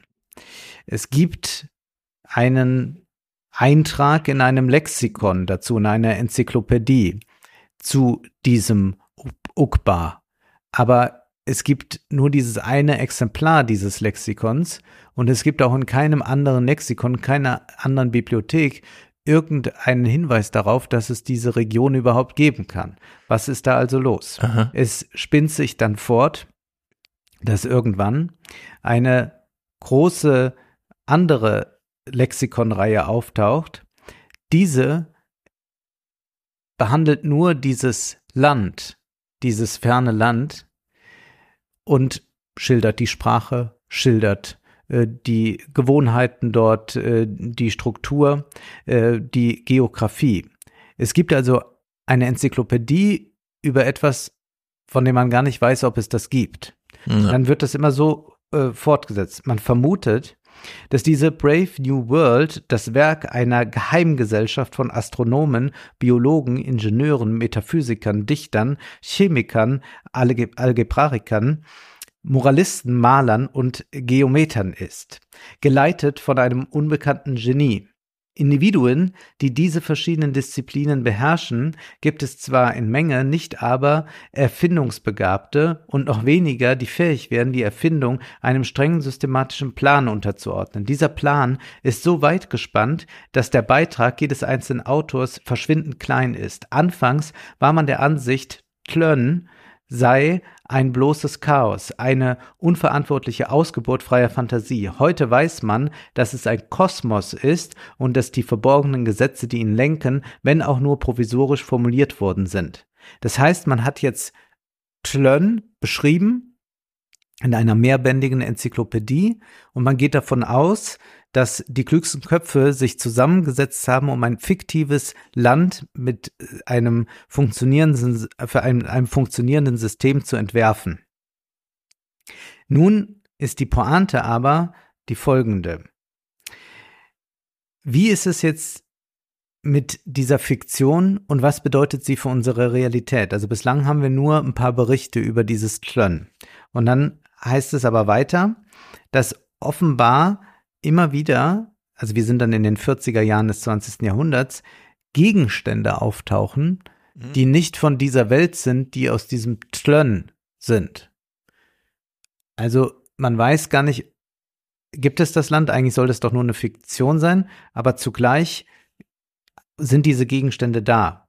Und es das heißt dann zum Beispiel auch hier, alle Menschen, die eine Zeile von Shakespeare wiederholen, sind William Shakespeare. Also die Frage ist, wenn du die Fiktion wiederholst, wenn du die Fiktion sagst, ist sie dann Wirklichkeit geworden? Ja. Bist du dann auch William Shakespeare? Das ist eine Frage, die sich dann hier äh, philosophisch stellt. Den Begriff des Plagiats gibt es nicht. Man geht davon aus, dass alle Werke das Werk eines einzigen Autors sind, der zeit- und namenlos ist. Ein Buch ohne Selbstwiderlegung gilt als unvollständig. Das heißt, wir haben hier ein, ein System, ein, eine Tlön-Gesellschaft, die den permanenten Widerspruch herstellt. Aber jetzt sind wir immer noch äh, bei diesen einzelnen Gegenständen.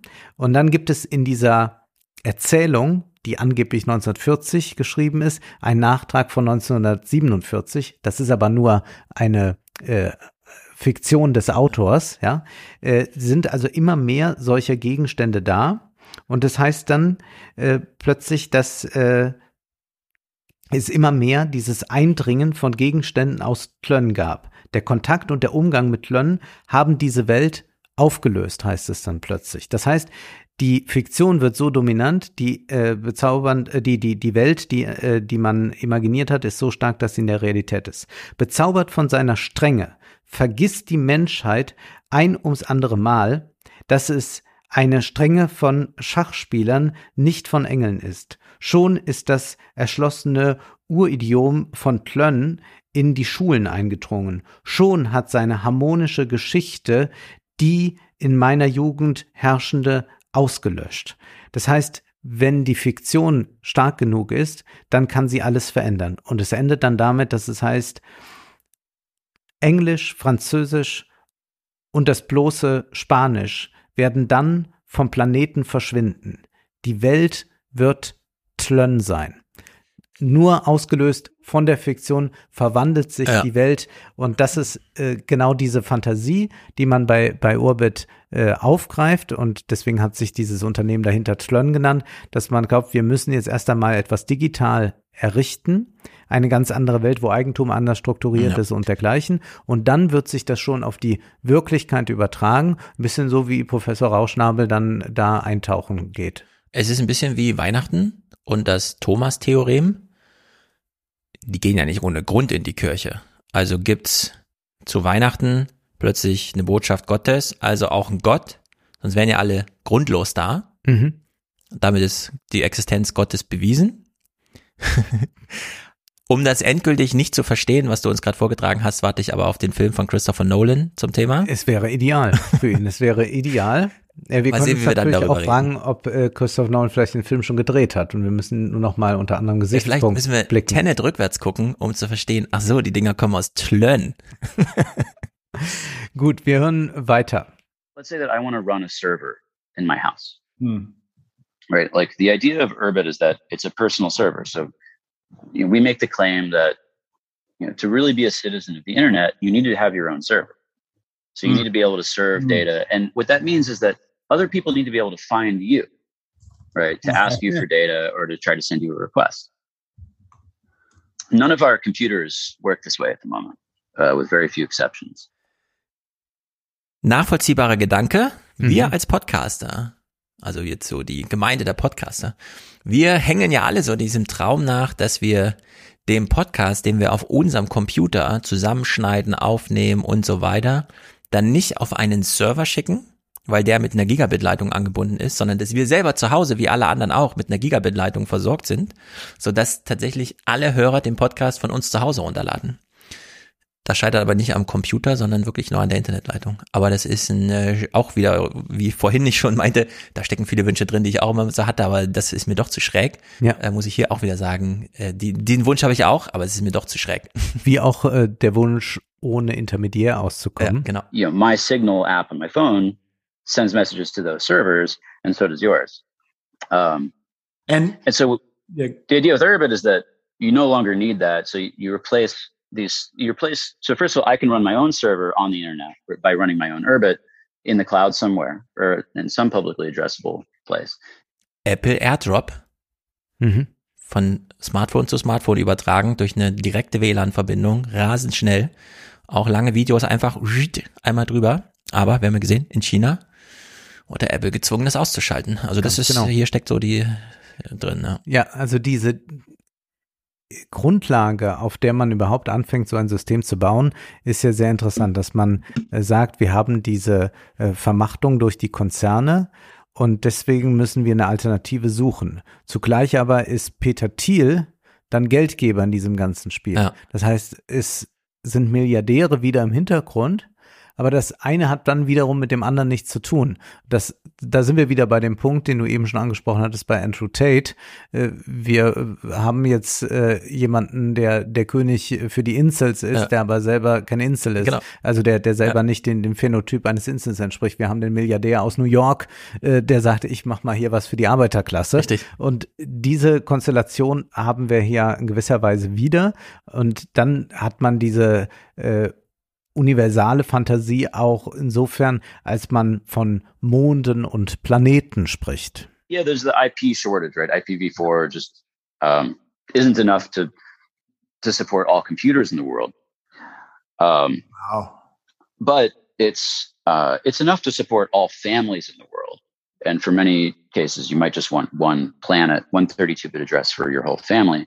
Or same, you might want that for a corporation, just needs one 32-bit address. And then the way that the urban address space works is that uh, so 32-bit addresses are personal addresses. 64-bit those are called planets. 64-bit addresses are called moons, and those are all locked to their 32-bit prefix. So when I have a planet that's a 32-bit address, that comes with the entire subnet of 64-bit addresses that all start with those 32 bits, which gives me actually 4 billion uh, moons. So I have one planet and 4 billion moons.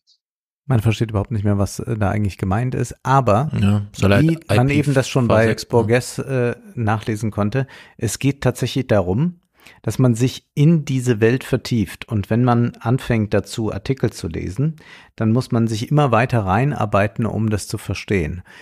Es handelt sich aber jetzt nicht um eine Schwäche des Systems insofern, als man sagen würde, man muss man noch die Nutzerfreundlichkeit verbessern, Mhm. ja, dass man sagt, es muss so leicht äh, verwendbar sein wie Twitter, sondern es geht vielmehr darum, dass das sich einarbeiten in diesen Kosmos, also ein Geheimwissen zu akkumulieren, das eigentliche ist, worum es hier geht. Das heißt, wir haben zum einen jetzt hier so ein technisches Netzwerk, bei dem wir und auch die Macher Mhm. selbst nicht genau verstehen, was es eigentlich soll, und wie es funktionieren soll. Wir haben aber die Möglichkeit, uns ganz intensiv auseinanderzusetzen. Wie ist das jetzt nochmal mit den Planeten und den Monden und kann ich dann auch irgendwas abtreten und wem gehört welches Land? Das heißt, ich kann jetzt auch ein Archiv mir aufbauen. Ich kann mich Tage, Wochen, Jahre damit beschäftigen, wie man das aus der Kryptoszene ja auch schon kennt Mhm. und Ja, nicht hat damit eine eigene Welt sich geschaffen, mit der man sich beschäftigen kann. Ja. Also früher machte man dann vielleicht äh, die Märklin-Eisenbahn, äh, baute man sich im Keller Mhm. und sagte, hier baue ich mir mal eine Welt auf. Und das wird jetzt hier auf der technischen Ebene gegeben und jetzt können wir uns alle da mal, wenn wir wollen, äh, reinfuchsen und äh, es ist auch immer der, der Wunsch, äh, zu irgendeinem Schlüssel zu gelangen, zu einer Erkenntnis. Ist immer witzig, diese Chaos Communication Computer Club Leute, so, ne? Mhm, ja. Die da so ein bisschen verbandelt sind mit, die haben ja so eine natürliche Aversion gegen Facebook zum Beispiel. Mhm. Die wissen aber, Facebook ist super erfolgreich. Sowohl bei den Nutzern als auch bei den Werbenden, Werbetreibenden und so. Und wenn die dann mal Kontakt zu Facebook haben, indem sie einfach an dem, an der Benutzeroberfläche sitzen und feststellen, hä? Also damit schlagen sich die normalen Leute so rum. Ich dachte, unsere Sachen sind kompliziert. Also die sozusagen auch, äh, das so funktioniert das so. Und es war auch ein Erfolgsrezept bei Snapchat. Bei Snapchat, äh, Snapchat war so kompliziert, wie ist das mit der Kamera, wie, wo kriege ich welchen Effekt her und so, dass sich die äh, Kids auf dem Schulhof das gegenseitig zeigen mussten und dadurch äh, so diese Snapchat-Verbandelung Mhm. stattfand. Da kam nie ein Handbuch mitgeliefert, wurden immer so neue Features gedroppt und man wusste nie so richtig, ja genau, und welche jetzt, ach so, du kennst das schon und so, dann zeig mal. Und dann hat Mhm. man darüber so eine geschworene Gemeinschaft gegründet. Also ein bisschen Schnitzeljagd dann. Genau, immer. man ja. geht so gemeinsam, erarbeitet sich so die Handlungsmöglichkeiten innerhalb dieses Zeugs und das scheint hier auch wieder, das ist wie so eine Harry Potter Geschichte. Ja. Man nimmt sich einmal die 300 Jahre Texte Ja. und dann äh, sagt man sich Intertextualität. Richtig. Dann schön. baut man alles zusammen. Ja, und das äh, darf uns auch nicht wundern, denn der Gründer Curtis Jarvin, was hat er eigentlich gemacht? Düsterberg führt das aus. Jahrelang führte Jarvin ein hermetisches Leben. Ab 2004 stellte Google Books tausende von urheberrechtlich nicht geschützten Büchern kostenlos online zur Verfügung. Die meiste Zeit seines Lebens verbrachte Javid damit, in vergessenen philosophischen und wirtschaftlichen Texten aus dem 18. und 19. Jahrhundert äh, äh, zu forschen. Im Jahr 2007 startete er unter dem Pseudonym Mencius Moldbug einen Blog mit dem Titel Unqualifizierte Vorbehalte. In den folgenden neun Jahren veröffentlichte er Millionen von Wörtern mit pedantischen und widersprüchlichen Gedanken, die das Ergebnis seiner selbstbestimmten Reise durch das digitale Mausoleum vergessener Schriftsteller sind. Wenn Sie schon einmal von Curtis David gehört, gehört haben, dann wahrscheinlich aus diesem Grund. Der Blog war der Ausgangspunkt für die Neoreaktion, eine politische Theorie, die die Demokratie ablehnt und den Markt heiligt, indem sie den Libertarismus mit dem Monarchismus kombiniert, um von CEOs geführte Stadtstaaten zu befürworten. Nach der Wahl Trumps im Jahr 2016 gab es eine Reihe von Berichten, die die ne Neoreaktion mit der Alt-Right und dem plötzlichen politischen Stimmungsumschwung in Verbindung brachte. Yavin soll Steve Bannon, Milo Yiannopoulos und andere Persönlichkeiten der frühen Trump-Ära beraten haben Mm. und hatte, wie wir hörten, ein offenes Ohr bei Thiel, in dessen Haus er die Wahlergebnisse von 2016 beobachtete. Das ist ja jetzt ein Rabbit Hole für sich, Mhm. wenn wir jetzt die Berater, der Berater, Ja. wenn wir da angekommen sind, sehr gut. Wir sind bei den Beratern der Berater angekommen und Ui, ui, äh, wenn ui. man sich so Interviews mit diesem Javin ansieht, der sehr nerdig wirkt, äh, dann bezieht er sich tatsächlich auch laufend auf irgendwelche Schriftsteller aus dem 18. Jahrhundert. Das ist eigentlich irre. Und sagt, das habe ich da aber schon bei den äh, Kontra, äh, Konterrevolutionären da und dort gelesen. Ja. 2016 steht Donald Trump auf der Bühne und macht Sprüche gegen die Dings von Fox News. Ja. Gewinnt dadurch Popularität, sticht alle anderen 17 republikanischen Kandidaten aus, gewinnt sozusagen die Hoheit über das Fernsehbild am Abend bei den Wählern, die er erreichen will. Ja.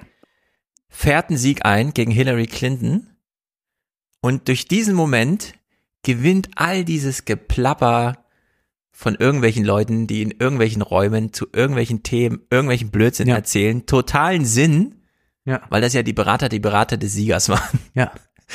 Also, das ist toll. Das ist nicht schlecht. Das ist mal so richtig Rabbit Hole, aber so retro, retrospektiv. So Genau. von hinten erzählt. Und sie treffen sich jetzt aktuell. Es gibt dann solche Orbit-Konferenzen Ja, in New York. Und dort Da sind dann auch viele Intellektuelle, die eine große Langeweile empfinden. Genau. Also Leute, die äh, irgendwas zwischen 20 und 40 sind, die überlegen, gut, Bernie Sanders wäre vielleicht noch mal so ein Umschwung gewesen, es hat nicht geklappt. Ähm, Jetzt äh, die beiden Administrationen, die machen ja eh nicht Politik für mich. Ja. Äh, irgendwie ist mir auch so langweilig in der Demokratie. Äh, wäre das nicht mal schön, wenn man es noch mal krachen lässt? Ja, wir hören gleich von ganz vielen Frauen, die auch auf so einer Sensore sind, Mhm. Ja. aber in sich suchen. Ja. Und das sind die Männer, die dem nein, nein, die nein, nein, ich nach muss, außen. ich muss es, äh, ich muss schon gleich, äh, nein, äh, also es ist sicherlich männlich dominiert. Äh, Ah, aber viele Es Frauen ist da? männlich dominiert, aber es sind einige Frauen da, die auch äh, äh, in diesen Berichten vorkommen. Da ist zum Beispiel Amanda Milius, äh, das ist die Tochter des Regisseurs von Conan der Barbar. Oh. äh, Die auch äh, Trump-Supporterin ist, äh, die auch Ja. für eine Tough Diplomacy ist, die mit dem Grenell befreundet gut, man muss ja ist. keine äh, Geschlechterunterscheidung machen, sondern es gibt die, die nach innen suchen und die, die nach Genau. außen suchen. Ich glaube, so kann man es eher äh, schildern. Und äh, sie ist auch ganz ähm, ähm, angetan von all dem. Ich will das mal gerade, weil wir gar nicht so viele Clips dazu hören, weil es äh, interne Partys sind, auf denen sich dann äh, Journalisten herumtreiben, denn es ist ja auch immer dieser Reiz des Verbotenen, dass man da Mhm. Gerne mal schaut, was machen die da eigentlich. Und es geht jetzt hier äh, um diese schon angesprochene äh, Amanda äh, Milius. Äh, sie nämlich äh, äh, ist äh, auch in diesen Kreisen zu Hause, sie ist Filmemacherin, sie hat so einen verrückten Film wohl gedreht, wo sie dann äh, sagt, warum ähm, äh, Trump äh, überhaupt nicht beeinflusst ist von den Russen und was weiß ich, irgendwas, äh, muss man, glaube ich, nicht näher sich mit beschäftigen. Aber für die Vanity Fair, ich kann diesen Artikel auch sehr empfehlen, war James Polk äh, dort auf diesen Partys zu Gast. Das ist ein Artikel äh, sehr, sehr, sehr lang und da schreibt er, Amanda Milius hat in der Mainstream-Politik gearbeitet, tritt aber auch in sogenannten Dissidenten-Podcasts auf und befindet sich am Rande einer Kulturszene, in der rechte Politik einen Glanz angenommen hat, der an Coolness grenzt. Sie sagte, sie sei zu blackpilled, um viel darüber nachzudenken, wie es aussehen würde, wenn ihre Seite gewinnen würde. Black Pill ja. hatte ich noch nie vorher gehört. Nee, was wir ist kennen mit Rot und Blau Blue und Red Pill, also die, ja. wir haben die, wir sind ja die, die, die Schlafschafe, wir haben noch alle die, die, die blaue Pille ja. und Red Pill ist, wenn man wirklich erkannt hat, was hinter äh, dem Schein und hinter den Illusionen steckt. Black Pill ist nun folgendes, wir springen mal gerade dahin, denn Black Pill äh, kann das eine wie das, äh, das, also kann vieles sein. Und zwar hören wir jetzt mal ganz kurz, ähm, Austin Dunham, der das jetzt auf so einer äh, Ebene der, der, des Männlichkeitscoachings, also Ja. so Andrew Tate-mäßig äh, löst. Ah, Übrigens gibt gut. es auch das Gerücht, dass Andrew Tate bei Orbit angemeldet Natürlich. ist. Würde mich wundern, wenn das nicht ein großes schwarzes Loch ist, in dem sie alle so rein. Eigentlich, ja. In this video, we're going to talk about some black pill truths that I believe in. There's red pill, understanding reality, understanding female nature, and then there's something called the black pill. Black pill is like the harsh, true realities of things with the emphasis on looks and genetics and the things that we are born with. In this video, I'm to show you or tell you the three things I believe that are true about the black pill that I've noticed within my own personal dating life. So the first thing I believe is that looks matter. Looks Matter, also Blackpill meint hier, es gibt natürliche Gegebenheiten und die sind entscheidend, zum Beispiel beim Dating. Warum hat das was mit Blackpill zu tun? Blackpill hier auf diese Coaching-Variante gemünzt bedeutet, du kannst das nicht ändern. Das ist so. Und wenn man jetzt aber Blackpill überträgt auf den politischen Kontext, dann geht Amanda Milius davon aus, dass ohnehin alles rabenschwarz aussieht. Äh, Düsterberg schreibt auch, äh, Blackpill ist ein Online-Begriff, mit dem Menschen beschrieben werden, die glauben, dass unsere Welt so verkorkst ist, dass nichts mehr sie retten kann. Und aus dieser Haltung heraus, dass es ohnehin alles keinen Sinn mehr hat, kann man ja vielleicht noch mal äh, das Leben genießen und äh, gibt sich dann einer solchen Gegenkultur hin und äh, treibt sich Ja. auf verrückten Partys herum. Ähm, Sam Seder ist ein Linker, der einen Podcast macht und der wird dann auch von einer Hörerin gefragt zum Thema Blackpill. At this point, how do we just not become entirely black pilled? how is my generation, from your point of view, supposed to be sustaining hope for the future of this country or things in general in such a kind of seemingly dark timeline? I mean, it's not an unreasonable question. And I, you know, all I can tell you is that um, the the the the the only thing I can give you, uh, honestly, is is like I think an insufficient answer in that um, nothing's going to happen with once you take that black pill. Ja, eine schwierige, schwache Antwort, aber vielleicht finden wir hier schon einen Kern. Ich will es jetzt nicht überinterpretieren, aber wir sind an einem Punkt angelangt, wo man sagen kann, äh, linksliberale Hegemonie gibt es in einem gewissen Grade, also was jetzt zum Beispiel äh, die gleichgeschlechtliche Ehe anbelangt, Mhm. äh, solche Dinge wären aufzuzählen. Aber wir haben ja ökonomisch keine Gleichheit hergestellt, sondern wir haben eine noch größere Ungleichheit Ja. jetzt, äh, wie wir ja heute schon mehrmals äh, angesprochen haben. Die linke Antwort ist ja eine sehr schwache darauf, beziehungsweise sie hatte überhaupt keine. Und die Linke hat zudem ja das große Problem, sie muss immer wieder so einen Ordnungsruf äh, laut werden lassen, wenn irgendwelche Grenzen überschritten werden. Das heißt, Ja. die Linken sind sehr stark in einer domestizierenden Position gerade, dass sie sagen, ja, sowas sagt man aber nicht, ja, das macht man aber nicht, das gehört sich aber nicht. Das ist eine völlig neue Rolle, verglichen mit dem, was äh, die linke Gegenkultur, popkulturelle Gegenkultur, Subkultur der 50er, 60er, 70er, 80er Jahre war. Mhm. Da war nämlich immer, die Eltern sagen, das macht man aber nicht, aber ich lass mich doch piercen, lass mir doch lange Haare wachsen, höre doch die Rolling Stones und mache doch dies und habe Mhm. Sex vor der Ehe. Das sind alles diese äh, Themen, die nicht mehr auszuhandeln sind. Die Grenzüberschreitung heute liegt woanders. Und das ist, äh, ich will da den Gedanken fortsetzen. Also diese, diese Grenzüberschreitung liegt woanders. Wir hören jetzt einen Ausschnitt aus einem Artikel, den ich gerade vorlesen möchte, von Ruby Sutton für Astramac. War sie auf einer dieser Partys von Urbit und da sagt sie,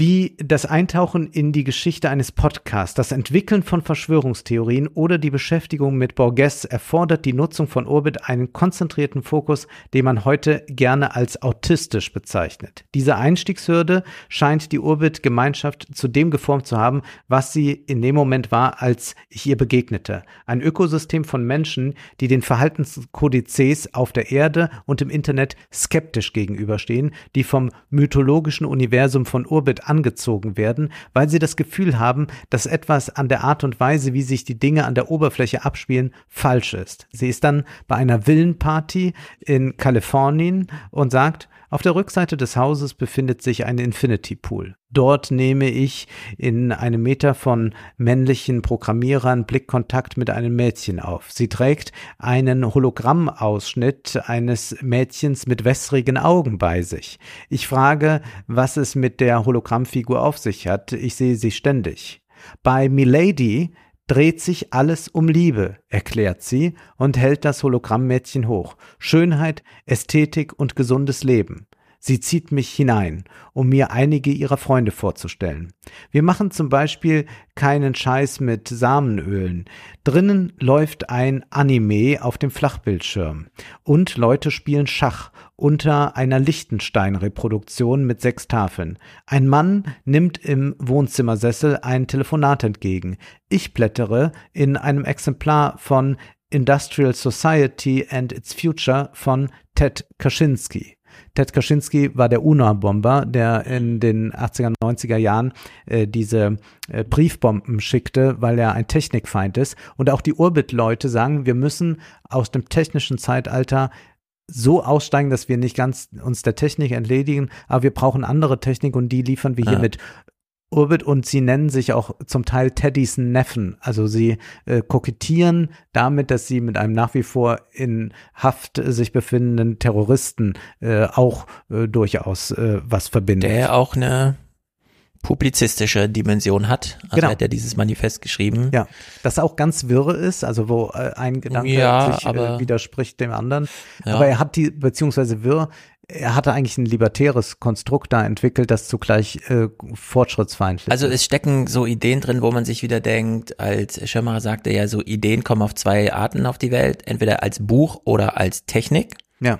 Und es ist aus einer Zeit, in der Technik noch nicht, wie hier jetzt, äh, sozusagen, ich kann es selber machen. Mhm. Das ist Software, die kann ich zu Hause machen. Ich bin nicht irgendeiner Maschine ausgeliefert oder so, die das erstmal eine Firma, die irgendwas herstellen muss, sondern äh, dieser Ansatz. Und äh, das begegnet, also das scheint ja hier maßgeblich zu sein. Ja, das diese, ist viel wichtiger als- Handlungshoheitsbeweisung, Ja. die man sich da äh, selber beibringt. viel wichtiger als äh, über welche Blockchain Ja. geht das denn jetzt nun? Und nochmal zu diesem Gegenkulturgedanken zurück. Es gibt extrem viele sehr lange Artikel dazu. Ich habe jetzt viel mehr hier mitgebracht, äh, als was ich vorlesen kann. Aber es wird eben diese Gesellschaft geschildert, in der man politisch unkorrekt sich verhalten kann, äh, wo man auch äh, sagen kann, ich bin gar kein Demokrat, warum sollte ich auch Demokrat sein? Mhm. Äh, man kann auch äh, mit äh, White Supremacy dort Anklang finden. Also es ist das ganze äh, Potpourri an allem, was man sich so vorstellen kann, dabei. Aber es ist irgendwie so ein bisschen hip, ein bisschen cool, ein bisschen schick, sich gerade damit auseinanderzusetzen. Es ist auch ein bisschen belesen, man muss die Referenzen kennen, man braucht dieses Geheimwissen. Und wenn wir jetzt nochmal über Jugendkultur und Gegenkultur sprechen, dann ist doch sehr interessant, dass wir heute die Jugendkultur nicht mehr in der Musik antreffen. Es ist ja. gar kein Problem, heute für einen 17-Jährigen zu sagen, ich höre gern diese eine Heavy Metal Band und ich finde Taylor Swift gut und ich gehe aber äh, nächste Woche ironisch zu einem BTS-Konzert. Äh, das ist überhaupt nicht mehr das Problem. Da war früher viel mehr, sagen wir mal, Sortenreinheit da. Mhm. Was den Kleidungsstil, Frisuren, Piercings, Tätowierungen anbelangt, ist man auch völlig frei in der Wahl und es gibt nicht mehr klar erkenntlich, das macht man, wenn man 17 ist und dieser Gruppe zugehört, sondern alles ist möglich. Man muss nur aufpassen, dass vielleicht äh, Papa und Mama nicht ganz genauso mhm. aussehen. Ja? Das genau. heißt, wir haben es eigentlich da mit einem Verschwinden von Jugendkultur zu tun und zugleich aber wird die Jugend als Phase äh, bis äh, über den 80. Geburtstag hinaus ja. fortgesetzt. Und wir haben auch nicht mehr das äh, Spiel mit der Transgression, weil Transgression heute was ist, naja, was will man machen? Gut, es gibt äh, diese Leute, die Transgression üben im Sinne von Andrew Tate, die sagen, ich hau jetzt noch mal richtig auf die Kacke, mhm. wo der äh, äh, Planet schon brennt, aber selbst ist das so nicht mehr da. Gut, es gibt kleinere äh, Drogenüberschreitungen vielleicht, aber wenn da jetzt noch weitere Legalisierungswellen kommen, ist da auch nicht mehr Transgression möglich. Das heißt, wo Transgression möglich ist, ist es im politischen Rahmen, also mit solchen Äußerungen, ja. äh, mit äh, Ansichten, die äh, antidemokratisch oder was auch immer sind. Und wir können eigentlich sagen, die gesamte Gegenkultur und, und Jugendkultur ist nicht verschwunden, sondern die ist wirklich ins Netz gewandert. Und die ist dort ja. in diesen großen Foren mit all den popkulturellen Referenzen, wie es früher einmal war, nur viel eklektizistischer, dass hier alles zusammengeht. Ted Kaczynski, Roy Lichtenstein und vielleicht noch irgendein mm. neuer Song. Ja, du brauchst einfach eine Jugendkultur als Jugend, bei der du es dir mit deinen Älteren nicht verscherzt, weil du einfach ökonomisch von denen abhängig bist und auch darauf angewiesen, dass sie mit dir mhm. willentlich so eine Art Schicksalsgemeinschaft gründen. Weshalb es super gut ist, im Keller zu sitzen und nicht mit bunten Haaren, die man nicht einfach ablegen kann, wenn man in die Küche geht, sondern man geht in seine virtuelle Welt, zockt zum Beispiel oder macht sowas, kann aber einfach ausschalten. Da geht man die Treppe hoch und ist der beste Sohn der Welt. Früher musste man sich rausschleichen genau. und äh, dass man nicht zu spät nach Hause genau. kommt. Das und das will man ja gar nicht. Und ich habe ja in Alten Republik auch nochmal die Juvenilisierung als Gegenentwurf. Ja. Dass nämlich diese Kolonialisierung der Jugendkultur von oben, von den Älteren stattfindet, weil die Eltern plötzlich nachdem die Kinder so, erlebe ich ja auch gerade, erstmal so durch sind, durch Gröbste, dass man dann eigene Freiheiten für sich wieder, aber dann eben mit Budget mhm. auslebt. Und dass äh, Jugendkultur, nachdem wir sie weder politisch wie im ersten in der ersten Hälfte des letzten Jahrhunderts, als wir einfach zu viele Jugendliche hatten und man, ja, da müssen wir halt, halt eine Hitlerjugend und so weiter gründen, weil irgendwie müssen wir sie ja disziplinieren, die können ja nicht alle machen, was sie wollen. Und dann im zweiten, in der zweiten Hälfte so ökonomisch, ach so, die haben so viel Geld, weil das gerade Wirtschaftswachstum ist und so, dann sollen die mal unsere Musik kaufen, unsere T-Shirts, unsere Klamotten und so weiter. Jetzt hat man halt nichts davon. Also man hat weder viele Jugendliche noch besonders Vermögende. Mhm. Also äh, werden sie ein bisschen untergebuttert. Aber dieses Nachholende, Juvenilisierende, die Elterngeneration, ja. die sich nochmal, und so kann man auch dieses Urbild zerstören, wie bei Facebook, sobald die Eltern da auftauchen und mitmischen Richtig. Wollen. Und das ist aber dann vielleicht nicht gegeben. Wir haben es sicherlich mit einem Netzwerk zu tun, das jetzt gerade von äh, reaktionären Rich Kids äh, erst einmal dort besiedelt wird, aber die Folgen davon wiederum, dass äh, dann solche, solche äh, pseudo-intellektuellen Persönlichkeiten sich daraus bilden, das hat natürlich wieder den Effekt, dass dann alle aus dem Jugendzimmer darauf zugreifen mhm. können. Und wir haben es ja auch dann hier mit relativ alten Jugendlichen zu tun, also ja. Leuten, die dann äh, über 30 sind. Und das Erstaunliche ist, dass das Verbotene nicht darin liegt, dass man die Klassenfrage in den Mittelpunkt rückt. Also das ist ja auch in gewisser Weise das mhm. Verbotene. Also es findet nicht statt oder, oder kaum statt. Man wird nicht eingesperrt, wenn man was sagt, aber man findet einfach nicht statt, sondern das Verbotene bedeutet immer, ja, man ist ein bisschen sexistisch, bisschen anti-vogue, ein bisschen antidemokratisch, was auch immer. Also man kann sich da äh, dann was zusammensetzen. Und das ist ja auch erstaunlich, diese äh, Gleichzeitigkeit, die wir da haben. Also diese äh, neoreaktionären die jetzt auch nochmal damit spielen, zu sagen, ich mache jetzt mal TikTok-Challenges, ich bin eine gute Hausfrau. Also Ja. ich äh, setze jetzt dem äh, Feminismus mal etwas entgegen und sage, es gibt eigentlich nichts Schöneres, als äh, zu Hause zu sein und einen reichen Mann zu haben, der arbeiten geht. Ähm, das ist ja diese Gleichzeitigkeit, dass wir im Iran Frauen haben, die sich äh, entledigen wollen, äh, die, dem Islamismus und dem damit verbundenen Patriarchat. Wir haben zugleich Russland, die sich, äh, das sich von der Demokratie äh, verabschiedet, China, äh, das wieder autoritärer wird, Indien, das autoritärer wird. Also das heißt, das Antidemokratische, was hier aufgerufen wird in Beverly Hills oder in New York, ist ja in dem Sinne keine Gegenkultur global betrachtet, sondern demografisch gesehen bilden die ja bereits die Mehrheit. Und Mhm. diese nicht zur Kenntnisnahme globaler Gleichzeitigkeit verbindet aber diese neoreaktionären dann wiederum auch mit äh, den Woken, die ja gerne so tun, als wären diese Identitätsfragen dieselben, die sie sich stellen, wie sie auch in anderen Ländern gestellt werden. Also es gibt ja dann äh, solche tollen Diskussionen, ja, wie können wir das dann schaffen, dass wir äh, Hollywood Blockbuster diverser machen, äh, denn es ist doch auch schade, wenn diese Filme in China gezeigt werden und da keine chinesischen Figuren vorkommen, wo dann einfach China sagt, ja, pf, ist uns doch egal, wir haben doch unsere eigenen Blockbuster, ja.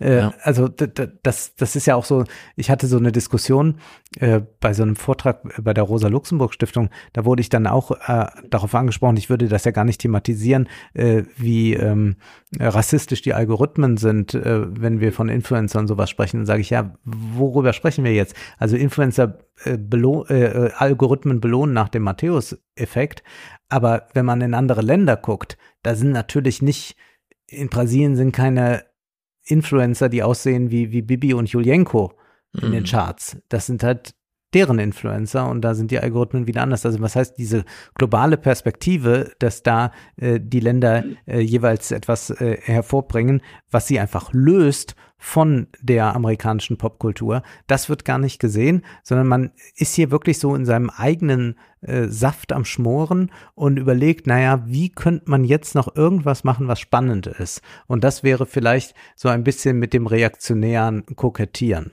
Ja.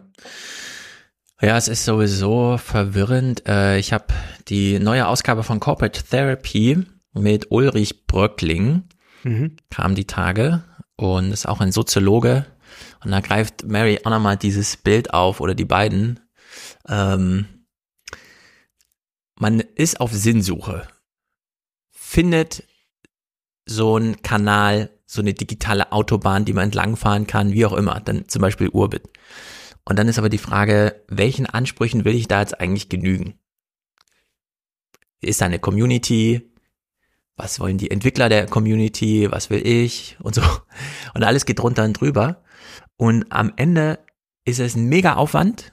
Und alle sagen, es ist mega kompliziert, wir müssen uns alle reinarbeiten, aber keiner kommt auch nur einen Schritt vorwärts, weil alle Anforderungen gleichzeitig gestellt werden. Es ist die alte Logik der Bauernregeln. Es gibt immer die eine Bauernregel und die klingt super schlüssig, richtig logisch. Und dann gibt's genau das Gegenteilige.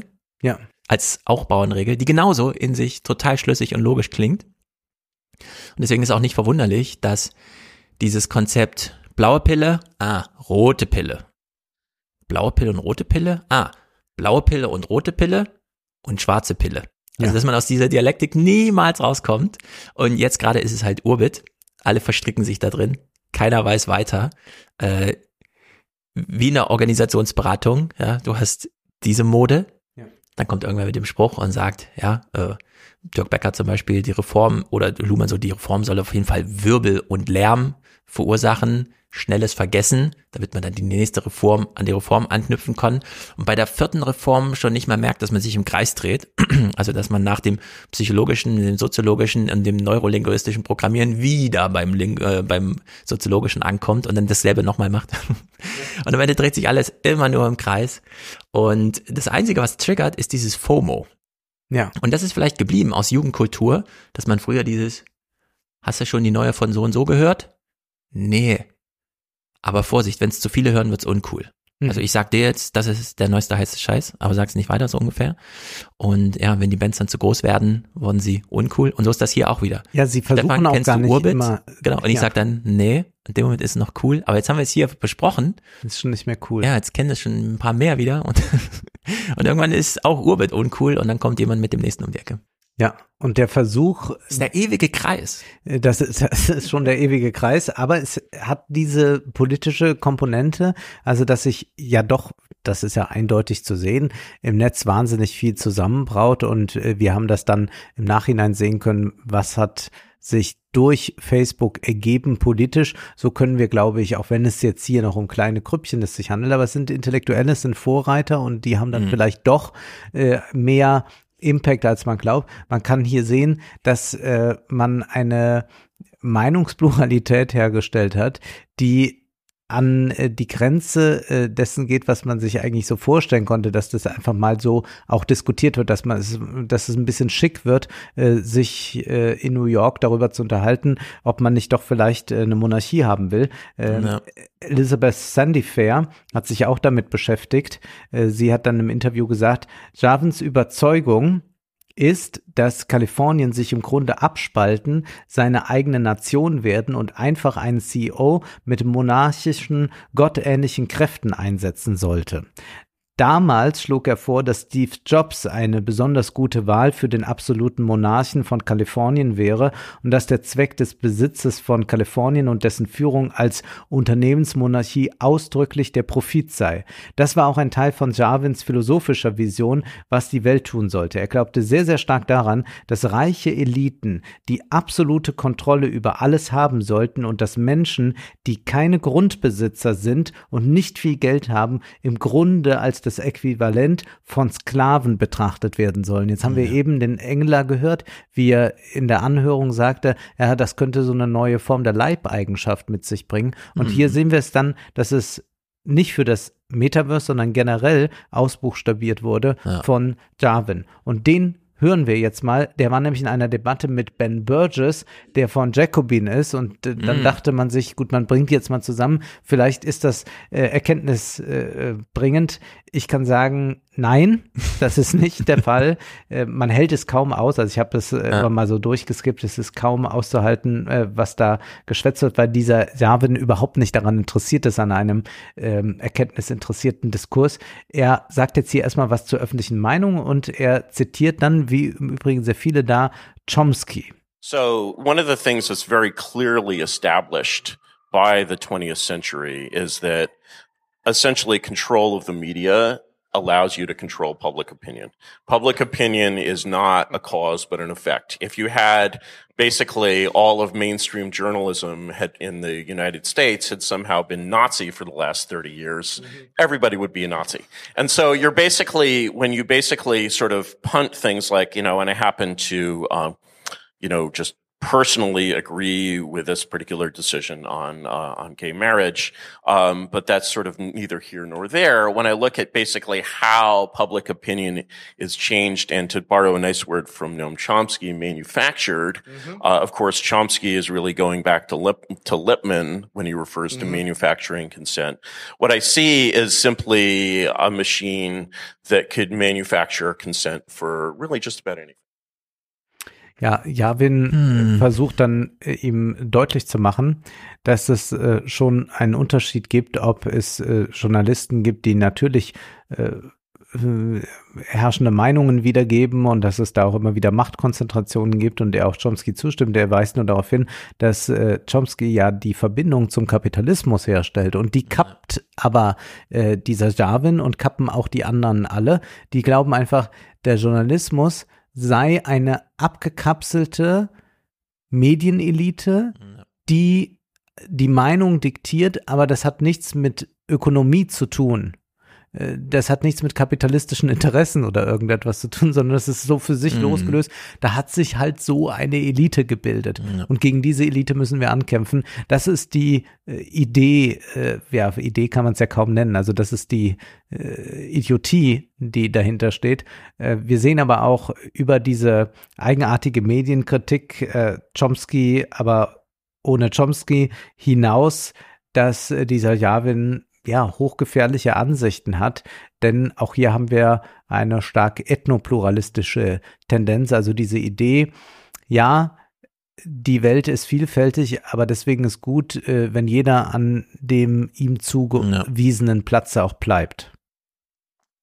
Tell me your story about why you think that why you think that what uh, that what's effective in Europe can't be effective outside of Europe? Because I've been really unclear about this this oh, whole time. wow, that's a really interesting question. Let's take Japan and Haiti as our examples because they're both island nations, um, and they both, um, you know, um, um, one of them is very economically successful and the other one isn't. So if we look at, we could say, well, the infrastructure in Japan is much better than the infrastructure in Haiti. So what would be your expectation if we, leaving the governments of both countries the same, we transport all the Haitians to Japan and all the Japanese people So to is, is there going to be an answer to the question I like just in 10 asked that's like come in through Socratic dialogue, or are we going to get yes, to it? yes, yes. Yeah, but give me your answer first. What, what's my answer for? What's for your answer a- for for for for my why answer, for why for why my answer, better my answer, my, my answer is the same answer given by Joseph Dermaistre, uh, you know, uh, 200 and, uh, years ago, when uh, someone talked to him about um, the human race and human rights, and his answer is that he had never met a human. He had met Russians and Frenchmen and Englishmen, but as far as these humans, uh, he had um, he had no evidence of them uh, whatsoever. So so it's just it's just about the innate difference between Japanese people and Haitian people. Innate difference or cultural difference, Curtis? innate difference or cultural difference? Uh, well, design an experiment to separate the two, and then I'll tell you. De Maistre wird hier zitiert, also ist eine Abkehr vom Universalismus Eben, und das da verbindet ihn ja absolut wieder mit äh, auch einer äh, Mhm. linksliberalen Identitätspolitik, indem man sagt, wir müssen jetzt erstmal über unsere kulturelle Herkunft und da kommen wir auch gar nicht so raus und entsprechend müssen wir Filme besetzen und so weiter. Es ist äh, schon interessant, wie, wie eng dieser Identitäts- und Kulturdiskurs zusammengeht, also wie das die ganze Zeit eigentlich äh, alle Debatten strukturiert. Das ist so erstaunlich und das ist aber nur dem geschuldet, dass man das Ökonomische ausschließt. Also indem man sagt, wir reden nicht über die Ungleichheit im ökonomischen Sinne, wenn das Ökonomische einfach keine Rolle spielt und bei denen auch keine Rolle spielen muss, weil die ja fast alle reich sind, die sich da engagieren, Mhm. dann hat das zur Folge, dass man nur noch auf die eigene Identität ja zurückgeworfen ist, ja auf äh, was äh, denn sonst? Äh, denn mit einem Universalismus allein kann man auch keine Politik machen, solange nicht dann auch äh, materiell in irgendeiner Weise abgebunden ist. Und da das aber nicht stattfindet hier, äh, hat man diesen permanenten Kampf der Identitäten und äh, es ist dann auch so ein ganz billiges Kokettieren damit, dass man einen Umsturz will, aber natürlich niemals eine äh, ökonomische äh, Umsturzfantasie hat, sondern immer nur so eine ganz diffuse. Also Ben Burgess hat dann danach einen längeren Artikel für Jacobin geschrieben über dieses Treffen. Das äh, klingt dann folgendermaßen. Die Kathedrale ist Jarvins Bezeichnung für die Schicht der Elite-Journalisten und Akademiker, die seiner Meinung nach die öffentliche Meinung prägen und letztlich die Richtung der Gesellschaft diktieren. Und der eigentliche Grund, warum wir eine Führungspersönlichkeit brauchen, die er bereit ist, mehr Monarch, die mehr bereit ist, Monarch zu sein äh, als George W. Bush. Äh, neben Augustus sind äh, Jarvins bevorzugte historische Beispiele Napoleon und Lenin, ist genau der, dass eine solche Figur unabhängig von den Launen der öffentlichen Meinung agieren und somit die Macht der Kathedrale brechen könnte. Einiges von dem, was Jarvin über die Kathedrale sagt, ist so, als würde man das Propagandamodell von Noam Chomsky und Edward Herman nehmen und dieses Modell von allem befreien, was es sinnvoll macht. Chomsky und Herman konzentrieren sich auf das Eigentum an den Medien als einen wesentlichen Teil der Geschichte. Jarvin bittet seine Zuhörer, den Milliardär hinter dem Vorhang zu ignorieren und gibt vor, nicht zu verstehen, dass A. Bezos die Redakteure der Washington Post jederzeit feuern und ersetzen kann, wenn ihm danach ist und, was noch wichtiger ist, B. sie es gar nicht erst in diese Position geschafft hätten, wenn sie die Welt auf eine Weise sehen würden, die die Interessen von jemandem bedrohen, der reich genug ist, die Post zu kaufen. Also die ökonomische Sache wird ausgeklammert. Also diese Debatte ist wirklich so irre, dass ich es gar nicht mitgebracht habe, wenn sie dann äh, darüber diskutieren, dass Jeff Bezos zwar die Washington Post gekauft hat, aber er eigentlich, äh, ähm, also das, das würde gar nichts bedeuten, das hätte gar nichts mit Macht zu tun. Man soll sich lieber mal angucken, wem die New York Times gehört. Da sei nämlich der eigentliche Feind zu Mhm, finden. Und so geht es weiter und weiter. Und was immer man sich von diesen Leuten anhört, ist eigentlich, äh, dass sie äh, damit kokettieren, äh, wir können doch mal die Moderne abräumen und mal wieder zurückgehen in feudale Zeiten, dass sie zugleich technizistisch und technikfeindlich sind, dass sie Fortschritt wollen im Sinne des Rückschritts. Also man ist nicht konservativ. Also man sagt nicht, wir müssen noch so ein paar Dinge bewahren. Mhm. Das wäre so ein traditioneller Republikaner. Das wäre so ein McCain. Das wäre ein Ja. konservativer. Aber was die tatsächlich wollen, ist, dass man ein konservativer Revolutionär ist, beziehungsweise ein Reaktionär ist. Äh, Ernst Jünger hat sich ja auch immer als Reaktionär äh, bezeichnet, nicht als äh, konservativer. Das heißt, wir sind hier sehr nah an dem dran, was wir in den 20er Jahren finden konnten. Also ich glaube, diese äh, Wunsch nach Dissidenz, diese Langeweile über die parlamentarische Demokratie äh, und zugleich diese ökonomische Not äh, führen dazu, dass man äh, nach allen Seiten die Fühler ausrichtet und man äh, dann auch sehr davon angezogen wird, wenn wieder irgendwo ein neuer Prediger auftaucht, der was erzählt. Ja. Aber es ist so ein interessantes Desinteresse an Geschichte und was Ja. sie uns lehren kann irgendwie. Die sitzen dann immer da, also gerade Peter Thiel, ne? Ja. Denken sich irgendwas aus, übersetzen das dann in irgendwelche Unternehmen, die irgendwelche Software machen mit irgendwelchen Zielsetzungen, wie sowas hier. Und verbittern darüber auch so, Mhm. weil da so eine Enttäuschung immer mitschwebt. So, ah, hat wieder nicht funktioniert, ah, es waren wieder diese scheiß User, die es nicht richtig gemacht haben, meine Armee hat nicht funktioniert, was auch immer. Ne, dieses ganze geht man nicht aufs College, sondern gründet und dann wird aber aus denen allen nichts. Es gibt keine vorzeigbare Geschichte, keine Heldengeschichten, die man da irgendwie dran kleben kann an diese Forderung. Und am Ende verbittert man so mit dieser Unzufriedenheit über die Welt, während Gegenentwurf zu all dem Conan O'Brien, der alte Showmaster, der jetzt nur noch Podcasts macht, ähm, ein absoluter Geschichtsnerd ist, der jede scheiß Biografie und jedes Buch über alles Mögliche liest und dann aber, wenn er selber Medien produziert, absolute nur noch Klamauk macht, Mhm. weil er so ungefähr abschätzen kann, wie sehr es eh keinen Sinn hat, wie sehr alles schon ausgetestet wurde, was man als Idee mal noch kurz vorbringen kann und sich komplett, also es kam mir gerade so als, da muss man so diesen, wahrscheinlich auf seine eigene Art. Auf die eigene Art, ja. Also Weil das ist ja, das ist ja nicht zu ertragen, ne? Da das ist ja Leute, ganz frustrierend, was der da so von sich gibt. Aber es gibt durchaus welche, die das dann genießen, jetzt gerade den Untergang dort in New York. Also sie, Das äh, Amanda Milius sagt, we are just the last normal people hanging out at the end of the world. Ja, aber äh, also ja, genau. Und es ist aber so amüsant irgendwie, wie die so da sitzen. "Ah, Wir müssen mal ein Netzwerk gründen im Rahmen einer Demokratie, in der wir ja irgendwie leben. Und dann entwickeln wir so eine Idee von nur noch das Individuum zählt und wir brauchen einen Monarchen. Und alles passt mir nicht zusammen. Es sind einfach immer nur die Ja. Gegenentwürfe der Realität, die Und man Borges hat vorfindet. aber alles auch schon mal aufgeschrieben. Ja, Genau. Und es wird, es steht alles schon irgendwo geschrieben, wurde auch schon mal ausgetestet und so weiter. Und Gut, wir hören noch einen letzten Clip und dann leite ich über zu deinem Thema, Mhm. denn wir wollen noch mal spirituell werden, wollen aber erst eine Sache noch. Was ist vielleicht so faszinierend daran? Wir hören jetzt Anthony Arroyo, äh, der Chief Product Officer bei Klon ist und er sagt Folgendes. if I'm if I have uh, I'm looking for new music, I Google new music. Like what, what what the hell would I? How would I search for something that I don't know what I'm searching for? Right?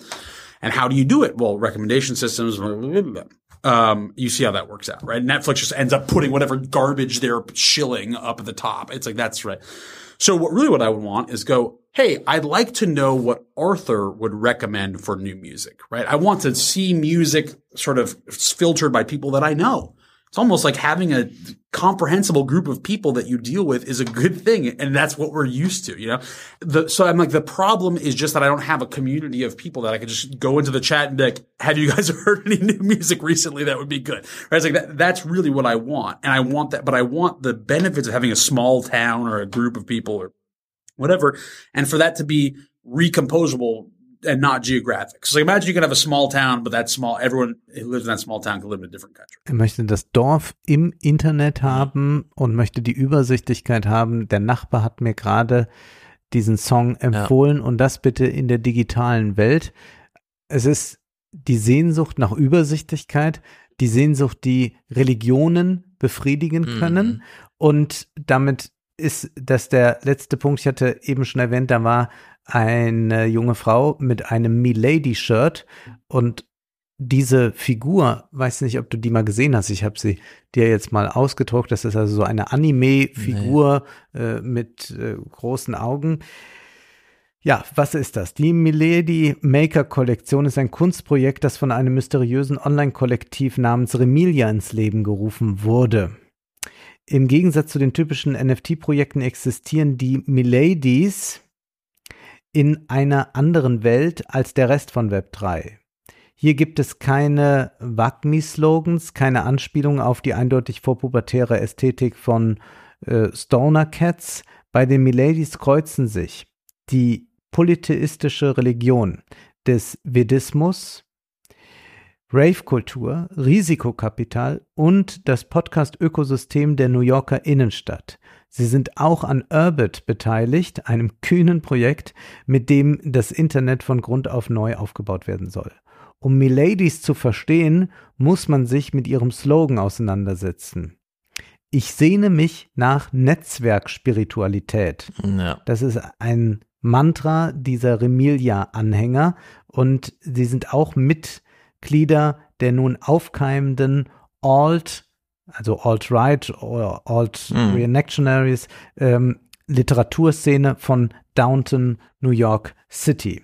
Es suggeriert Zusammengehörigkeit, vielleicht so etwas wie eine Singularität oder die kosmische Vereinigung des Third Pact in der Anime-Serie Neon Genesis Evangelion. Aber es ist letztlich auch Kauderwelsch, ein kultureller Signifikant, mehr als eine kohärente Aussage über den Zweck. Und das ist typisch für diese Gesellschaft, dass es eigentlich auch alles Quatsch sein könnte. Ja. Und trotzdem ist es ein Quatsch, mit dem man sich jetzt mal beschäftigt, weil es kein Alternativangebot gibt. Welches Alternativangebot könnte es geben? Also wenn man jetzt sagt, wie könnte man das von links zum Beispiel gestalten, müssen wir jetzt auch äh, eine linke Milady produzieren? Brauchen wir eine linke Spiritualität? Nein, das glaube ich äh, nicht. Also sicherlich muss man auch im Netz vertreten sein, das ist ja klar. Aber ich glaube, dass man es schaffen muss, dass der Materialismus wieder sexy wird, in dem Sinne, dass also die ökonomischen Fragen die sind, die das Leben verbessern. Ja. Und dass es nicht irgendein komisches Anime ist, das mir äh, Spiritualität verspricht. Und eigentlich ist der Nährboden doch gut für diese für diesen großen politischen Umschwung, aber er, er kommt nicht, weil ist auch vielleicht nicht besonders attraktiv ist. Also selbst ich, der, glaube ich, eine große Distanz zu dem habe, was ich da heute jetzt hier entfaltet Mhm. habe, muss sagen, irgendwie ist es schon auch toll, dass man da noch so und sowas sich reinarbeiten kann, äh, dass das auch ein bisschen lustig ist, dass auch alles nicht gleich so sektiererisch ist, sondern ich kann mich auch da hinsetzen und wahrscheinlich sagen, gut, dann lese ich nur noch aus Lenin vor, ja, geht auch noch hier. Ja. Also indem man äh, die, diesen, diesen Karneval da mitfeiern kann, hat das natürlich etwas, was äh, gerade, äh, wo sonst immer Grenzüberschreitung als etwas Problematisches angesehen wird, hat das eine große Verführungskraft, gerade auf junge Leute. Also man will ja in jungen Jahren, wenn man an diese anthropologische Konstante einmal Mhm. glaubt, schon auch transgressiv sein. Und wenn es äh, von links überhaupt kein Angebot mehr gibt, außer zu sagen, ihr müsst jetzt vielleicht doch nochmal alle mehr verzichten, auch, Mhm. auch in Solidarität für die, weiß ich nicht, wo kämpfen denn, ähm, hat man keine attraktive Wirkung auf junge Leute. Es ist erschreckend, wie dumm äh, das ist, was die da von sich geben. Und ich habe ja dann auch äh, von Andrew Tate äh, mir äh, zwei, drei Minuten angehört, das ist ja im Kopf nicht auszuhalten. Aber in gewisser Weise ist nachvollziehbar, warum ein äh, solch schrecklicher Typ erfolgreich sein kann, weil es kein Gegenangebot gibt. Was Also- soll man machen? Äh, die jungen Wilden im Ja. Bundestag äh, sind auch nicht inspirierend.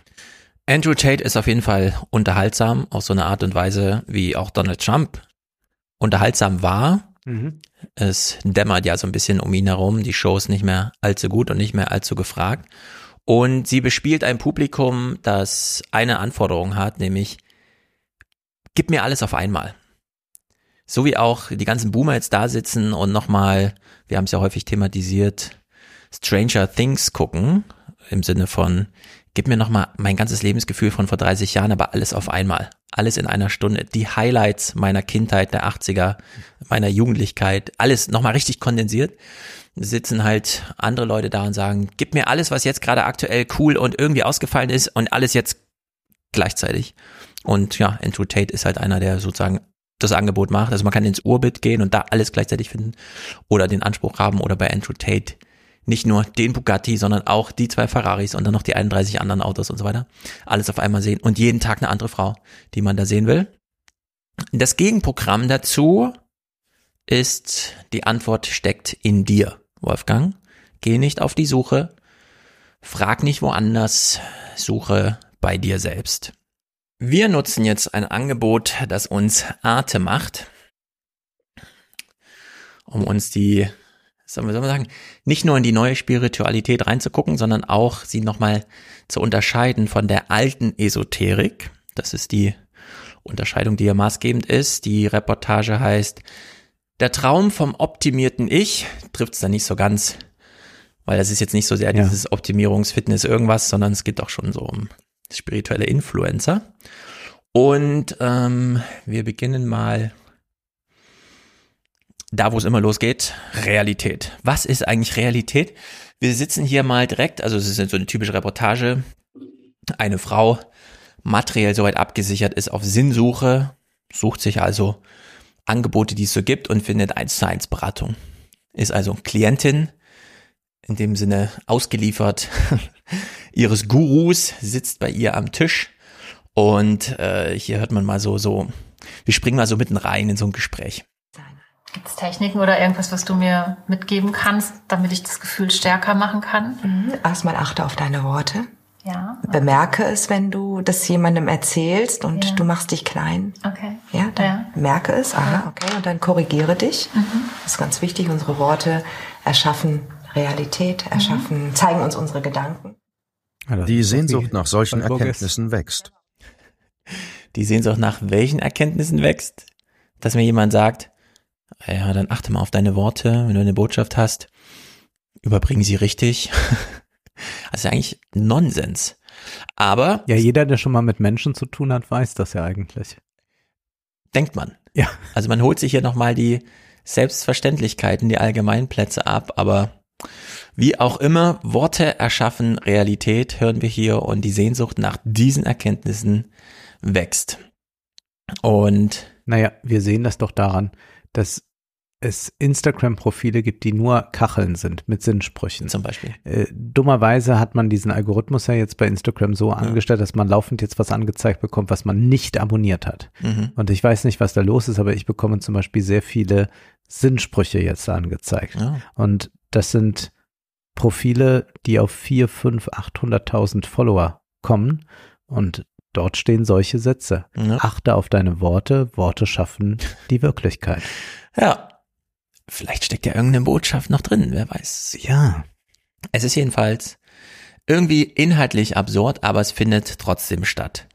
Und diese Realität, in der die Worte so viel Neues schaffen, die wird ja aufgestört. Wir Menschen, wir begegnen uns ja nicht mehr so viel. Es kam ja auch Corona und so weiter.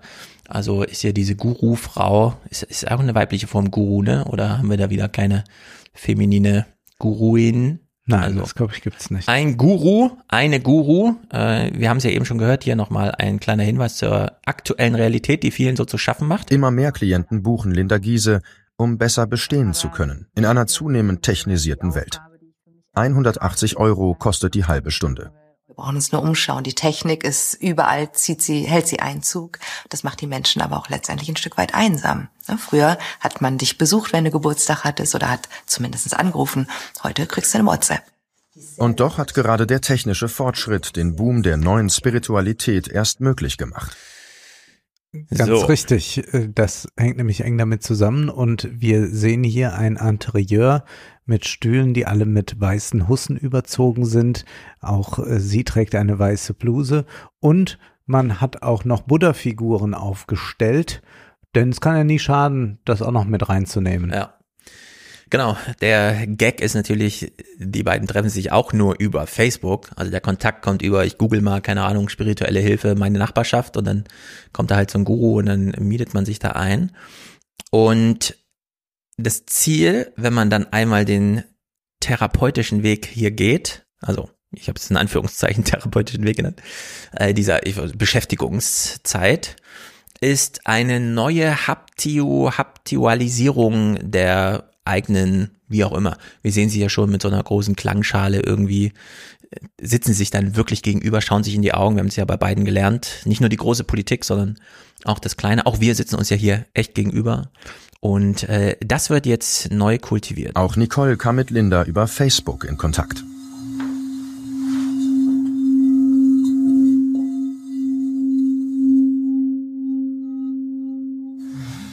Jetzt hast du deine neue Entscheidung, deinen Mut ganz tief in dir verankert.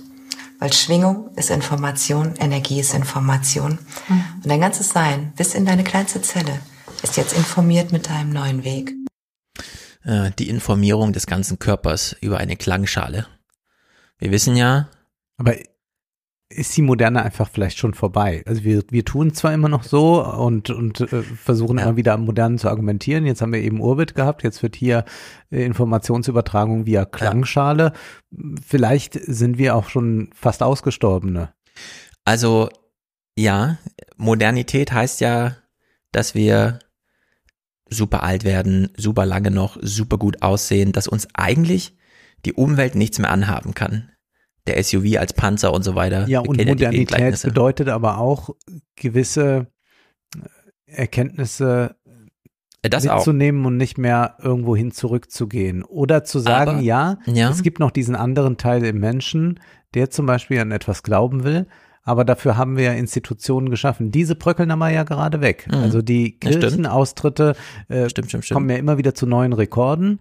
Und dann sind äh, solche, äh, äh, ja, äh, Modeatheisten immer ganz froh, wenn sie dann diese Zahlen haben und jubeln. Und dann denke ich mir, nee, die kommen alle da an der Klangschale wieder an. Es wäre vielleicht doch besser, die würden einfach sonntags zu einem ausgebildeten Theologen gehen und würden sich da äh, eine kleine Bibelauslegung anhören und Mhm. so ein generelles Verständnis für ein Miteinander. Aber das wäre weniger gefährlich als das, was da eigentlich laufend passiert. Und nicht so kostspielig. Da Also- ist dann die Kirchensteuer doch relativ gering Genau. gegenüber dem, was da ausgegeben Das wird. Gefahrenpotenzial schätzen wir gleich nochmal ein. Auf jeden Fall kommt hier alles zusammen. Ähm, wir sind Papst Franziskus, liegt gerade im Sterben. Mm, mm, mm, mm, mm. Wir reden von Benedikt. Äh, uns, wir sind Papst Benedikt, richtig. Sorry, Franziskus bat ja auch nochmal um Segnungen und so. Wir haben ihn natürlich alle in unsere Gebete eingeschlossen, ist ja klar. Und ähm, keine Ahnung, Steinmeier und Scholz machen keine guten Predigten. Das haben wir, Nee. also die ersetzen das nicht. Mehr ist nicht da. Und jetzt auch noch dieses WhatsApp. Wir werden gar nicht mehr angerufen zu Weihnachten und zum Geburtstag, sondern wir kriegen nur noch so Nachrichten, die wir selber lesen müssen. Wir haben irgendwie so den Realitätskontakt verloren. Äh, auch Urbit findet ja nur virtuell statt.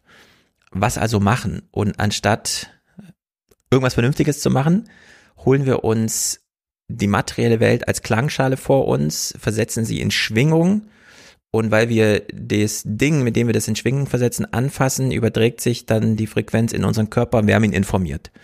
Das ist ja dieses, okay, jetzt, ich, also sie zahlt jetzt viel Geld und dafür wird sie wieder herangeholt an das Echte, das Haptische, das Fühl Spürbare und so weiter. Und es wird eine Wechselbeziehung hergestellt zwischen Klangschale und ihr.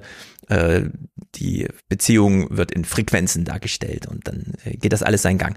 Das ist alles äh, ganz nett und ist aber auch wahnsinnig teuer. Plus, das ist natürlich jetzt eins zu eins. Jetzt haben wir ja neue Technik, Podcasts und so weiter. Du kannst ja auch im großen Stile das machen. Also Esoterik äh, bedeutet für mich, ähm, es passiert ganz viel im Außen. Das heißt, ähm, jemand ähm, legt mir zum Beispiel Karten oder orakelt für mich äh, in einer ähm, Kristallkugel. Spiritualität heißt, ich erschaffe etwas aus mir heraus. Ich, ähm, ja, ich habe alles in mir und ich ähm, bediene mich nur mit Hilfe von äh, Coachings ähm, damit oder nehme das eben als Hilfsmittel. Me-Time, sagen die Richtig. Influencer. Ja. Du brauchst nicht mal mehr dein Guru, sondern die Antwort auf alles steckt schon in dir drin. Du musst es nur noch wachkitzeln. Über eine Klangschale, über einen Guru, der dir, dir nochmal die Lebensweisheiten bringt, die entweder als Instagram-Kachelmüll oder halt für 200 Euro die Stunde dir nahegebracht werden. Aber, und das ist, ähm, also das ist nicht neu, aber es hat gerade wieder Konjunktur. Es steckt schon in dir drin. Du bist dir selbst genug. Du musst es nur entsprechend artikulieren, Richtig, deinen wissen, Weg was gehen, man will. wissen, Wir was man hatten will. diesen Trend vor 10, 15 Jahren mit den Wünschen, die man ans Universum richten kann. Das ist ja auch nach wie vor noch da. Aber Mhm. was wir jetzt hier einfach verquickt sehen, ist, dass das ja schon in einem Atemzug gesagt wird, Coaching und Spiritualität. Ja.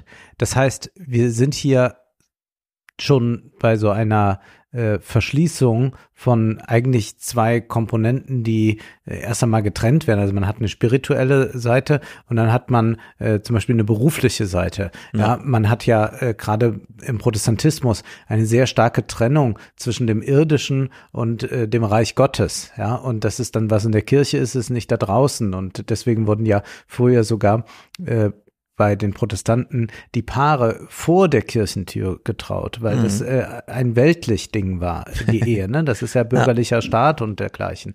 Das heißt, wir haben jetzt so eine Verschränkung, äh, die da stattfindet und sie bedeutet auch, äh, dass es eigentlich darum geht, eine äh, Seele sich äh, zu basteln, die gut funktioniert in einer Welt, die äh, ja neoliberal geprägt ist. Und wir haben es bei den Influencern ja dann auch äh, mit den Vorbildern zu tun, die sagen, seht her, bei mir hat es auch gewirkt. Mhm. Wir haben ja jetzt tatsächlich viele dieser spirituellen Influencer. Ich glaube, du hattest das auch mal äh, mir geschickt äh, mit den mit den zwei, mit den mit den Zwillingen, äh, wo, wo auch Lisa und Lena, die sich haben taufen lassen. die sich Ja, auch ja. haben äh, taufen lassen und haben das dann groß geschildert.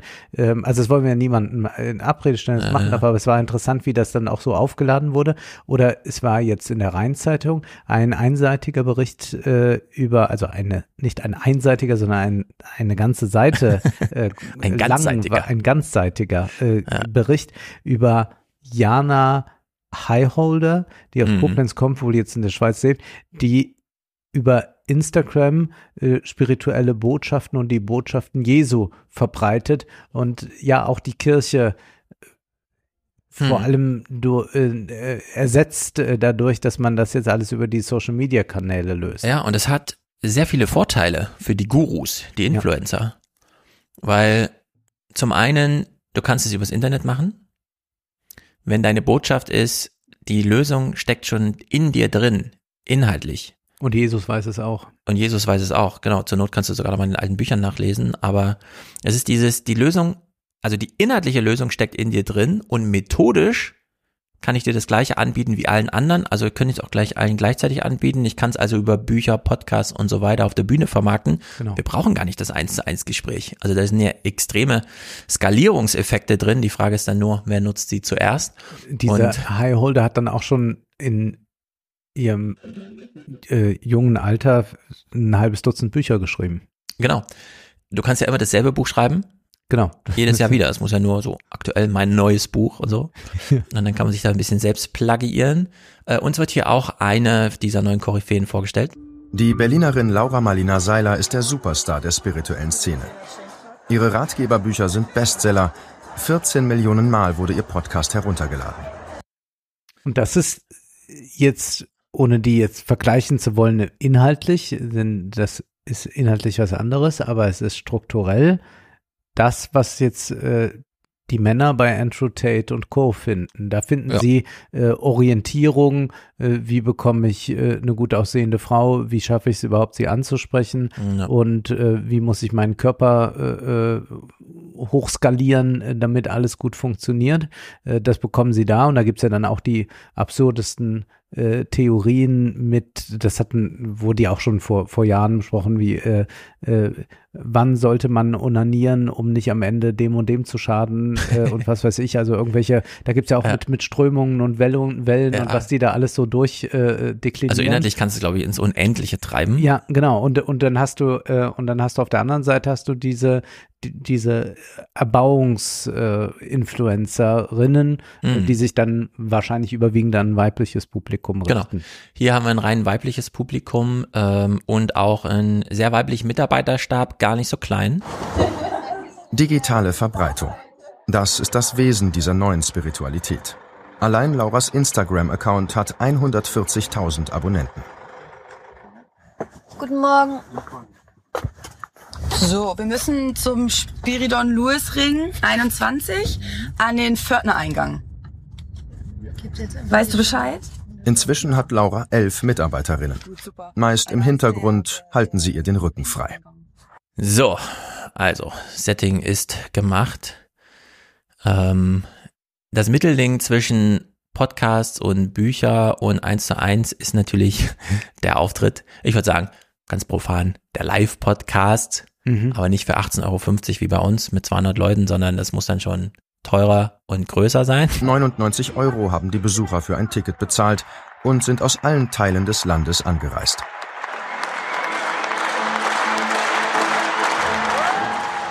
Laura Marlina Seiler ist inzwischen auch eine Marke. Sie hat interkulturelle Kommunikation an einer amerikanischen Elite-Uni studiert. In den USA hat sie erlebt, wie viel professionelles Marketing ausmachen kann. Und diese Halle ist so groß, dass sie fast für Helene Fischer geeignet wäre. Ja, da kann man auf jeden Fall ordentlich Programm machen. Also da werden dann schon die sechsstelligen Tagesumsätze gefahren, die man ja dann wahrscheinlich auch braucht für seine zehn Mitarbeiterinnen. Und ich garantiere dir, die Leute, die da sind, sind aus der Kirche ausgetreten. Wahrscheinlich. Irgendwo muss es ja verankert. Aber die sind nicht atheistisch geworden. Ja, Ja, ja, das genau. ist ja das Ding. Wir haben ja auch damals schon, 2019, auch in der allerersten uns auch gefragt, äh, die Lücke der Kirche, wie wird sie gefüllt hier im Podcast? Also eine Nullnummer. Und hier kriegen wir wieder eine dieser Antworten. Äh, Ein bisschen besonders ist schon, dass auch die Mitarbeiterinnen schon mit zum Publikum gehören. Auch für das Team weit mehr als ein Job. Also ich bin auch eigentlich katholisch, war auch Messdienerin und so. Ich habe auch immer so ein bisschen gestruggelt, da für mich eigentlich das praxisnah zu finden. Also wie lebe ich das im Alltag? So, ne? Für mich war Gott so im Außen. Gott ist so irgendwie im Außen und diese moderne Spiritualität bringt einem das ja ganz anders nahe. Insofern, dass eigentlich zum Beispiel Laura so das so vermittelt, so du hast diese Schöpferkraft. Gott ist alles. Gott ist auch in dir. Du hast diesen Schöpfer auch in dir. Ja, das ist idealtypisch. Ja. Wie du es eben auch beschrieben hast. Da wächst jemand schon mit so einem religiösen Bezug aus, verliert den aber, bleibt aber dabei, unterscheidet dann zwischen Institution und der Kirche selbst, sucht dann neue zum Folgen und dann bleibt sie so in dieser Zwischenwelt. Ja, ich arbeite für die, aber bin auch Publikum von ihr. Hm, also so Mhm. irgendwie, ne? Ja, wie das ja bei vielen ist. Wird noch lange Orientierung brauchen, bis sie ihren Weg gefunden hat. Ja, ja, aber da halte ich doch fest zu Papst Benedikt. Mach das mal. So, und wir, ich lege nochmal Wert drauf, es ist dieses, die Antwort steckt schon in mir drin. Ich brauche keine externe Kirche. Ich brauche nur, ich brauche niemanden, der mich bepredigt, sondern jemanden, der mich inspiriert. Ich will nicht aus normativem Zwang sonntags in die Kirche gehen, sondern ich möchte aus freiwilligen Stücken mir einen Podcast anhören, mir nochmal in ein Buch zu, zu so einem Abend gehen, wo das da irgendwo auf der Bühne abgefeiert wird. Mal so ein Häppchen mitnehmen. Genau, so wie sie es anbietet, aber ähm, ja, nicht als Befehl und Imperativ, sondern als Inspiration und Denn normalerweise ist ja an eine institutionelle Religion auch einiges geknüpft. Da sind ja sehr viele Pflichten mit verbunden. Zum Beispiel. Und auch Einschränkungen des eigenen Lebens. Ja. Das ist dann hier nicht mehr gegeben, sondern es ist mehr, wie man dann sagt, Empowerment.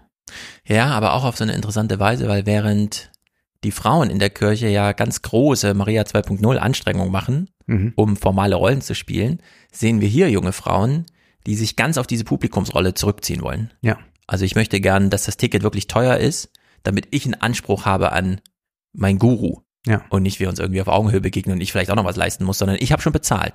Jetzt möchte ich gerne einen tollen Abend haben. Und der findet Das- dann auch statt. La- Lass mich noch eine Sache sagen, weil das ist so entscheidend.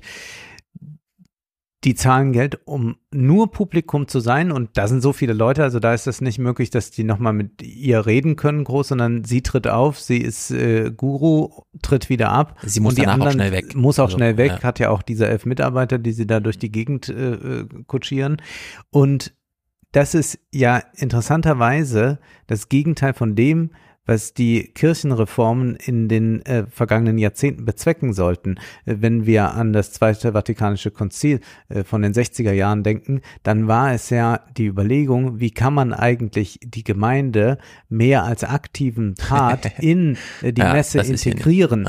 Das hat dann mitunter auch ein paar Ja. äh, Blüten getrieben, die etwas komisch wurden, ja. Aber äh, es war tatsächlich der Versuch, dass man nicht mehr den Priester hat, der nur weit weg steht oder von der Kanzel herunter und sonst hat man nichts damit Mhm. zu tun und noch alles auf Latein. Nein, es war tatsächlich der Versuch, äh, dass man sich als Gemeinschaft versteht und dann auch jeder äh, eine Stimme dort haben kann. Und zum Beispiel auch so etwas wie gemeinsames Vorlesen von Fürbitten, solche ganzen äh, äh, Reformen haben ja dazu geführt, dass man eigentlich glaubte, äh, wieder Gemeinschaft sch- äh, stiften zu können, was dann aus verschiedenen Gründen nicht äh, die Kirchenaustritte aufgehalten hat.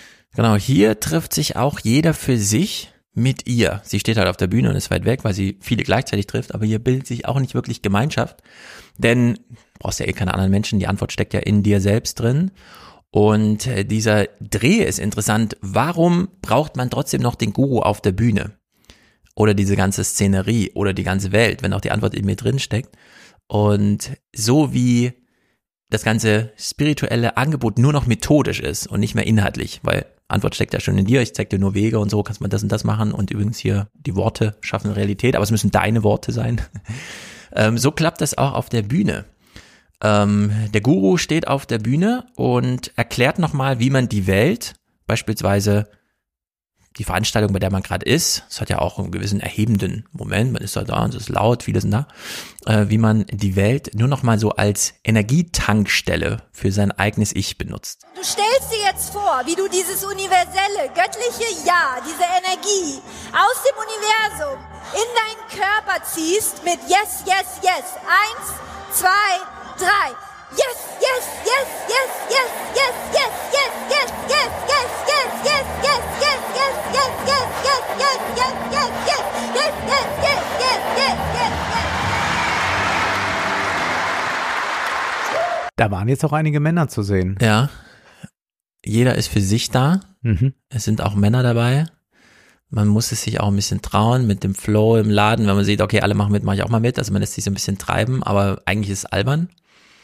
Und der Gegenentwurf, der hier bei Aber Arte das ist ja exakt dieses, äh, dieses Motivationsding, das ist ja äh, Hm. Magnolia, das ist ja alles, was man äh, ja von diesen Coachings äh, kennt, die ja dann auch immer äh, solche gemeinsame Aktionen machen, um das dann nochmal bei äh, TikTok viral laufen genau. zu lassen. Also vor 30 Jahren konnte man das über die Business-Schiene laufen lassen. Ja. Dann ging halt die Belegschaft einfach geschlossen irgendwo hin und dann hat irgendwer irgendeine Motivationsrede noch. gehalten.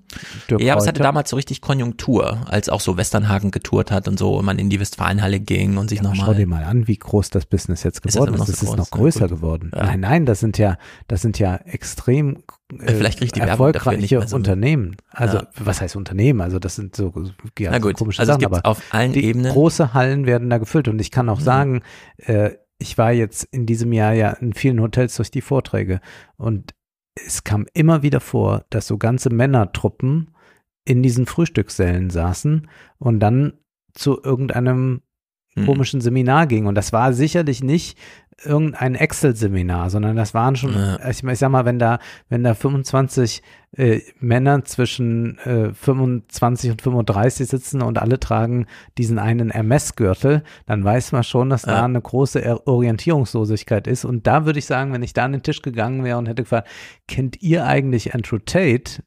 Wäre die Antwort ja gewesen. Mhm. Ja.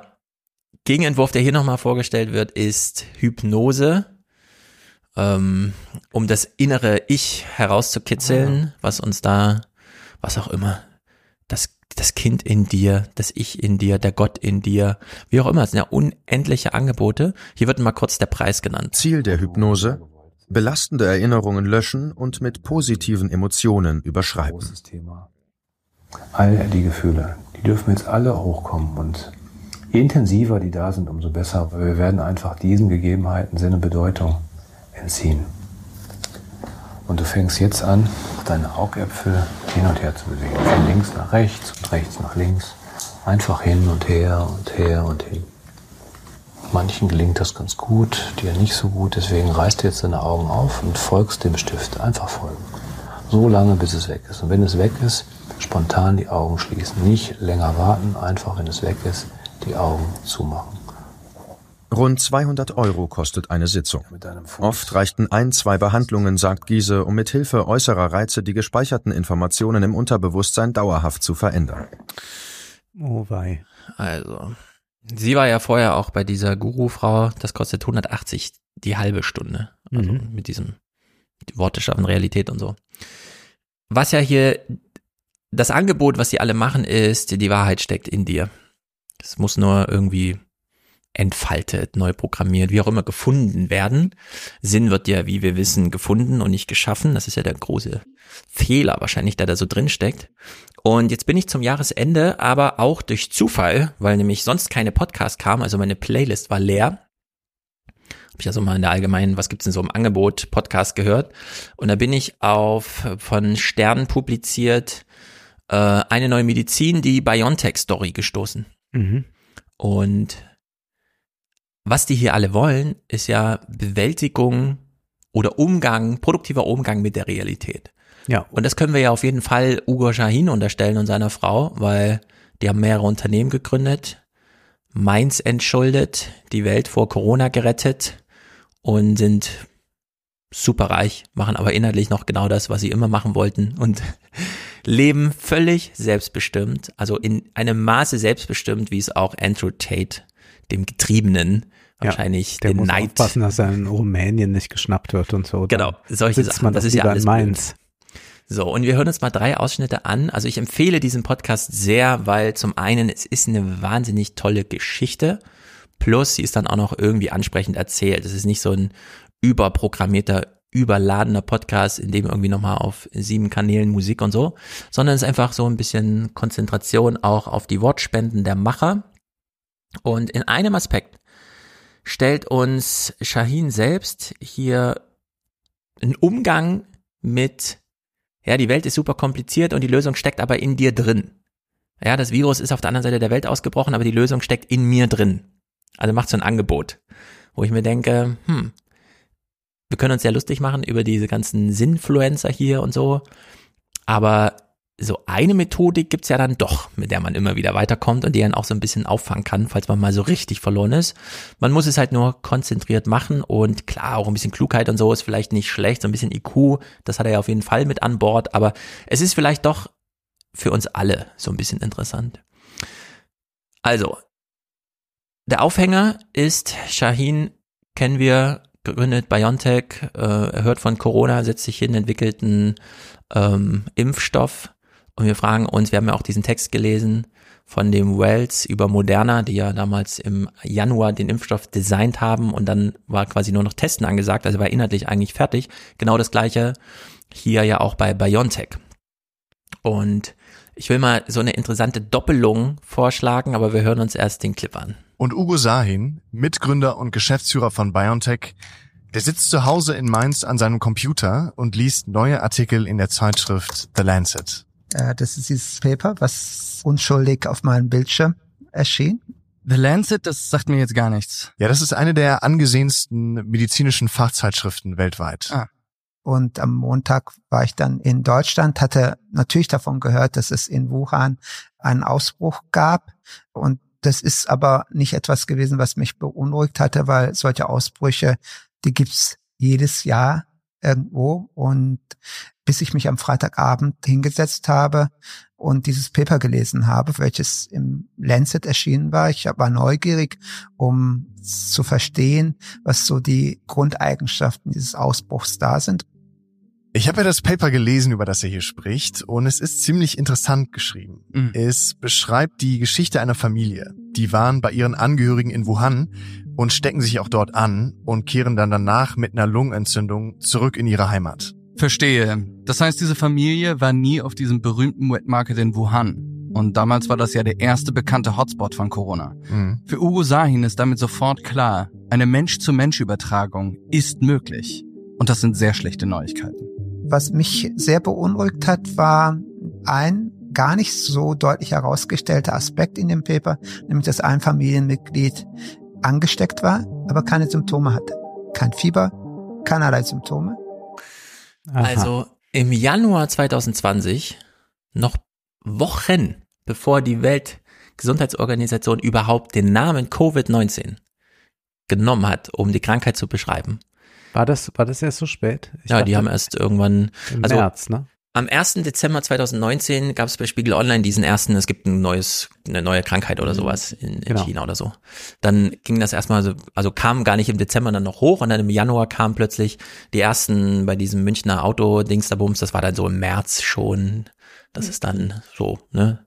Aber Aber im März waren wir ja schon im Lockdown, Mitte März. Ja, genau, dann ging's Ja. schnell. Also dann hat es noch zwei Wochen Also gedauert, ich weiß, dann ich kamen die auf der- Osterferien. auf der Berlinale im Februar 2020 und äh, da wurde ich so, äh, weil ich täglich die Tagespresse äh, las, ein bisschen unruhig und fing schon so an, mir äh, die Hände mehr Ja. zu desinfizieren als Ja. sonst, äh, weil man damals ja gar nicht wusste, was wir mal machen.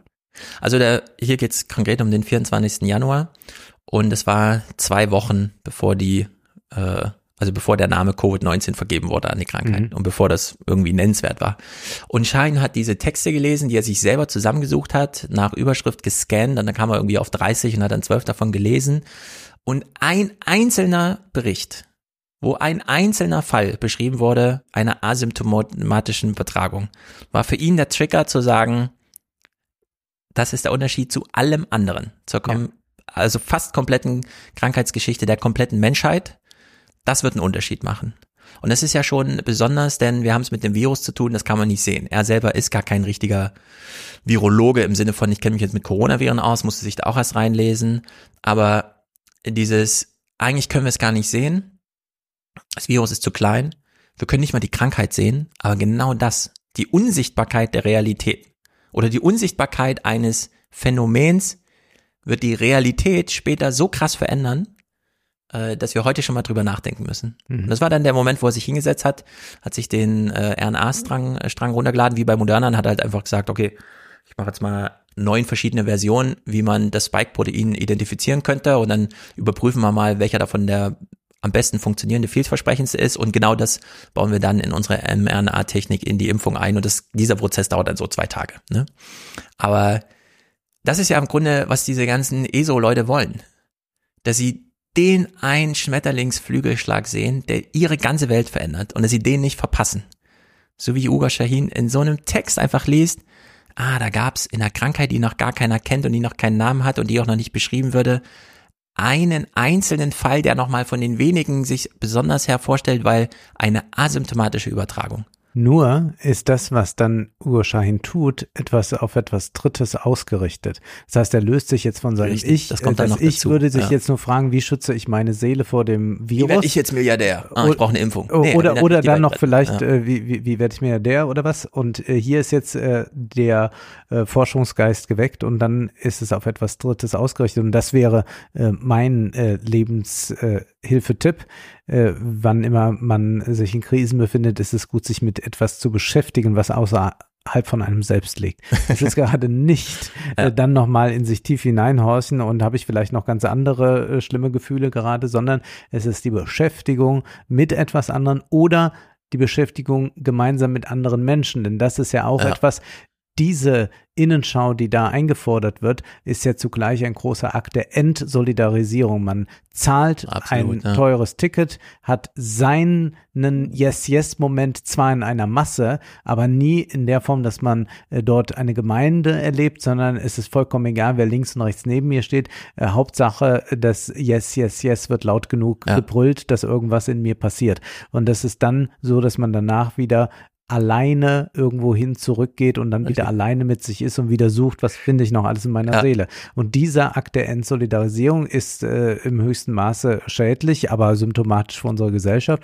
Und überhaupt nur äh, Sinnstiftendes schafft man, wenn man es auf etwas Drittes auslegt. Und das hat er ja in mehrfacher Hinsicht, also auch äh, dadurch, äh, dass er dann äh, mit seiner Partnerin zusammenarbeitet. Also Mhm. auch diese Art äh, des Lebens ist auf etwas noch ausgerichtet, nämlich auf ein Projekt, ein Ja, gemeinsames. also die Story ist so irre. BioNTech ist ja deren zweites Unternehmen. Die haben ja vorher Ganymede gegründet. Aus der Onkologie der Uniklinik Mainz oder so heraus, äh, weil sie da so ein paar Ansätze hatten. Und dann in jeder Finanzierungsrunde wurde das Unternehmen aber immer weiter verwässert. Mhm. Also irgendwann konnten die gar nicht mehr so mitbestimmen, mussten auch immer alles rückkoppeln mit den Eignern und so weiter. Und das genau wollte er vermeiden, weshalb er auch später so auf Milliardäre trifft, die ihm dann sagen, nachdem er das so eine Stunde vorstellt, wow, sie erfüllen ja unseren Lebenstraum.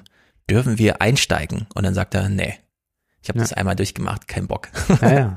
Und es dauert dann ewig lange, abhängig, ja. genau, bis sie dann das hinkriegen, dass sie da finanziell einsteigen dürfen.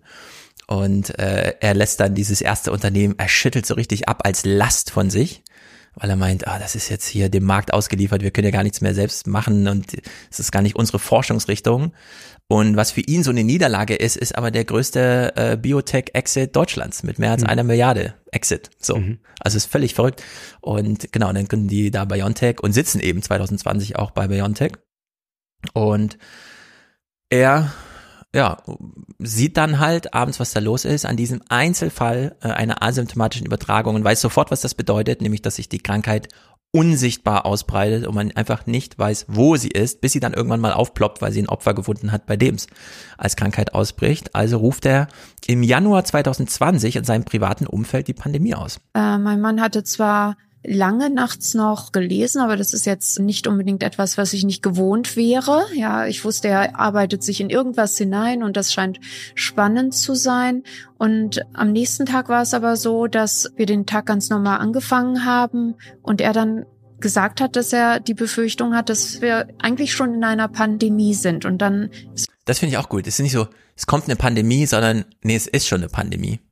Sie ist halt nur noch sehr klein. Und wir Aber wir können gar nichts dagegen machen, es wird eine große. könnten jetzt 100 Clips vorspielen, tun es nicht, haben es aber in vager Erinnerung. Wer alles Ja. auftrat Ende Januar und sagte, naja, eine Pandemie ist das auf keinen Fall. Das Robert Koch Institut im Februar, die Gefahr für die deutsche Bevölkerung ist gering. Ja, ein bisschen aufpassen. Spahn, Spahn kommt auch vor im Podcast, Ja. ähm, wie er im Bundestag sagt, wir sind gut vorbereitet. Prima. Und ihn das nochmal Und einholen. natürlich erstmal so vor den Kopf gestoßen und äh, denkt, ja, was denn jetzt? Und muss ich erstmal damit, weil wir hatten ja, Sie haben die Nachrichten zitiert, wir hatten ja überhaupt gar keinen Hinweis.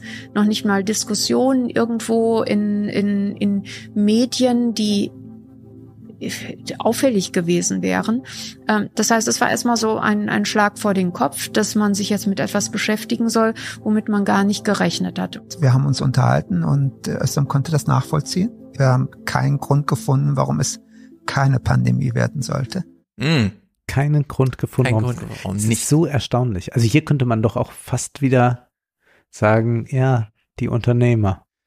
Also ja, Ja. die Unternehmer sehen dann vielleicht doch, Ja. sind es doch die Visionäre. So, und jetzt gibt's ja hier, wir haben ja jetzt verschiedene Modelle gehört.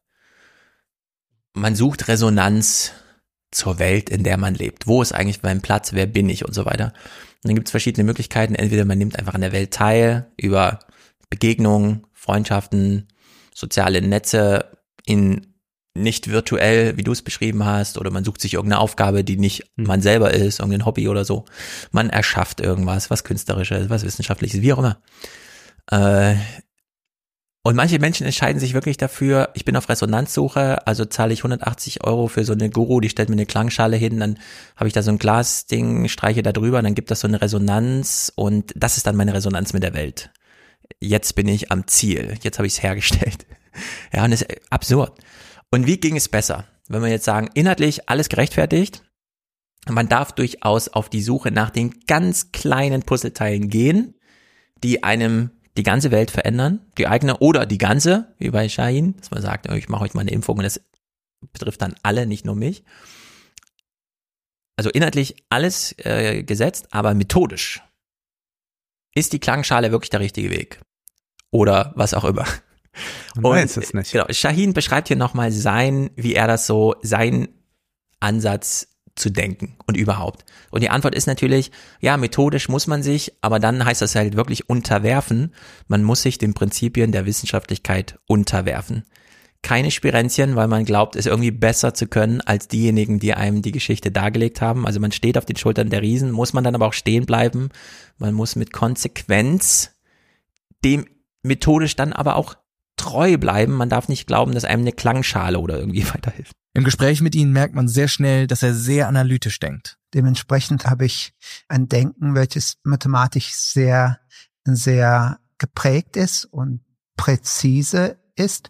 Und die Wissenschaft ist äh, so ein bisschen wie Mathematik, nur viel komplexer. Das sagt er jetzt nicht nur so. Er hat neben Medizin auch Mathematik studiert. Dadurch, dass sie komplexer ist, ähm, wird vielen nicht klar, dass trotz dieser Komplexität ganz klare Zusammenhänge immer bestehen. Ja. Äh, und eines der wesentlichen Aspekte in der Wissenschaft ist, dass man, auch wenn man die Zusammenhänge nicht kennt, akzeptiert, dass Zusammenhänge da sind, ja, die dann identifiziert werden müssen. Ich denke noch mal gerade darüber nach. Wir hatten so viele Clips heute zum Thema Ukraine und haben doch sehr fahrlässige Äußerungen gehört, haben sehr mhm. flapsige Bemerkungen von Präsidenten gehört.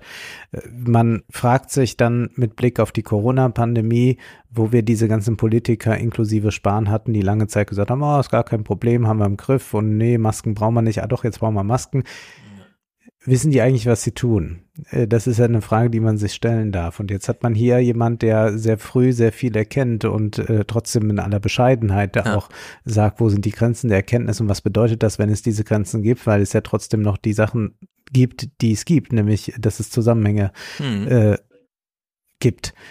Was bedeutet das eigentlich jetzt übertragen äh, darauf, auf äh, die ähm, äh, Weltkriegsgefahr, nämlich dass man sich eigentlich ähm, wünscht, dass Leute, die zu entscheiden haben, sich ihrer eigenen Begrenztheit gewahr werden und äh, die Dimension des Ausmaßes erkennen und nicht erstmal leugnen, weil Politiker das zum Beispiel sehr gerne so machen und dann nachher ja.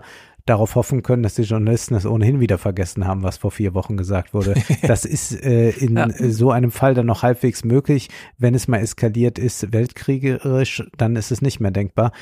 Ja, es ist, ich bin jetzt nicht dafür, ich sage, die Wissenschaftler muss die Politik leiten. Ich weiß, dass es zwei unterschiedliche Sphären sind, aber man erlebt auch momentan eine große Fahrlässigkeit und äh, ist dann doch hier, äh, wie ja schon auch bei dem äh, NASA ähm, Forschungsdirektor mhm. zu buchen, auch einmal mehr wieder erstaunt, äh, wie ein äh, wissenschaftlicher und auch unternehmerischer Blick, äh, wenn er dann äh, analytisch ist, zu wirklichen Erkenntnissen und auch zu einer gewissen Demut führen können.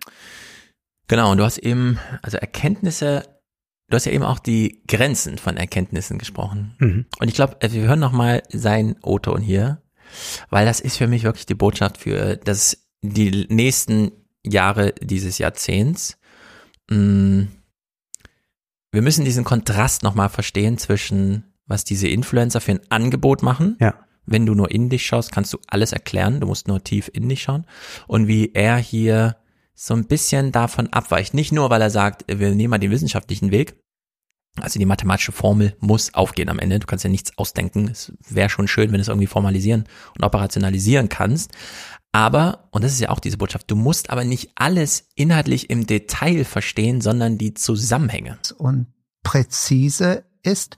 Und die Wissenschaft ist äh, so ein bisschen wie Mathematik, nur viel komplexer. Das sagt er jetzt nicht nur so. Er hat neben Medizin auch Mathematik studiert. Dadurch, dass sie komplexer ist, ähm, wird vielen nicht klar, dass trotz dieser Komplexität ganz klare Zusammenhänge immer bestehen.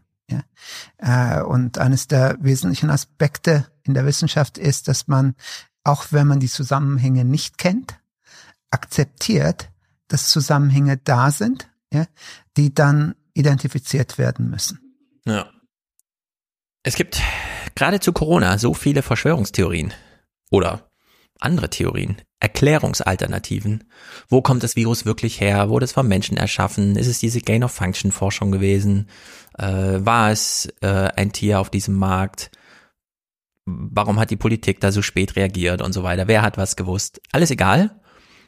Einzig ausschlaggebend ist, es gibt die Krankheit und sie überträgt sich auch asymptomatisch.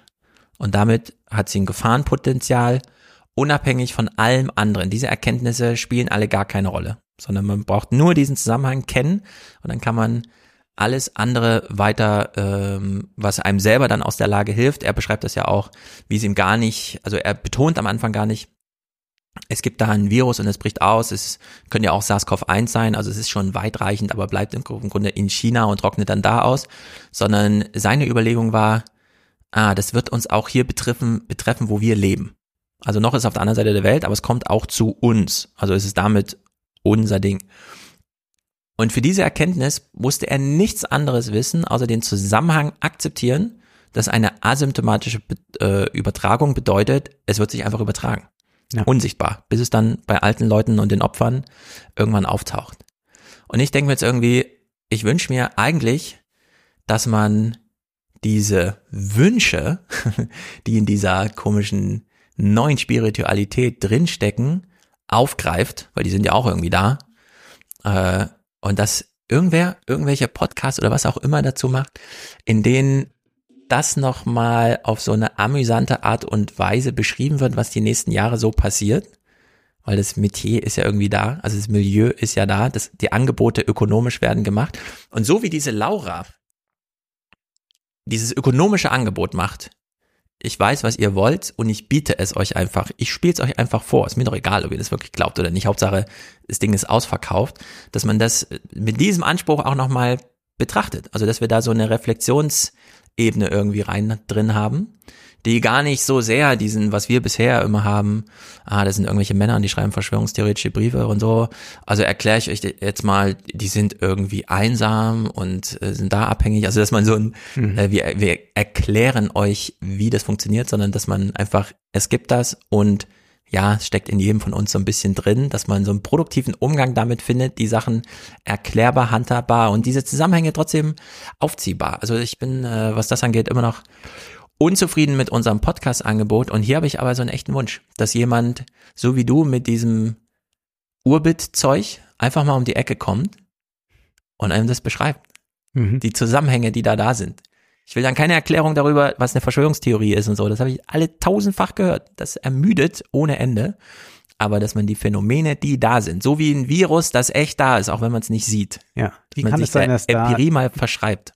Das Stadion voll ist und alle Yes, Yes, genau. Yes rufen. Das, das müsste man Thomas-Theorie mal, mal ernst nehmen. Erklären, es gibt keinen Gott, aber die sind trotzdem alle wegen Gott da.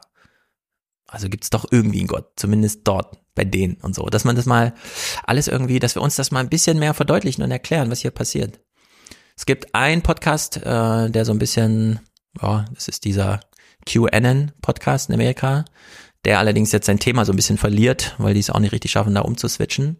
Äh, aber so in der Art, dass wir jetzt mal in so eine, keine Ahnung, Berichterstattung zum Thema einschwenken, wo sich Leute mal solche Phänomene vorgreifen. Und zwar, weil sie auch selber so ein bisschen angefixt sind davon. Ja. Um sich vielleicht auch selber wieder frei zu schwimmen von solchen Versuchungen, die da drin stecken. Irgendwie so. Kann ja jeder mal überlegen, aber nächstes Jahr uns, wir dass wir auch mal Zuhörer sein können bei sowas. Genau. Wir sind am Ende dieser Folge und am Ende des Jahres angekommen und wir haben jetzt keinen Jahresrückblick gebracht. Warum auch? Weil wir ja ohnehin immer schon auf den Monat zurückblicken ja. und wir ein gutes Gedächtnis haben, im Gegensatz zu vielen anderen. Und deshalb können wir auch uns einfach auf äh, gewisse Dinge beziehen, die vor vier Monaten waren und können das hoffentlich auch noch im nächsten Jahr und äh, freuen uns sehr, wenn alle wieder mit dabei sind. Noch einmal der Hinweis, der Live-Salon, äh, den wir schon über die Bühne gebracht haben, den kann man im Salon dann hören. Der ist dort verfügbar. Und als nächster Salon kommt dann im Januar äh, das Thema kognitive Apokalypse, eine Pathologie der digitalen Gesellschaft. Über dieses Buch werden wir sprechen. Hast du schon sonst was, was du uns offerieren wirst oder ist noch alles in der Schwebe? Es ist noch alles in der Schwebe, aber gestern schlug ich mein, die Zeitung auf, nachdem ich den Briefkasten geöffnet habe und ähm, Johanna Schöner schrieb einen, keine Ahnung, sie schrieb einen Text, einen kleinen. aber er erschien zumindest als, ja, ich weiß nicht, ist das ein Seite Leitartikel? eins. Titel, Seite- Zeitleitartikel. Seite eins, ja. Also es ist ein bisschen kleiner, als man es so kennt, jetzt aus der FAZ oder so. Aber ähm, äh, Überschrift Klein und allein Deutschland missachtet das Wohl seiner Kinder. Das wird bald bittere Konsequenzen haben für alle. Und die Zwischenüberschrift Angeschlagene Jugendliche sollen der alten Republik Zuversicht einhauchen.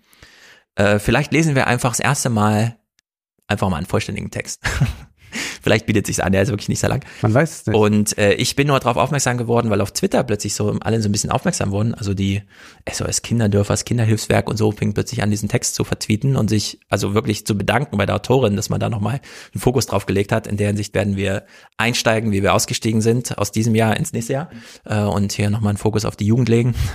Ansonsten weiß ich noch nicht genau, was ich mitbringe. Ich lege definitiv einen Fokus auf die Musik und zwar werde ich sprechen über das Buch Die Kunst des Komponierens, wie Musik entsteht von Klaus Steffen Mahnkopf.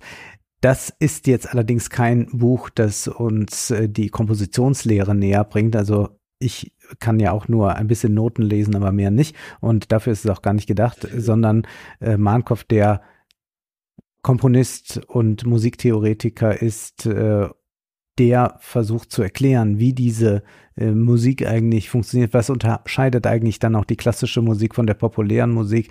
Äh, sicherlich werden wir auch die eine oder andere Wertfrage beantwortet bekommen oder wir beantworten sie uns selbst. Äh, gibt es bessere und schlechtere Musik? Und Hm. wenn ja, woran kann man das erkennen? Da bin ich gespannt bin, auf diese Antwort. Äh, nämlich äh, doch äh, der Ansicht, dass man äh, unterscheiden kann zwischen E und U, aber Mhm. vielleicht äh, kann man das nochmal auf ein anderes Fundament heben mit Mahnkopf. Das ist etwas, worüber wir sprechen. Die anderen äh, vier Texte will ich mir auch mal offen halten, Ja. denn ich habe mir schon so ein kleines Potpourri zusammengestellt, aber bin noch etwas unschlüssig. Sehr gut. Dann Äh, sehen wir uns im neuen Jahr. Genau, wir weisen kurz darauf hin, der Salon im Januar kommt leider erst am 10. Januar. Also Genau. Wir schaffen es nicht in diesem typischen eine Woche später, aber dann am 10. Januar könnt ihr gespannt sein. Bis dahin gibt's ja noch den alten Salon zu hören, äh, beziehungsweise den Live-Salon. Genau. Einen guten Rutsch. Einen guten Rutsch bis 2023. Haut rein.